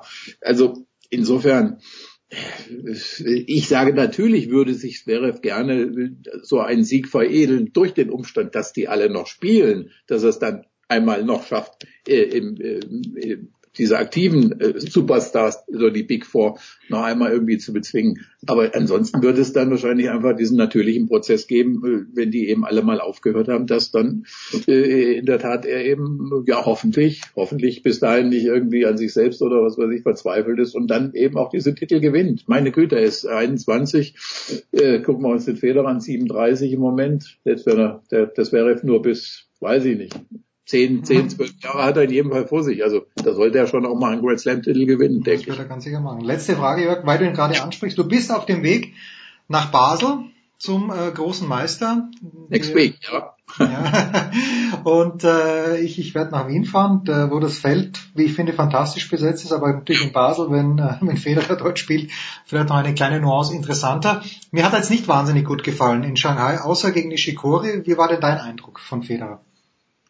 Naja, also ich denke ganz allgemein, das ist das muss man wirklich in, in einen größeren Zusammenhang stellen und und und äh, eigentlich alles, was nach dem Verletzungs-Comeback gekommen ist, betrachte ich erstmal für Federer, also Federer er selbst ja, weit über soll. Drei Grand Slam Titel. Ja. ja. Und, und auch alle Nummer eins und was auch immer noch alles. Und, und eben auch von der Außenbetrachtung her ist das alles weit, weit, weit über allen Erwartungen. Und äh, jetzt muss man wirklich mal einfach gleich langsam zur Kenntnis nehmen, dass es natürlich auch nicht mehr wie selbstverständlich am Anfang dieser, dieser Comeback-Geschichte so selbstverständlich geht mit den äh, mit diesen längeren Pausen und dann immer wieder kommen jetzt ja nach den US Open auch wieder die fast ja vier fünf Wochen Pause und dann also ad hoc jedes Mal irgendwas aus dem Hut zu zaubern, das das geht ja einfach nicht. Zumal natürlich wir in diesem Jahr den den Umstand haben, dass die jungen Spieler, Tsitsipas, Zverev und so weiter und so weiter, äh, natürlich auch stärker geworden sind und, und, und ihm auch Schwierigkeiten machen. Ganz, ganz neben dem, was da, ja, und, und eben, ja gut, wir, wir, da, da zähle ich ja natürlich auch Bonakoric dazu. Siehe Halle, siehe jetzt Shanghai. Ja, ja. So, ja, äh, einer, der zumindest äh, in selektiven Momenten also plötzlich äh, gegen Federer aufspielt, als wäre es nix. Ne? Also ich meine, auch in Halle. Ein einziger Breakball. Ja, riesen Selbstbewusstsein auch in Halle gezeigt, makelloses Spiel, äh, ähnlich wie jetzt. Also ja, das ist dann plötzlich einfach noch ein Spieler mehr, der da auf der, der in dieser großen Rechnung mit äh, zu berücksichtigen ist für Federer, der dann eben nach vier, fünf Wochen auch das eine oder andere, ja, die, die Spiele vorher waren ja auch nicht überzeugend. Also es ist die Frage, was kann da jetzt noch kommen? Ich denke, Basel wird ja, ist natürlich auch immer nicht einfach gewesen in den letzten Jahren für ihn, ne? weil da ist, erwartet er eben viel von sich und dann, ja, denke, danach spielt er nichts mehr, danach kommt eigentlich nur noch London und boah, keine Ahnung. Da ist eh schon wurscht. Wir freuen, ja, uns, wir freuen uns, dass er noch spielt. So. Das ist dann eher für Djokovic noch äh, der große Motivationsfaktor, nicht, nicht für ihn. Also ja, das sollte, man muss, man muss da die Erwartungen einfach ein bisschen runterschrauben inzwischen. Ja. Was schade ist, aber ich meine, irgendwann, irgendwann ja, geht alles. Schade. Irgendwann geht alles vorbei. 37, ich meine, ich habe es ja jetzt gerade äh, nochmal mir, äh, weil morgen wird ja, äh, also in dieser Michael Woche Stich. wird Michael Stich 50 Jahre alt und da guckst du, guckst du plötzlich nochmal drauf und denkst, ja meine Güte, der hat mit 28 aufgehört, der Bäcker mit äh, erst erste Mal mit 29, zweite Mal mit 31, die Graf mit 30, ja und heute ist es selbstverständlich geworden, dass die Leute 35 und so weiter und, und, und, und der, der Federer jetzt 37 mit der Perspektive, dass er vielleicht noch mit 38, 39 spielt. Naja, aber klar, man muss dann irgendwann eben auch mal wirklich Einschränkungen machen. Tja, und wenn man überlegt, so, so viel älter, also 13 Jahre, natürlich ist ein maximaler Unterschied, aber von beim Stich denkt man sich, der hat doch ewig schon aufgehört. Der ist schon ja, gar nicht mehr wahr. Der ist jetzt nur, eigentlich nur so ein Jahrzehnt älter als der Federer. Ja, genau. Unglaublich, oder? Ja, eben, denkt man gar nicht dran. Fantastisch. Jörg, dir eine schöne Zeit in Basel. Ich werde nach Wien fahren. Nächste Woche wird wahrscheinlich Nikola die ganze Geschichte übernehmen in der Big Show, dann 379. Danke, Jörg. Das war's für diese Woche. In der Big Ja. Show. Das war die Big Show auf sportradio360.de. Folgen Sie uns auf Twitter, klicken Sie den Gefällt mir-Button auf unserer Facebook-Seite und abonnieren Sie uns via RSS-Feed oder auf iTunes. Die nächste Ausgabe der Big Show gibt es am kommenden Donnerstag. Bis dahin sollten Sie die Zeit nutzen und die weiteren Angebote auf sportradio360.de wahrnehmen. Play Ball! Da ist gar nichts toll.